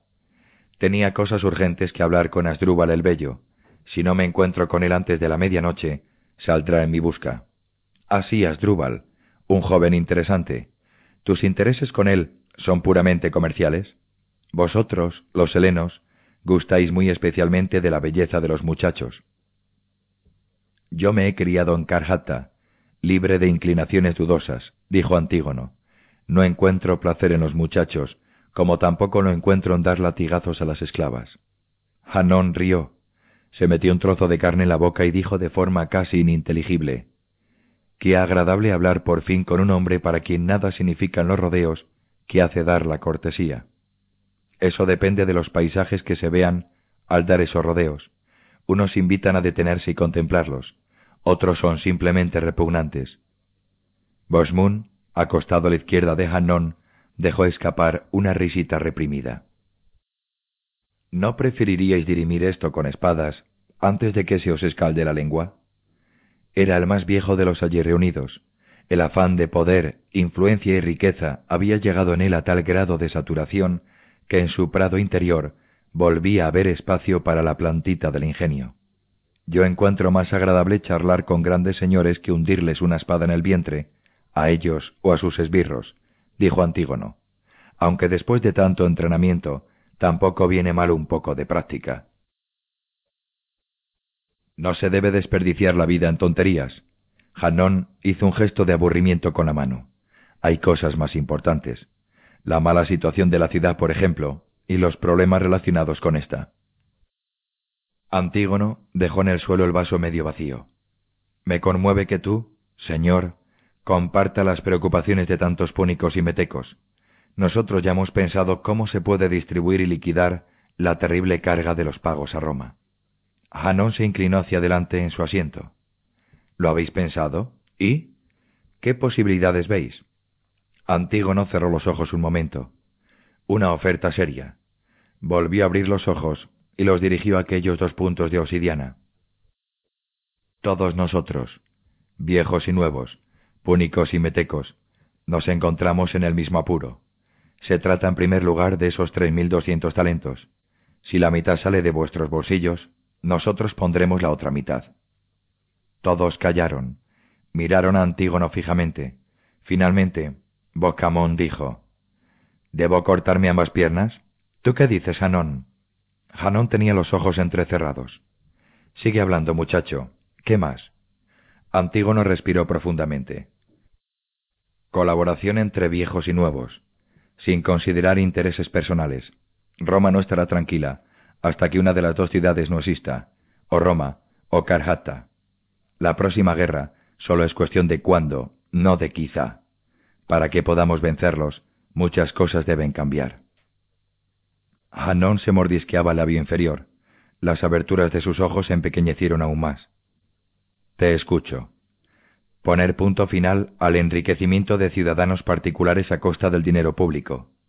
Cuando tú, gran Hannon, eras el supervisor de los ingresos aduaneros del sur, una vez pagué, en Tacape, 33 ciclus de derechos de aduana por un vino sirio. Solo ocho de esos ciclus están registrados en los rollos y han llegado a Karhata. Continúo prestándote atención. Poner fin al avasallamiento del interior. Karhata debe seguir el ejemplo de Roma y convertirse en una nación, no seguir siendo una ciudad. Libios y númidas se unirán a los púnicos, con los mismos derechos que estos, en una federación dirigida por Karhata. Hasta ahora los ingresos del Estado siempre se han sustentado sobre los tributos de las ciudades y aldeas y los impuestos de los campesinos, además de los ingresos aduaneros. Tributos e impuestos serán reducidos a la décima parte. Para ello cada habitante de Karhata deberá pagar también una décima parte de sus ingresos al Estado. Hanon asintió lentamente con la cabeza. Las viejas familias pagarán impuestos, ¿eh? Continúa. ¿O ya has terminado? No, aún hay más. Los miembros del Consejo ya no serán vitalicios, sino elegidos por un plazo determinado, digamos cinco años. Lo mismo los ciento cuatro jueces, los cinco señores, etc. Deberán rendir cuentas sobre el desempeño de su cargo a la Asamblea. Se tendrá siempre a disposición una cantidad de dinero suficiente para mantener constantemente una flota de persuasión, y se instituirá y entrenará un ejército permanente. Las fuerzas del ejército y la flota se establecerán según las fuerzas de que disponga Roma en cada momento determinado. El almirante de la flota y el estratega del ejército serán elegidos por la asamblea y los oficiales, también por cinco años, y saldrán de entre los hombres cuya capacidad sea más conocida e importante que su apego al partido al que pertenezcan. Nadie se movió. Antígono cruzó los brazos y observó a Hanón. La cara del púnico era como una máscara. ¿Son esas las exigencias de los nuevos? dijo finalmente Hanón. No, son las reflexiones de un meteco con quien los nuevos quizá estarían de acuerdo, si los viejos no guardan el futuro para sí mismos. Está reclamando una revolución, dijo Mula. Las comisuras de sus labios apuntaban hacia abajo. La desvalorización de todas las cosas, la anulación de los derechos de los grandes, la castración de la ciudad. Hay una respuesta corta a tus propuestas, refunfuñó Bocamón. La cruz. Hanón levantó la mano derecha. Las piedras de sus anillos brillaron. Calma, amigos. No debemos precipitarnos. Él está ahora aquí, pero Asdrúbal lo espera. No empecemos las disputas de la paz con un acto de ligereza que nos costaría más que lo que podría producirnos. Se llevó un dedo a la nariz. Luego se volvió hacia un sirviente que había aparecido en la puerta como si lo hubieran llamado. Que preparen la alberca de agua de mar. Antígono, ha sido muy interesante charlar contigo. Tus propuestas son lo que ha dicho Mula y merecen lo que ha propuesto Bocamón. Sería el fin de todo aquello que ha hecho grande a Karhatta, el fin de todo aquello por lo que luchamos, y se basan en una suposición falsa. Roma no es distinta de Siracusa y Alejandría, solo un poco más poderosa, y esto únicamente de momento. También Roma desea la paz y el comercio. Y si hay que pagar un precio muy alto para mantener la paz, lo pagaremos. Ningún precio es demasiado alto si permite comerciar en paz y llevar la tranquilidad al campo. Antígono asintió. Cansado, dijo, Así pues, paz a cualquier precio, incluso al precio de la propia decadencia. Hanón hizo una señal negativa al tiempo que se ponía de pie. ¿Quién habla de decadencia? Nos acostumbraremos a Roma, pero ven, quiero mostraros algo a ti y a los otros. Antígono siguió al púnico. Los otros cuatro viejos lo siguieron a distancia. Ah, había olvidado algo, dijo Antígono mientras caminaban por un pasillo que conducía a una amplia galería. Retira la oreja que tienes en mi banco.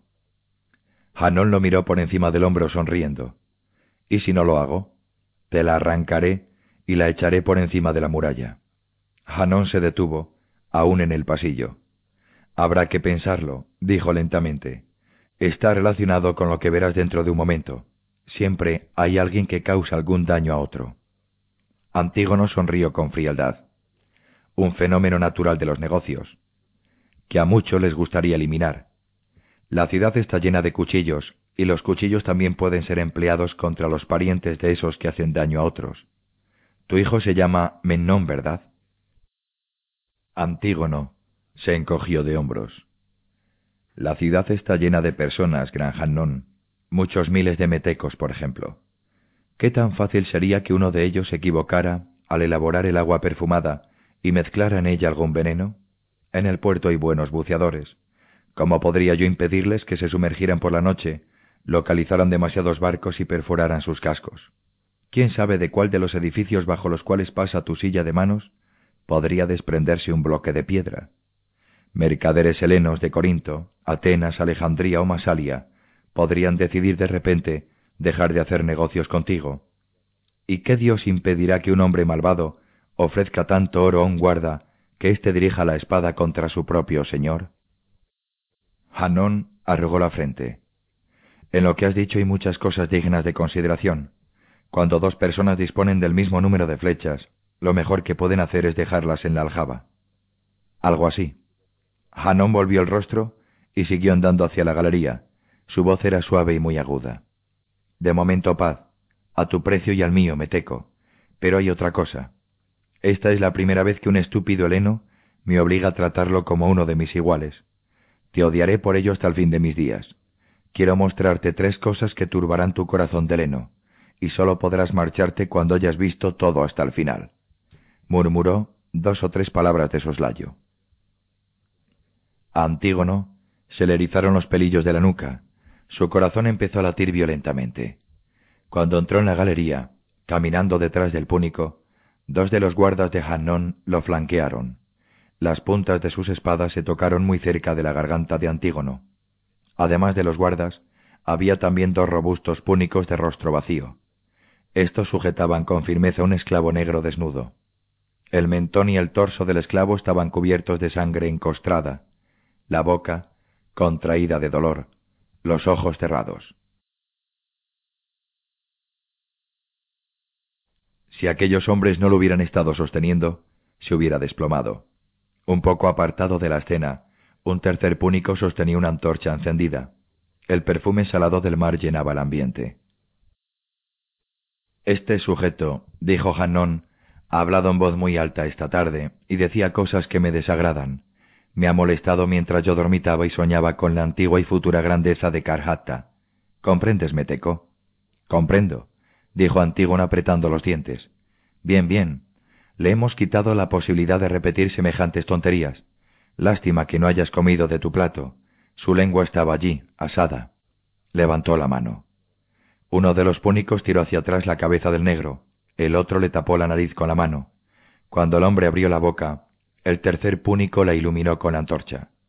Antígono vio el interior mutilado y enrojecido de la boca, y cerró los ojos. Se tambaleó. Las puntas de las espadas le tocaron la garganta. Hazme el favor de abrir los ojos, dijo Hannon. Ahora que se ha convertido en un silencioso amigo de la casa, quisiera que conozca otros amigos silenciosos. El hombre profirió un sonido gutural e intentó liberarse. Los robustos púnicos lo agarraron firmemente, lo levantaron y lo empujaron por encima de la balaustrada. Abajo, iluminada por antorchas, había una piscina llena de agua que ocupaba casi todo el patio. El esclavo agitó brazos y piernas como intentando asirse al aire que lo envolvía. Cayó a la piscina, se hundió. El agua pareció empezar a hervir. Los lomos de grandes peces cortaban la superficie. ¡Ay, las murenas están hambrientas! dijo Hannon. Es una feliz coincidencia. La cabeza del esclavo volvió a salir a la superficie. Su boca profirió un grito largo y gutural, el grito más espantoso de cuantos Antígono había escuchado antes. Las puntas de las espadas tintinearon suavemente. Iluminada por las antorchas, la piscina cambió de color. Espuma roja golpeó contra los bordes. Bien, pasemos a otra cosa. Ven, Meteco. Volvamos a los cómodos divanes. Annón salió de las galerías. Los dos guardas continuaban a ambos lados de Antígono. Uno de los robustos verdugos púnicos lo empujó hacia el pasillo. Antígono temblaba. Su cuerpo era como una masa alada de miembros y músculos extraños. Profundamente perturbado, se dejó caer sobre el diván. Las espadas seguían rozándole el cuello. Casi inconscientemente vio que el rostro de Bosmun estaba pálido y descompuesto. Bocamón, Magón y Mula conversaban en voz alta. Alguien reía. Hanón dio unas palmadas. Otros dos púnicos trajeron a un hombre de piel clara. Tenía las piernas atadas la una a la otra y las manos encadenadas a la espalda. Un cinturón de cuero pasaba sobre sus mejillas y por debajo del mentón, de modo que la hebilla medio abierta quedaba encima de la cabeza. El hombre llevaba puesto un calzón de cuero. No parecía haber sido maltratado, pero sus ojos flaqueaban. La esclava, de las frescas marcas de látigo en la espalda, trajo a Hannón un brasero lleno de carbones ardientes y unas tenazas. Los ojos del prisionero se abrieron. Este también ha hablado demasiado, dijo Hannón. Mira bien, Meteco. No quisiera que te pierdas algo, ni que luego lo olvides. Será una lección para atenuar un poco tu orgullo. Antígono tragaba saliva y sentía que se ahogaba. La humillación y las crueldades que le obligaban a presenciar entumecían su espíritu y enfermaban su cuerpo. No vayas demasiado lejos, Púnico, balbuceó. Todo tiene sus límites. Hanón sonrió. Una segunda esclava trajo un lavamanos de cristal. Una serpiente diminuta, traída de lo más profundo del sur de Libia, dijo Hannon, señalando el recipiente. Es muy venenosa. De momento está dormida. Ha pasado el día en el sótano, entre bandejas de agua helada. Dentro de más o menos la quinta parte de una hora despertará y recordará su veneno. Adelante. El prisionero dio un grito. Alguien empujó un cuchillo entre sus dientes obligándolo a abrir la boca. Otro le hizo tragar la serpiente. El cinturón fue apretado con firmeza, la hebilla cerrada. El hombre no podía gritar. Profería sonidos chillones por la nariz. Los ojos se salieron de sus cavidades, la garganta trabajaba, el cuello se expandía para luego volver a contraerse. El hombre temblaba, se movía bruscamente hacia adelante, hacia los lados y hacia atrás, intentando dar brincos. Dos púnicos lo sujetaron con firmeza. Interesante, dijo Hannon. Sonó casi meditabundo. ¿Seguirá la serpiente en la boca? ¿Estará en la garganta? ¿O en el estómago? Ay, hay tantas cosas dignas de conocerse. Naturalmente también hubiéramos podido coserle los labios, pero sería una crueldad innecesaria. ¿No es verdad, Meteco? A Antígono el espíritu le volvió al cuerpo. Sentía náuseas, horror, compasión, asco y odio. Su cuerpo continuaba frío como el hielo, pero volvió a obedecerle. ¿Qué ha hecho este pobre hombre? dijo enronquecido. Es siciliota, heleno como tú, Meteco. Me ha hecho algunos servicios de poca monta, pero ayer fue descubierto hablando con gente del bello Esdrúbal. Como ya he dicho, hablo demasiado. ¿No es verdad y más? Y una cosa más. Se ha divertido con esa esclava, que me pertenece. Ella ya recibió su castigo no muy severo. Queremos utilizarla algún tiempo más. En cambio, Dimas tiene mucho que aprender. Hanón cogió las tenazas y levantó con ellas uno de los candentes carbones del brasero. Un púnico metió el dedo índice en la parte delantera del calzón del silicota y tiró de él. Pronto despertará la serpiente, dijo Hanón. Hasta que eso ocurra, éste bailará un poco para nosotros. Hermosas danzas helenas, Meteco. Dejó caer el carbón dentro del calzón. En los oídos de Antígono solo había un murmullo. De pronto se levantó del diván, hizo un lado las dos espadas, cogió una jarra de agua y derramó el contenido sobre el calzón del siciliota. Con el mismo impulso, desenvainó el cuchillo curvo y lo arrojó a la garganta del prisionero. Creyó y esperó haber visto una sombra de alivio y agradecimiento brotando del pánico de sus ojos. Un chorro de sangre manó de la arteria cortada, cayendo sobre el rostro y la túnica de seda de Hannon. El siciliota se desplomó a los pies del púnico. No había más de dos dedos entre el cuello de Hanón y el acero, cuando los guardas sujetaron a Antígono. Bocamón y Magón se habían levantado de un salto. Mula estaba sentado sobre su diván, moviendo el torso hacia atrás y adelante.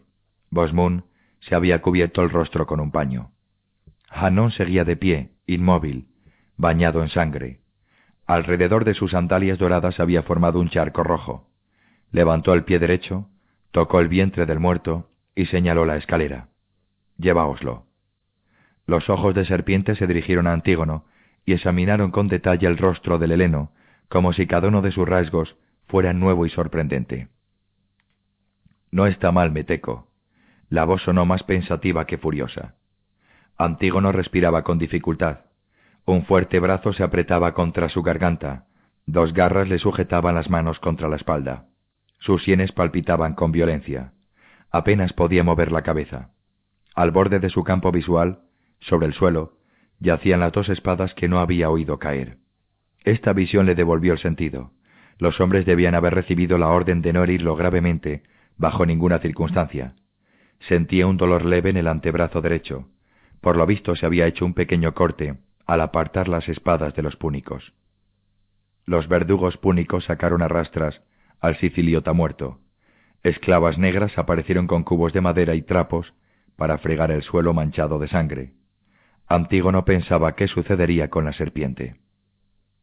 Hanón se hizo escanciar un poco de vino. Cuando se llevó el vaso a la boca tenía el pulso firme. Luego se agachó y recogió el cuchillo lleno de sangre. Egipcio, ¿verdad? dijo. Soltadlo. Los guardas obedecieron. Antígono se estiró frotándose los brazos. El corte no revestía ninguna importancia. Apenas había sangrado. Hannon arrojó el cuchillo a los pies del heleno y se dejó caer sobre el diván. Has abreviado el espectáculo. Eso no ha estado bien, pero no quiero enfadarme contigo. Por lo menos ahora sabemos que sabes manejar el cuchillo. Bosmun levantó la vista tapándose la boca con las manos. Estaba pálido. Su cara tenía un color verdoso. Hablando de forma apenas inteligible dijo, No hace falta que me invites al próximo espectáculo de este tipo, Hannon. Comparto la opinión que el meteco ha expresado con su acto. Hannon bebió un trago. Luego se encogió de hombros. No tiene importancia, amigo mío. No quiero seguir reteniéndote, meteco. Tienes una cita con Asdrúbal. Creo que ahora sabemos qué puede esperar el uno del otro. Antígono asintió. En ti reconozco esa crueldad y esa oscuridad animal que hizo que tus antepasados fueran despreciados en toda la Oicumene. Todo esto ha sido tan tonto y absurdo como tu expedición militar al interior, carnicero de Libia. Hanón esbozó una ligera sonrisa. Quizá hubiera preferido alguna otra forma de trabajar contigo, pero me temo que nuestros rumbos son opuestos. Se acercan fascinantes años de lucha contra los nuevos y contra ti, pero debemos dejar las flechas en la aljaba meteco. Tiene razón.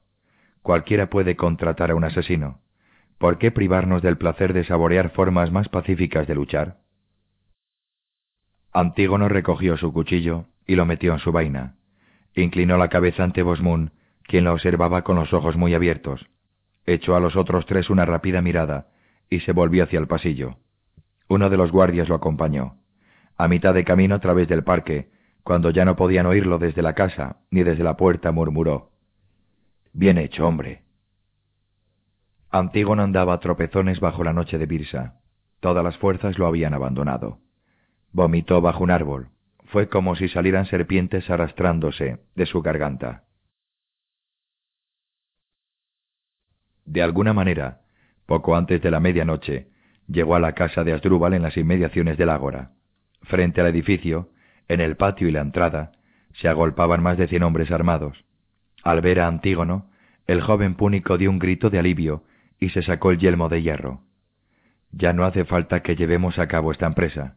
De todas maneras os lo agradezco, amigos. Ahora volved a vuestras casas.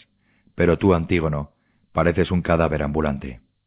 Con manos temblorosas, Antígono lo ayudó a abrir la hebilla del peto de cuero. Asdrúbal dejó la espada sobre una mesa. Miró a su amigo con precaución. ¿Qué ha pasado? Antígono sacudió la cabeza.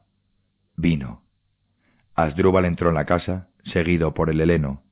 Antígono conocía el enorme edificio en que el púnico tenía su casa y sus oficinas, pero ahora tenía ante sus ojos un velo que hacía que todo le pareciese extraño.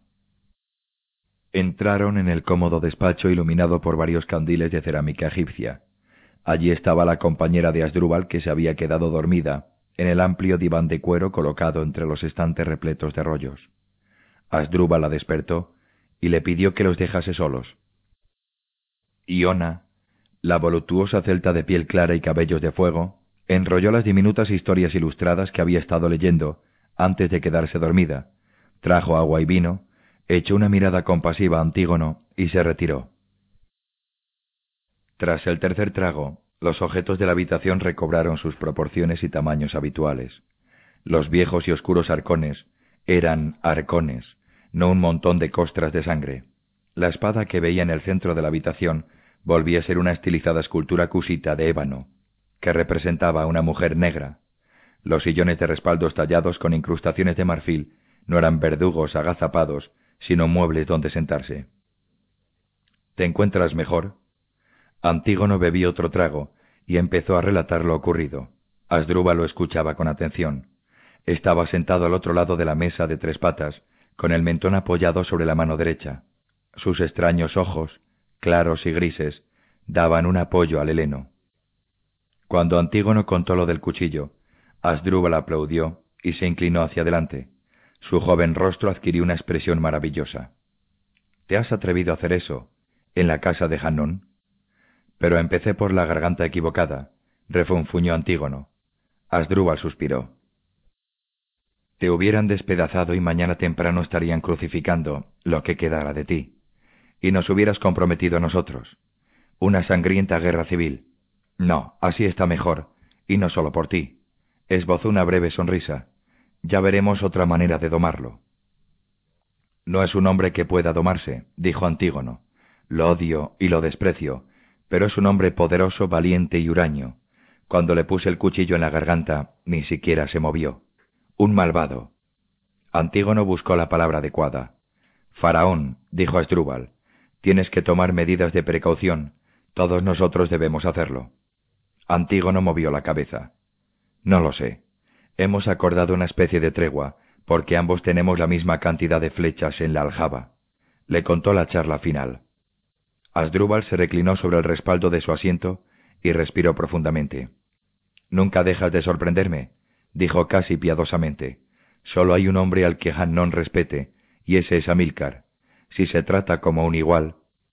Por lo demás, y digo esto solo para que no te hagas ideas falsas, también muchos de los nuevos querrían crucificarte si oyeran tus propuestas políticas. Pero en conjunto ha estado bien. Lástima que no seas púnico. Hannon casi escupía la palabra meteco cada vez que la pronunciaba. Ya sabes cómo pienso yo, Mañana mismo podría ser el segundo hombre de los nuevos, después de Amílcar si fueras púnico. Antígono se puso de pie. Me doy por satisfecho con ser el banquero de Amílcar y del bello Asdrúbal. Recuerdos a tu pelirroja.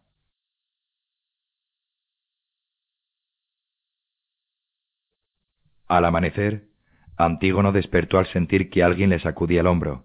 Menón estaba de pie junto a la cama. Padre, Antígono se incorporó pestañeando. El niño, cuya cama se encontraba en la habitación contigua, tenía un sueño verdaderamente profundo. Estaba temblando, descalzo sobre los ladrillos fríos, con los ojos abiertos y asustados. Cinco años y medio pensó Antígono, tan débil, tan indefenso, tan frágil. Las alusiones de Hannón se le vinieron de pronto a la memoria. ¿Qué pasa, Menón? Padre, dabas unos gritos tan horribles. Antígono suspiró y levantó la manta. El pequeño se escurrió dentro de la cama y se apretó tembloroso contra el cuerpo de su padre. Sí, era una pesadilla, hijo. Duerme tranquilo.